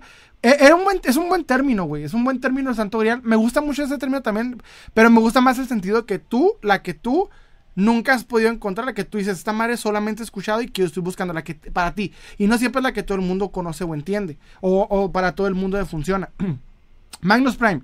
El Crayolas, todo se copió de Toy Hunter, Jordan. Hembrugh Dice que es el americano. Sí, pues de hecho, o sea, eh, eh, pues, funcionó. Es que miren, yo sé que mucha gente dice, güey, yo lo odio. Pues la neta le funcionó el video y se volvió un creador de contenido y creció en esto y qué chido. O sea, no hay por qué odiarlo, ese es mi punto. está chido, o sea, qué bien, nomás que por eso como coleccionistas no te debes de preocupar o, o, esperar a que más Hunter haga o no haga algo. Tú tienes que desarrollar un propio gusto y entendimiento del coleccionismo sin necesidad de que lo haga. Si él lo hace bien, si lo hace bien, puede ir de chingada. Pero lo importante es que tú lo sepas porque a ti te conviene y te sirve. Es lo que envidio mucho el coleccionismo americano, güey. El coleccionismo americano no tiene un Mad Hunter. No tiene un Mad Hunter y funciona muy bien. Julio Ortega, mi santo es mi Spider-Man de 2099 de Toy Biz y mi Marvel Legends es el Savage Land de 2008 Hadro, porque en el de Comic Con de 2008 fue mi primer Comic Con que fui y así, eh, así que me vale que lo que piensen, exacto. Quinto Fantástico. Un santuario en los cómics podría ser un Amazing Fantasy XV firmado por Steve Ditko y encapsulado con una calificación de 9.8. Sí, o sea, algo de lo que dices. Esta madre no va a existir. Funciona, pero utilícenlo como que ustedes quieran. Si les funciona para marketing, para marketing. No tiene nada de malo, es un, es un término. Dice Diego, salió un tipo con colección de pedigrí. Ándale, salió un tipo con colección de pedigrí. Sí, o sea, es, así, ese tipo de cosas. Es más o menos la, la onda. pero, pero básicamente Muchas veces como coleccionistas he visto mucha gente que se enoja con los términos que utiliza Matt Hunter. Me pasó, por ejemplo, pelear con un güey por un término de cacería. Porque yo agarré el término cacería, güey, y el vato porque pensaba que venía de Matt Hunter, ya no debía utilizarlo porque lo estaba ayudando y es como, güey, pues es una forma de referirse a cualquier cosa. Me pasó que alguien me dijo, no, es que cacería, perdóneme, no es ir a un, a un, a un este, ¿cómo se llama? No es ir a un Walmart o a un Target, es, ir a un tianguis y buscar de la chingada. Y es como, güey, es como es un término, no te pelees con los términos, nomás colecciona y se chingó. O sea, aprende, aprende del tema. En vez de cuestionar una puta palabra, aprende del tema. Porque es lo primero que veo muchos creadores de contenido. Que es, es que no está mal que usen el término chingada. Y es como, güey, primero lee, primero aprende. Primero estudia el tema que vas a hablar y luego ya me echas tu mierda. Pero primero aprende para que desarrolles un mejor conocimiento del tema. Eso es lo que yo veo. tomado. Dice, hagan una estatua a Rodrigo porque... Ay, José Hagan una estatua a Rodrigo porque por él ganan más dinero con el juguete piñatero. Jamás muerdan la mano que les da de comer, paisas. Esta mamada aquí. A ver, déjame lo leo. Dice, hagan, hagan una estatua a Rodrigo porque... Eh, porque por él gana más dinero con el juguete piñatero. Muchos, eh, jamás muerdan la mano que les da de comer. Te voy a explicar esa. Quiero que analicemos este comentario. Mi compa llega y dice que gracias a Rodrigo, el juguete piñatero eh, expande. ¿Sabes cuál es el problema con esto? Quiero que analicemos a, él. Fíjense cómo él formuló un pensamiento. Su pensamiento es, esto vale mucho porque Matt Hunter lo dijo. ¿Cuándo has visto que Matt Hunter, dime el video, exacto, corroborable, con los datos así, güey, con el link, en el que Matt Hunter compró un juguete de 20 pesos de las segundas y dijo que valía un chingo? ¿En qué momento sacó, agarró Marvel Legends y vale un chingo? Mucha gente, güey, cuando odia más Hunter, agarra ese tipo de pensamientos porque es la manera en la que pueden entenderlo. Es la manera en la que ellos se expresan, güey. Porque no entienden las cosas y obviamente no la van a entender. Ese tipo de comentarios como el que me acaba de dejar Jerry Olimpo muestra mucho específicamente a lo que me refiero con el hate sin sentido a Matt Hunter. Es un creador de contenido. Oye, no me gusta, no lo veas. Te tiré el hate por como 5 o 10 minutos de, la botella de Candor, por eso no lo veo. Porque si yo sé que no tengo una, un argumento lógico para que me cague el vato, ¿para qué abre el hocico? ¿Para qué te explico, mamá? Ustedes me lo preguntaron ustedes, pero a mi compa, ¿quién? ¿Sí me entiendes? O sea, él quiere vivir con ese pensamiento, güey, pues vive con él, pero no. Porque no, no todo el mundo entiende que hay una diferencia entre el bootleg vintage y el moderno. No todo el mundo entiende que no estamos a favor de la cotización del bootleg, del, bootleg vintage en ningún sentido. No todo el mundo entiende que es una cotización en base de, de especulación.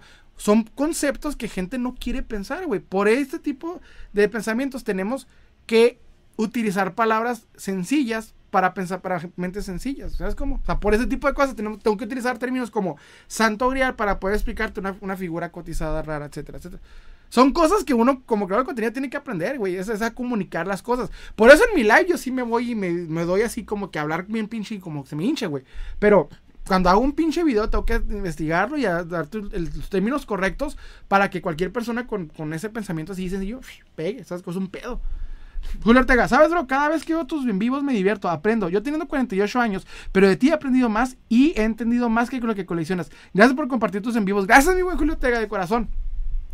Sí, o sea, no es por ser culero, güey, pero no, cuando tú diosificas a un creador de contenido y le dices que él tiene el poder y que hay que hacerlo y que él hizo que las cosas se cotizaran, la...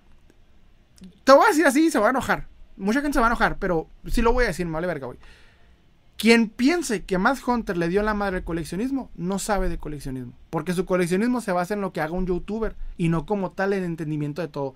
Vino Betro Mármol y me una vez un comentario que me encantó, que dijo es, es que es más fácil echar la culpa a Matt Hunter que, que este, entender la complejidad del tema. Y sí es cierto.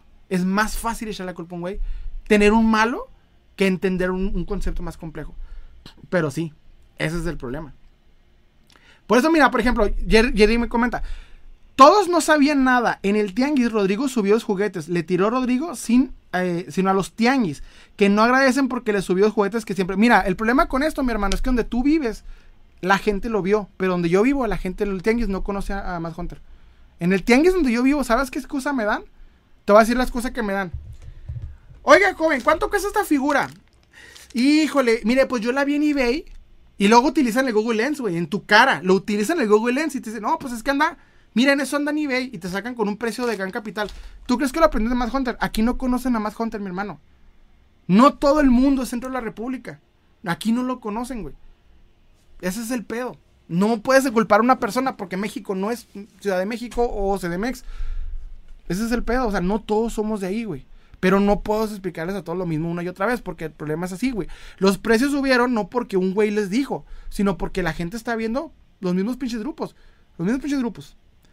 Magnus Prime, el show de los que han inflado los precios, eh, es, el show es que han inflado los precios y aparte las movidas chuecas que le han agachado, espérame, que le han achacado. Y dices, ya hay muchos que se lo han dicho. Ah, y dices, ya hay muchos que se lo han dicho.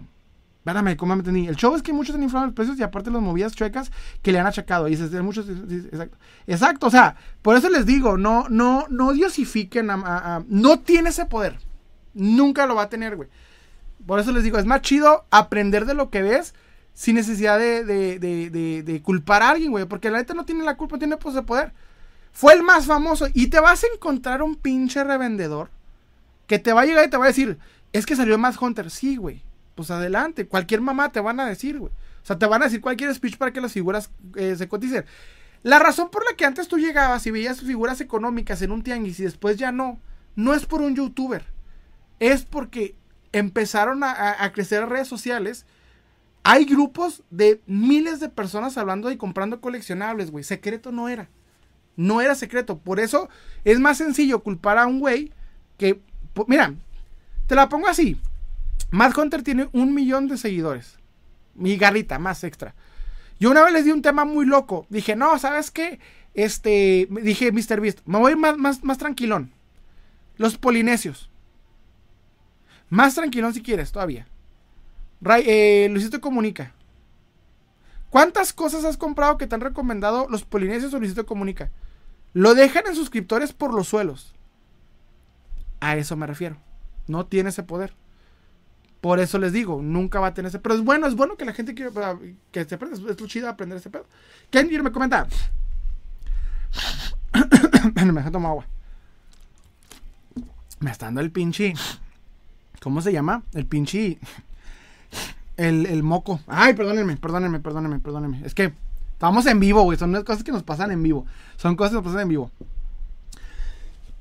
me comenta Kenjiro. Kenjiro, es una bola de nieve. Lo ven por, eh, lo ven por Pound Stars.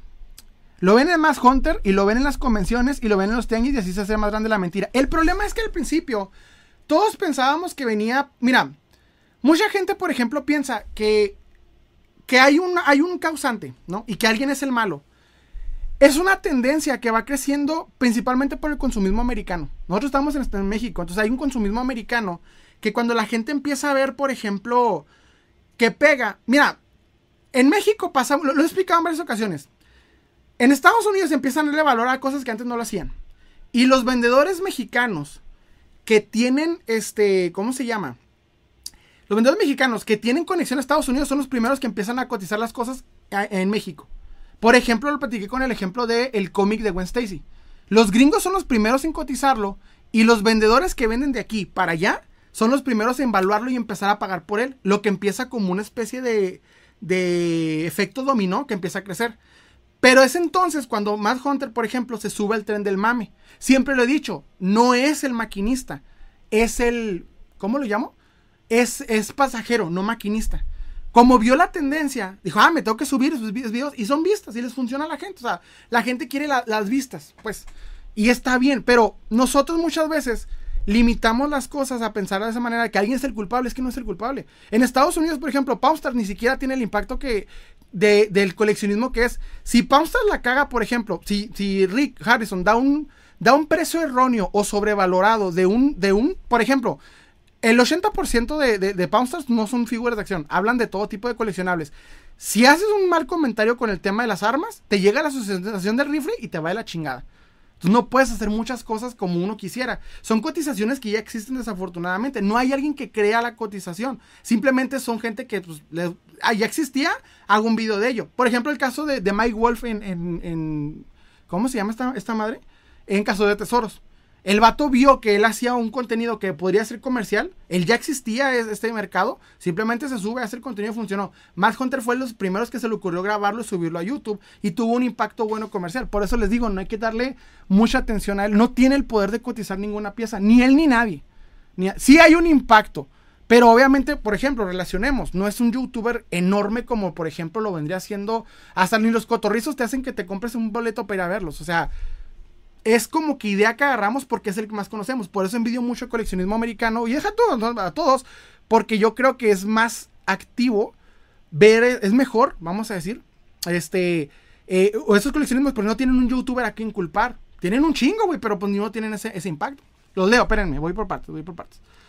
Se me van los comentarios, ahí voy, ahí voy, ahí voy, voy. Espérenme, espérenme. Espérenme, voy por partes. Dice... Jerry Campo, en el... Ay, Dios, espérame, mi hermano, es que sí me cuesta. En esa la... En esa bola en Santa Úrsula, en todos, en todos estados, en todos estados han dado Rodrigo. No te hagas... Ay, perdóname, mi hermano, es que me cuesta leerte. Ay, espérame. En todos los estados anda, han dado Rodrigo. No te hagas que tiene el poder. Eso dicen, mira los vendedores acaparadores de los que hacen mal los grupos de son revendedores. Bueno, por lo que entendí más o menos es que eh, de alguna manera, porque él ha estado viajando por los grupos, hay un impacto en, la reventa. No, pues la verdad no. Quinto fantástico. Si la culpa más que nada a veces del hype, por ejemplo, Raúl, por ejemplo, Raúl que colecciona Transformers, esa línea no tiene suficiente hype para aumentar el precio, aunque Raúl saque y saque videos de ellos. Exacto. Por ejemplo, él puede, es lo que dice Quinto Fantástico, ¿puede alguien hacer un video de 20 mil? Mira, por ejemplo, Matt Hunter ha hablado más de... Tiene tantos videos hablando de Pokémon pero él no es el culpable de la cotización de Pokémon. Hay otros güeyes en Estados Unidos. Hay un vato que se llama el rey de, Pokémon, o que se llama el rey de Pokémon, y Logan Paul, que metieron mucho a la especulación de las cartas y hubo un impacto muy fuerte, pero como tal, Hunter no es el originario de eso, se subió al tender mame, que no está mal, o sea, le digo, yo no tengo nada en contra de él, o sea, si es la manera de hacer contenido y les pega, pues chido, güey. No todos vamos a hacer contenido así, la verdad, a mí no me gusta ese tipo de contenido. Julio Ortega, bro, voy a poner un ejemplo, yo de pura casualidad, en una tienda aquí en California de juguetes, que, que no me acuerdo de la tienda, me compré el imposible, el Impossible Man y la antorcha humana por 15 dólares. Ay, güey, qué suerte. Me comenta Jerry, Limpo. La verdad, los vendedores reventen. La verdad, los vendedores reventes son los acaparadores. Ellos hicieron el desmadre del juguete. Pues. El peor con los acaparadores es que parte del, coleccionismo. Siempre va a existir. Deja tú, no nomás existen esto, existen todas cosas. De hecho, más que nada, podría decir el ejemplo de la vivienda. Hay gente que está comprando casas por comprar para poder tener ganancia. O sea, es un es problema del mercado. Ya saben cómo es este capitalismo. Desafortunadamente. no me comenta, es lo que acabo de decir, es una bola de nieve que empieza con uno y todos se suben. Es como tal no, porque no tiene la culpa a alguien que se le ocurrió. Es tendencias del mercado, a lo que me refiero. Por ejemplo, lo, voy a decir, eh, eh, por ejemplo, estamos hablando ahorita de la cotización de los Street Sharks. ¿Ok? Los Street Sharks un día valían 10, 15 dólares y de pronto, ¡pum! Valían, hoy valen 90, 100 dólares. ¿Qué hizo que, que se cotizaran los Street Sharks? Bueno, pues lo que hizo que se cotizaran los Street Sharks son la tendencia de las personas que empezaron a buscar estas piezas. Tendencias pendejas como que un día alguien lo notó y empezó a comprarlo y empieza, etcétera. Por ejemplo, e, en, el coleccionismo moderno pasó, son cositas que pasan. Pasó, por ejemplo, con el Batman de Marvel. Cuando alguien lo, tuvo aquí en México y lo empezó a mostrar y de pronto se hubo un impacto por esa pequeña tendencia, empezó un impacto a la gente a buscar esa, esa, figura que tiene el Batman, el logo de Marvel y demás. Pero en Estados Unidos sucede a un nivel más, más más extraño porque hay gente que especula. O sea, hay gente que le mete inversiones y crea esa idea de que están muy cotizadas cuando no lo es. Pero no es una persona en específico, son varias. De hecho, lo logran hacer porque aprovechan eh, cómo se ve el mercado. Es, es, es muy... Casos muy interesantes donde ha sucedido eso. Julio Ortega, ahora no baja de 100 dólares. Aquí no encuentran a más Hunter, simplemente es el market. Me comenta, espérense, ahí le voy. Dice, Quinto Fantástico, y más que nada los coleccionistas de Transformers se van por actualizar las figuras de ingeniería por el parecido. Perdóname. Más que nada los coleccionistas de Transformers se van más por actualizar sus figuras que por la ingeniería que por el parecido de la animación. Y es por coleccionar lo vintage que no se tiene esa ingeniería. Los coleccionar los vintage que no tienen esa ingeniería. Los de Transformers tienen más por actualizar sus figuras. Exacto. O sea, por ejemplo, en el caso de, de, Por eso les digo que el coleccionismo vintage, más que nada a ese nivel, es llevado por personas que buscan estatus y nostalgia que como tal, pues conexionar, el que cree la figura lo más exacta posible. Y es la diferencia más básica entre el coleccionismo vintage y el moderno. El moderno busca tener la figura lo más exacta del personaje y el vintage la exclusividad de que nadie más la tiene. Julio Ortega me comenta, el Impossible Man y la antorcha humana. Ah, ok. Dan Fox me comenta, ¿cuál es la mejor manera de cotizar una figura? Mira, no hay una como tal. Por ejemplo, si tienes una figura que te encontraste en un tianguis de, no sé, Marvel Legends, etcétera, y quieres saber cuánto se vende, ponlo en un mercado, en un eh, ¿cómo se llama esta madre? En un grupo de Facebook en el buscador y según la que tú tienes en el estado que tú la tienes, la que te encuentres, la última que se haya vendido, para que te encuentres más o menos la idea de cuánto anda más o menos. Ya a niveles más profundos, pues sí tienes que hacer una, investigación más sencilla. Me comenta eh, Kenjiro. La cuestión es que la reventa de coleccionables es modus vivendi de mucha gente y solo lo usan lo que les conviene para de ahí agarrarse a tratar de sacar lo que más pueden. De hecho, para... Eh, y eso fíjate que es algo que yo siempre me he quejado de la gente que compra figuras que utiliza el coleccionismo como método de, negocio.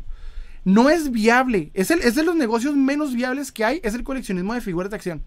De los, coleccionables, de los coleccionables menos viables. Digo, de los negocios menos viables. Porque mucha gente piensa que, que, se puede vivir de esto. Hay gente que sí. Pero es gente que tiene, o sea, que está nadando a contracorriente. Yo no recomiendo si quieres un dinero extra está bien, pero para vivir de esto no es recomendable ni tantito. ¿Por qué? Porque la neta es muy, es un mercado muy cambiante. Se basa en muchas cosas, hay muchos conceptos y la neta no, no lo recomiendo ni siquiera para, para abrir un negocio. O sea, si yo te digo, abre un negocio, hace tiempo hice un podcast que se llamaba el abrir una tienda de cómics no es redituable. Porque si vas a abrir un negocio de otra cosa, güey, porque coleccionables, no. Y eso es lo que me ha estado, me ha tocado ver por ejemplo, con, este nuevo tipo de negocios que son como el Necronomicon o como por ejemplo este Imperial Toys y demás, que ellos fueron eh, inversionistas a gran escala. Invirtieron no 5 o 10 pesos, invirtieron 50 mil, 60 mil pesos en mercancía y otros 10 mil en publicidad. Y eso hubo una ganancia. Pero si tú, por ejemplo, eres una persona que no tiene esa cantidad y vas a comprar de poco a poco, no te recomiendo invertir en, figuras para ver si pega. Vete específicamente con lo que sabes y con lo que conoces, con algo mucho más redituable rápido. Otro tipo de concepto. El coleccionismo no es, no es la mejor manera para invertir. Eso se los voy a decir desde siempre. Me comenta. Espérense, me voy por partes. Ahí les voy. ¿Eres de Sonora o por qué tan hermosillo? Ay, gracias, Miki, qué, qué bonito. Me comenta este. Espérense. Magnus Prime. En el Chopo, en el Chopo llegué a ver gente extranjera que pagaba por los acetatos empezando desde la década de los 2000. Yo dije, ¿a poco valen eso? Fíjate que porque es un... Es, Pasa mucho con el concepto de la, gentrificación. De hecho, tiene que ver mucho con el concepto de la gentrificación. Los gringos que ganan en dólares vienen a, México para, para, vivir de manera más económica, lo que hace que la gente, en vez de vender económicamente, empiezan a subir el precio. ¿Sí me entiendes? Entonces, es, por ejemplo, y al rato, cuando tú vuelvas a ir, van a pedirte más por las piezas porque saben que ya hay un, coste más alto que la gente está pagando más alto. Entonces, son cosas que pasan, este tipo pasa. Esperen, voy lento, yo voy lento. Dice Kenjiro, sí, uno enciende el fósforo y todos agarran lumbre. Y de ahí unos prenden la vela y unos hacen fogatas y otros hacen incendio y a lo puro tonto. Hay que tener cuidado. Por eso yo les recomiendo mucho aprender. Porque las tendencias no necesariamente nos tienen que definir como coleccionistas. Las tendencias tienen que ser específicamente por gusto propio. Tiene que ser una figura, cómprala porque a ti te gusta. Mucha gente eh, no entiende esto porque yo siempre lo digo, hay gente que no tiene criterio y que necesitan que tú les digas qué coleccionar y qué comprar, pero el coleccionismo se basa en tu gusto, se basa en lo que tú compras, en tu ritmo, en lo que a ti te gusta. Y lo que a ti te gusta no va a quedar con todos los demás, no va a ser lo que a la gente le gusta, pero es lo que tú conectas. Me comenta este, espérense. Julio, Ortega, disculpa, bro, se me corta el texto cuando te lo estoy marcando. Ay, pinche YouTube. Me comenta Magnus Prime. Yo digo que también han juntado varios factores en Internet. Han, juntado varios factores. En Internet, los youtubers, pero aquí en México sí ha influido mucho el clayoras en algunos sectores como en los revendedores. Mira, me ha tocado ver. En, mi ciudad no pasa. Les voy a decir una cosa. Yo vivo en Ciudad Juárez, Chihuahua, que está al norte del país. Yo voy a un tianguis y si yo te muestro un más hunter, no lo van a conocer. La neta, no lo van a conocer. A mí me dan la excusa de eBay. Aquí. Pero yo sé que, por ejemplo, más al centro de la República, o más que nada, cuando tú ya vas a un, vamos a decir, a un grupo de, de, de, de, coleccionables, donde nada más vendan coleccionables, no falta el vendedor que te lo use de argumento. Yo sé.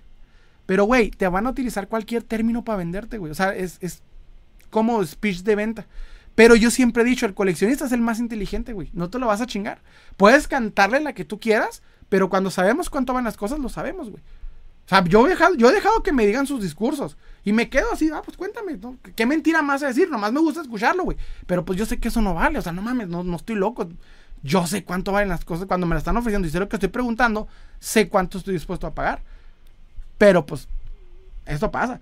Me comenta Azrael Dragons, a mí me choca sus frases de más Hunter como la chida, una quina, una peseta, etcétera, etcétera. Pues es que es más que nada, no sé, coméntenme los del centro de la República, esos son... Eh, ¿Términos de allá o de él? Yo vivo en el norte, no sé decirles. Arrael, no, no, perdón. Kenjiro me comenta. Dice, por ejemplo, solo necesitaron ver un video de máscaras entre comillas de lucha libre, de entre comillas máscaras de lucha libre, para que mucha gente empezara a sacar sus trapos y ahora hasta expertos resultaron. Te mandé tu página de Facebook número a hacer para que me contactaras. Ah, sí, disculpa, no he podido ver mi página porque estoy fallando en unas cosillas, pero sí, sí, sí lo vi, sí lo vi. Un saludo, un saludo, sí, sí, vi el número. Este, me comenta. Bueno, con respecto a la lucha libre, fíjate que la lucha libre no, sé, no colecciono lucha libre, acá no me, no me toca ver mucho de eso. Bueno, sí hay, de hay aquí en mi ciudad bastante gusto por eso, pero no, no conecto mucho con, con el tema, pero lo disfruto.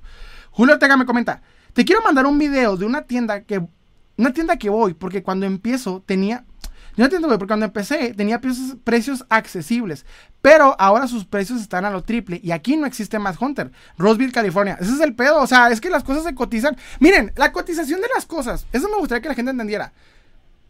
Los youtubers tienen un impacto, sí, pero no el impacto para que todo esté cotizado todo el tiempo. Son tendencias, desafortunadamente. Eh, vivimos en un mundo mucho más globalizado. Si se echan un pedo en Estados Unidos, nos llega acá el huracán. Entonces, son cosas que pasan. No podemos culpar a, un creador de contenido porque el culparlo es limitar nuestro concepto de entendimiento del coleccionismo y el coleccionismo es más que un solo creador de contenido. Eso es lo que la gente, me gustaría que la gente entendiera. Yo sé que hay gente que lo caga, hay gente que lo ama. Para mí es irrelevante.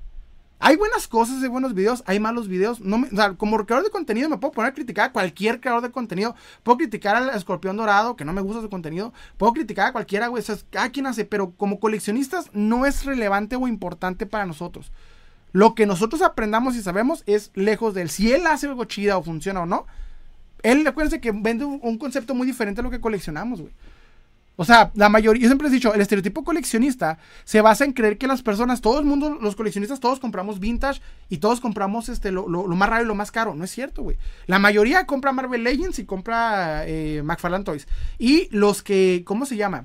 Y este, la, la minoría, figuras vintage, güey. Es una minoría, pero no una minoría de dos personas. O sea, son considerables, pero en comparación, pues, es una, una cantidad muy pequeña. En comparación. Dice. Charlie queda mora, pero pues pinche rock show. Parece que desde siempre están en la gentrificación. no he ido a que el rock show. Pero si te van a seguir. Voy a ir algún día. Un día me voy a aventar a, Centro de la República. Quiero ir al rock show. Porque no me puedo graduar como creador de contenido si no grabo algo en el rock show, güey. No puedo ser un creador de contenido de, coleccionismo si no me ven en el rock show con una mamá, con una cara así de. Si no soy ese güey, pues no puedo ser de contenido todavía. Necesito ser ese güey. Me comenta Kanjiro. La diferencia es que en el caso de lucha libre, ahí evidenciaron su ignorancia y mejor dejo el tema por olvidado. Pero lo que yo recomiendo, les voy a decir una cosa. Yo siento que en este caso, todo coleccionismo. Miren, este es mi consejo. Les voy a decir una cosa. Por ejemplo, Nathanael Cano o este, no sé, el que quieras. De que esté Madrid, el Bad Bunny si quieres. Si él canta algo o no canta bien, ¿afecta la música en general? No, ¿verdad? Si este güey la caga o sabe o algo no sabe, eh, ¿afecta al coleccionismo en general? No. Mi punto es, debemos dejarle la importancia no solamente a él, a todos los creadores de contenido que tienen altas tendencias. Está chida el video para disfrutarlo, pero su impacto al coleccionismo no es como lo imaginamos. Y eso es lo que me he intentado decir muchas veces a la gente no tiene ese poder. Bájenlo de pedestal. Si le seguimos diciendo a la gente que él tiene el poder o que él sabe o no sabe, la gente nunca va a aprender. Yo creo que es irrelevante. Sí, tiene muchos suscriptores, tiene muchos seguidores, pero no es el coleccionismo. Y a eso lo he aprendido mucho. Por ejemplo, yo colecciono moderno y no tiene un cero impacto en los Marvel Legends. Siempre que la gente llega y me dice, oye Salem, pero es que le dio la madre coleccionismo. Yo nunca he visto a ese cabrón comprar Marvel Legends, güey. Y los pinches Marvel Legends se cotizan porque la gente se emociona por el último Spider-Man. A su vez, nunca he visto a ese cabrón comprar diversas cosas que se cotizan, O sea, no es el, no es alfa y omega el coleccionismo. Es un creador de contenido que supo iniciar en un momento en el que fue viable para todos crecer dentro de ese momento. No solamente le pasó a él, ¿eh? toda la primera generación de youtubers crecieron en ese momento porque era el momento para que la gente empezó a descubrir YouTube. Entonces no está mal, pegó como creador de contenido, pero como coleccionista tenemos que aprender nosotros a crear nuestro propio concepto de coleccionismo. Eso es lo que yo quiero dejarles. Pero bueno, continuamos. Jerry me comenta. Disculpa, no es contigo, No te preocupes, Jerry. De hecho, bienvenido. Eh. Aquí es, aquí es coto, aquí es platicamos así. Perdón, si me sueno intenso, más los que son nuevos, soy, soy norteño. Así hablo, ¿eh? Hablo bien fuerte. Perdónenme si hablo así. Así soy, ¿eh? aquí ya se sabe la gente cómo soy. Ojalá algún día también vengas a la Y, me comenta y dices, vas a, vas a ver que sí quiero ir. Dice Diego, no vayas, huele a miados al, al rock show. No, si quiero ir. ¿Quién colectivos? Como reseller, debo estar revisando los precios de las cosas todo el tiempo, ya que son, ya que son, sube y baja. Me comenta, sí, pues es que ah, los, los, revendedores, bueno, los vendedores siempre tienen que estar checando los precios porque cambia mucho y no es por un youtuber, es un chingo de gente. Cada uno ve, los compradores casuales le entran al Funko. De hecho, es la, mayoría de los, de los, de, los, de los que compran algún juguete coleccionable es un Funko. Y eso te va a vender, es más, hasta la señora de la esquina te vende un pinche. La tiendita, güey, ya te vende un Funko porque eso todo el mundo se lo traga. Me comenta Arrael Dragons. Si Matt Hunter no me representa. Sí, Matt Hunter no me representa. Yo colecciono cosas muy diferentes a él. El Teles. Hola, hola el Teles, ¿cómo estás? Arrael Dragons. El Rock Show es como el NBR. Ir al Rock Show es. Ir al Rock Show como el NBR Films. Si quiero, güey. Dice Sebastián Hernández. Veganismo para todos. Julio Ortega. Es que ese es mi punto. Las personas son. Eh, las personas son mayores las personas que son mayor de edad, pero toda la información sacan de eBay y otras plataformas, como los precios, a esos, eh, a esos les, les alzaban el precio, que es lo que dices. Otra cosa también, pero eso siempre les llegó el tianguis, es cuando lleguen al tianguis, lleguen con ropa lisa, ¿eh? no lleguen con estampados, porque si no se les van a dejar caer Magnus Prime me comenta, dice, el término, el término Él terminó la peseta, el tostón, el término, el término peseta, tostón, un ciego y una feria son términos más del centro de mi país, me salen. Ah, ok, ok, ok, ok, ok. Es que yo vivo acá en el norte y en el norte no decimos este. ¿Cuánto J? Me comenta, ahorita nos van, a, nos funar. Dice Galaxy Contra. Saludos desde Venezuela. Saludos de Venezuela. Dice, hermano, siempre veo, siempre veo sus contenidos desde aquí. Observa en México, hay una brutal competencia de creadores de contenido. Mi humilde opinión es, ¿qué opinas al respecto? ¿Hay mucha competencia en los creadores de contenido? Sí, yo la estoy apenas empezando a notar y a vivir. Pero yo creo que para todos sale el sol. La neta, el coleccionista tiene que agarrar el, el creador de contenido con el que más conecte. No se vayan por el que más vistas tiene. Porque el que más vistas tiene va a vender un coleccionismo diferente al tuyo. Vete con el que, con el que tú conectas. Ve poco a poco explorando nuevos creadores de contenido que sepan más del tema. Y vas a encontrar cosas bien chingonas. Hay gente que sabe un chingo y aprendes un chingo. Pero hay gente también que busca mucho el, el, el ¿cómo se llama? La, la, última figura, lo más raro, lo más caro. ¿Sabes cómo? Entonces, es, dependiendo del gusto. Ay, José María, bueno, los últimos comentarios porque nos tenemos que ir. Me comenta Jerry Olimpo. No, no a la escuela para graduar a conocer como el juguete piñata que venden el más caro. Es de los vendedores se pasan, es como la droga. que, que siempre compra y el juguete. Sí, no podemos decir muchas cosas porque nos funan. Charlie me comenta, ¿algún día veremos a Salem hacer una carnita asada? Eh, estaría bueno hacer un live con una carnita asada para... Sí, estaría bueno. Sí, es bueno haciendo carnita asada, sí, bueno. Kenji me comenta, una persona no es la única culpable, pero una legión de esa gente que causa daño al coleccionismo. Que daño al coleccionismo viene mucho también de, de, de la actitud de muchos coleccionistas. Siempre hay que tener siempre un hay muchas cosas de coleccionismo. Creo que el coleccionismo tóxico es de las personas que le quieren siempre decir a los demás cómo tienen que coleccionar. Yo siempre estoy en contra de eso. Pero también estoy muy en contra de, de, tragar los marketings ajenos. Es mucho marketing ajeno. Me comenta Dan Fox, el problema de los tianguis es que la gente vende juguetes o figuras que vende, que ven que una figura vende cara. Ay, hijo de su madre. El problema de los tianguis es que la gente que vende, que vende juguetes o figuras que vende una figura, venden cara, ya que todos Ya que todo igual. Y te quieren atacar una figura de McDonald's en más de 50 pesos. Pues sí, de hecho, o hay gente que se aprovecha luego, luego. Pero es la gente, güey. Acuérdate que en nuestro país la economía no siempre está muy chida. Entonces, yo la neta voy a decir una cosa. Prefiero pagarle más a un revendedor que pagarle más a una empresa multinacional. La neta. Porque mínimo que coma la familia que coma un pinche. Un, este empresario. Me comenta Magnus Prime. Estaría bien que vinieras al rock show eh, con el Bones, el Juice, el Caribe. Amaría un fiestón bien loco. Sí, quiero, ¿eh? Y me lo invitaron y ya, y ya se endeudaron. El Bones ya se endeudó. Ya me dijo y le dije, güey, ya te endudaron, se endeudaron, ¿eh? A mí ya me dijeron y yo voy a llegar y que me cumplan. Kenji me comenta, por ejemplo, en el video de las máscaras de Matt Hunter insistía en saber que evaluó una máscara del santo. ¿Para qué quieres saber precios? Ese es el problema, hablar y cotizar hasta, eh, hasta, que, lo hasta que no lo tiene. Aquí ten mucho cuidado con eso porque no me acuerdo que también quiso cotizar los bootleg y eso es un desmadre. No, las cotizaciones tienen que ser, este, cuando uno no sabe el tema, nada más hay que investigar. Hay que investigar y se puede. O sea, la gente tiene que aprender que tiene que, que no evaluarse o dejarse llegar por un, por un, por un video, pero va a estar cabrón porque lo que más vende es, la forma de, las cosas. Javier Avalos, como coleccionistas, nunca debe aceptar los precios locos y exagerados porque al hacerlo se fomentan los malos hábitos. Galaxy Hunter, exacto, exacto, mi Jaime. Galaxy Hunter me comenta, yo tengo mi canal de coleccionismo retro y vintage, etiquétame Galaxy Hunter o mándame un videito a, a, Instagram. Me comenta Julio Ortega, bro, varias personas de la forma de más Hunter habla es porque él está imitando el hablar tipo barrio. Cuando es el fresón como la palabra quina, milpa, donas o tostón, es porque algunas personas dice les molestan porque se quiere sentir, eh, sentir que es barrio, que en los Estados Unidos es mucho, es, es más, es barrio que en Estados Unidos es mucho, es mucho la Ciudad de México. Charlie Mora, y eso que no han visto el grupo de Mactiesas, es más, les recomiendo evitar ese grupo. Ya vamos rápido, dice, ¿tienes un Bane? Me comenta eh, Jacobo, sí, mi hermano, de hecho, más que no lo he podido sacar, es justo, no he tenido chido. Juan Pablo me comenta, ¿me recomiendas coleccionar Mafex? Si te gusta, sí, si, si traes dinero, vale. Dice, el rock show lleguen sin bañarse para que no les vendan caro. no, yo me voy protegido con el Bones y la banda. Gerardo Viesca, sí, al que no te sabe me invitas. Llevo una foto del más y usamos para prender el carbón. Me comenta que entonces colectamos. ¿Cuál es el canal del Bones? Sorry, no sé cómo le trae. Bones Custom. No, Bones Reviews. Bones Reviews. Bones de huesos reviews, reseñas. Carlos me comenta, ¿tienes figuras de Cyber Ninja? No. ¿Para ti cuál es la mejor figura del Joker? Hijo de su madre. Buena pregunta. Me voy por Mafex de, de Helllayer. No, Hot Toys de Hellleger, ni pedo, es la mejor, güey. Sí, la mejor, la neta. Acá yo tengo, acá yo tengo cacho, aunque sea de cucharita. Ay, felicito. Bueno, hemos llegado al final de esta transmisión, porque ya me tengo que ir. Muchas gracias a todos los que estuvieron, a los nuevos, que uno que estuvieron por acá. Los veo el próximo sábado a las seis y media. Muchas gracias por comentarme. Recuerden seguirme en Instagram como Salem yo bajo Collector. En este, ¿cómo se llama esta madre? En, en, en, TikTok como Salem Collector. En YouTube como Salem Collector. Estoy debajo del activista hindú. Y pues muchas gracias a todos. Nos vemos el próximo sábado. Besitos. Los amo y nos vemos. Nos vemos. Cuídense mucho. Gracias por todo. Gracias a todos que comentaron. Déjenme voy. Yo que me voy, no me voy, va. Perdónenme. Los amo. Saludos a todos.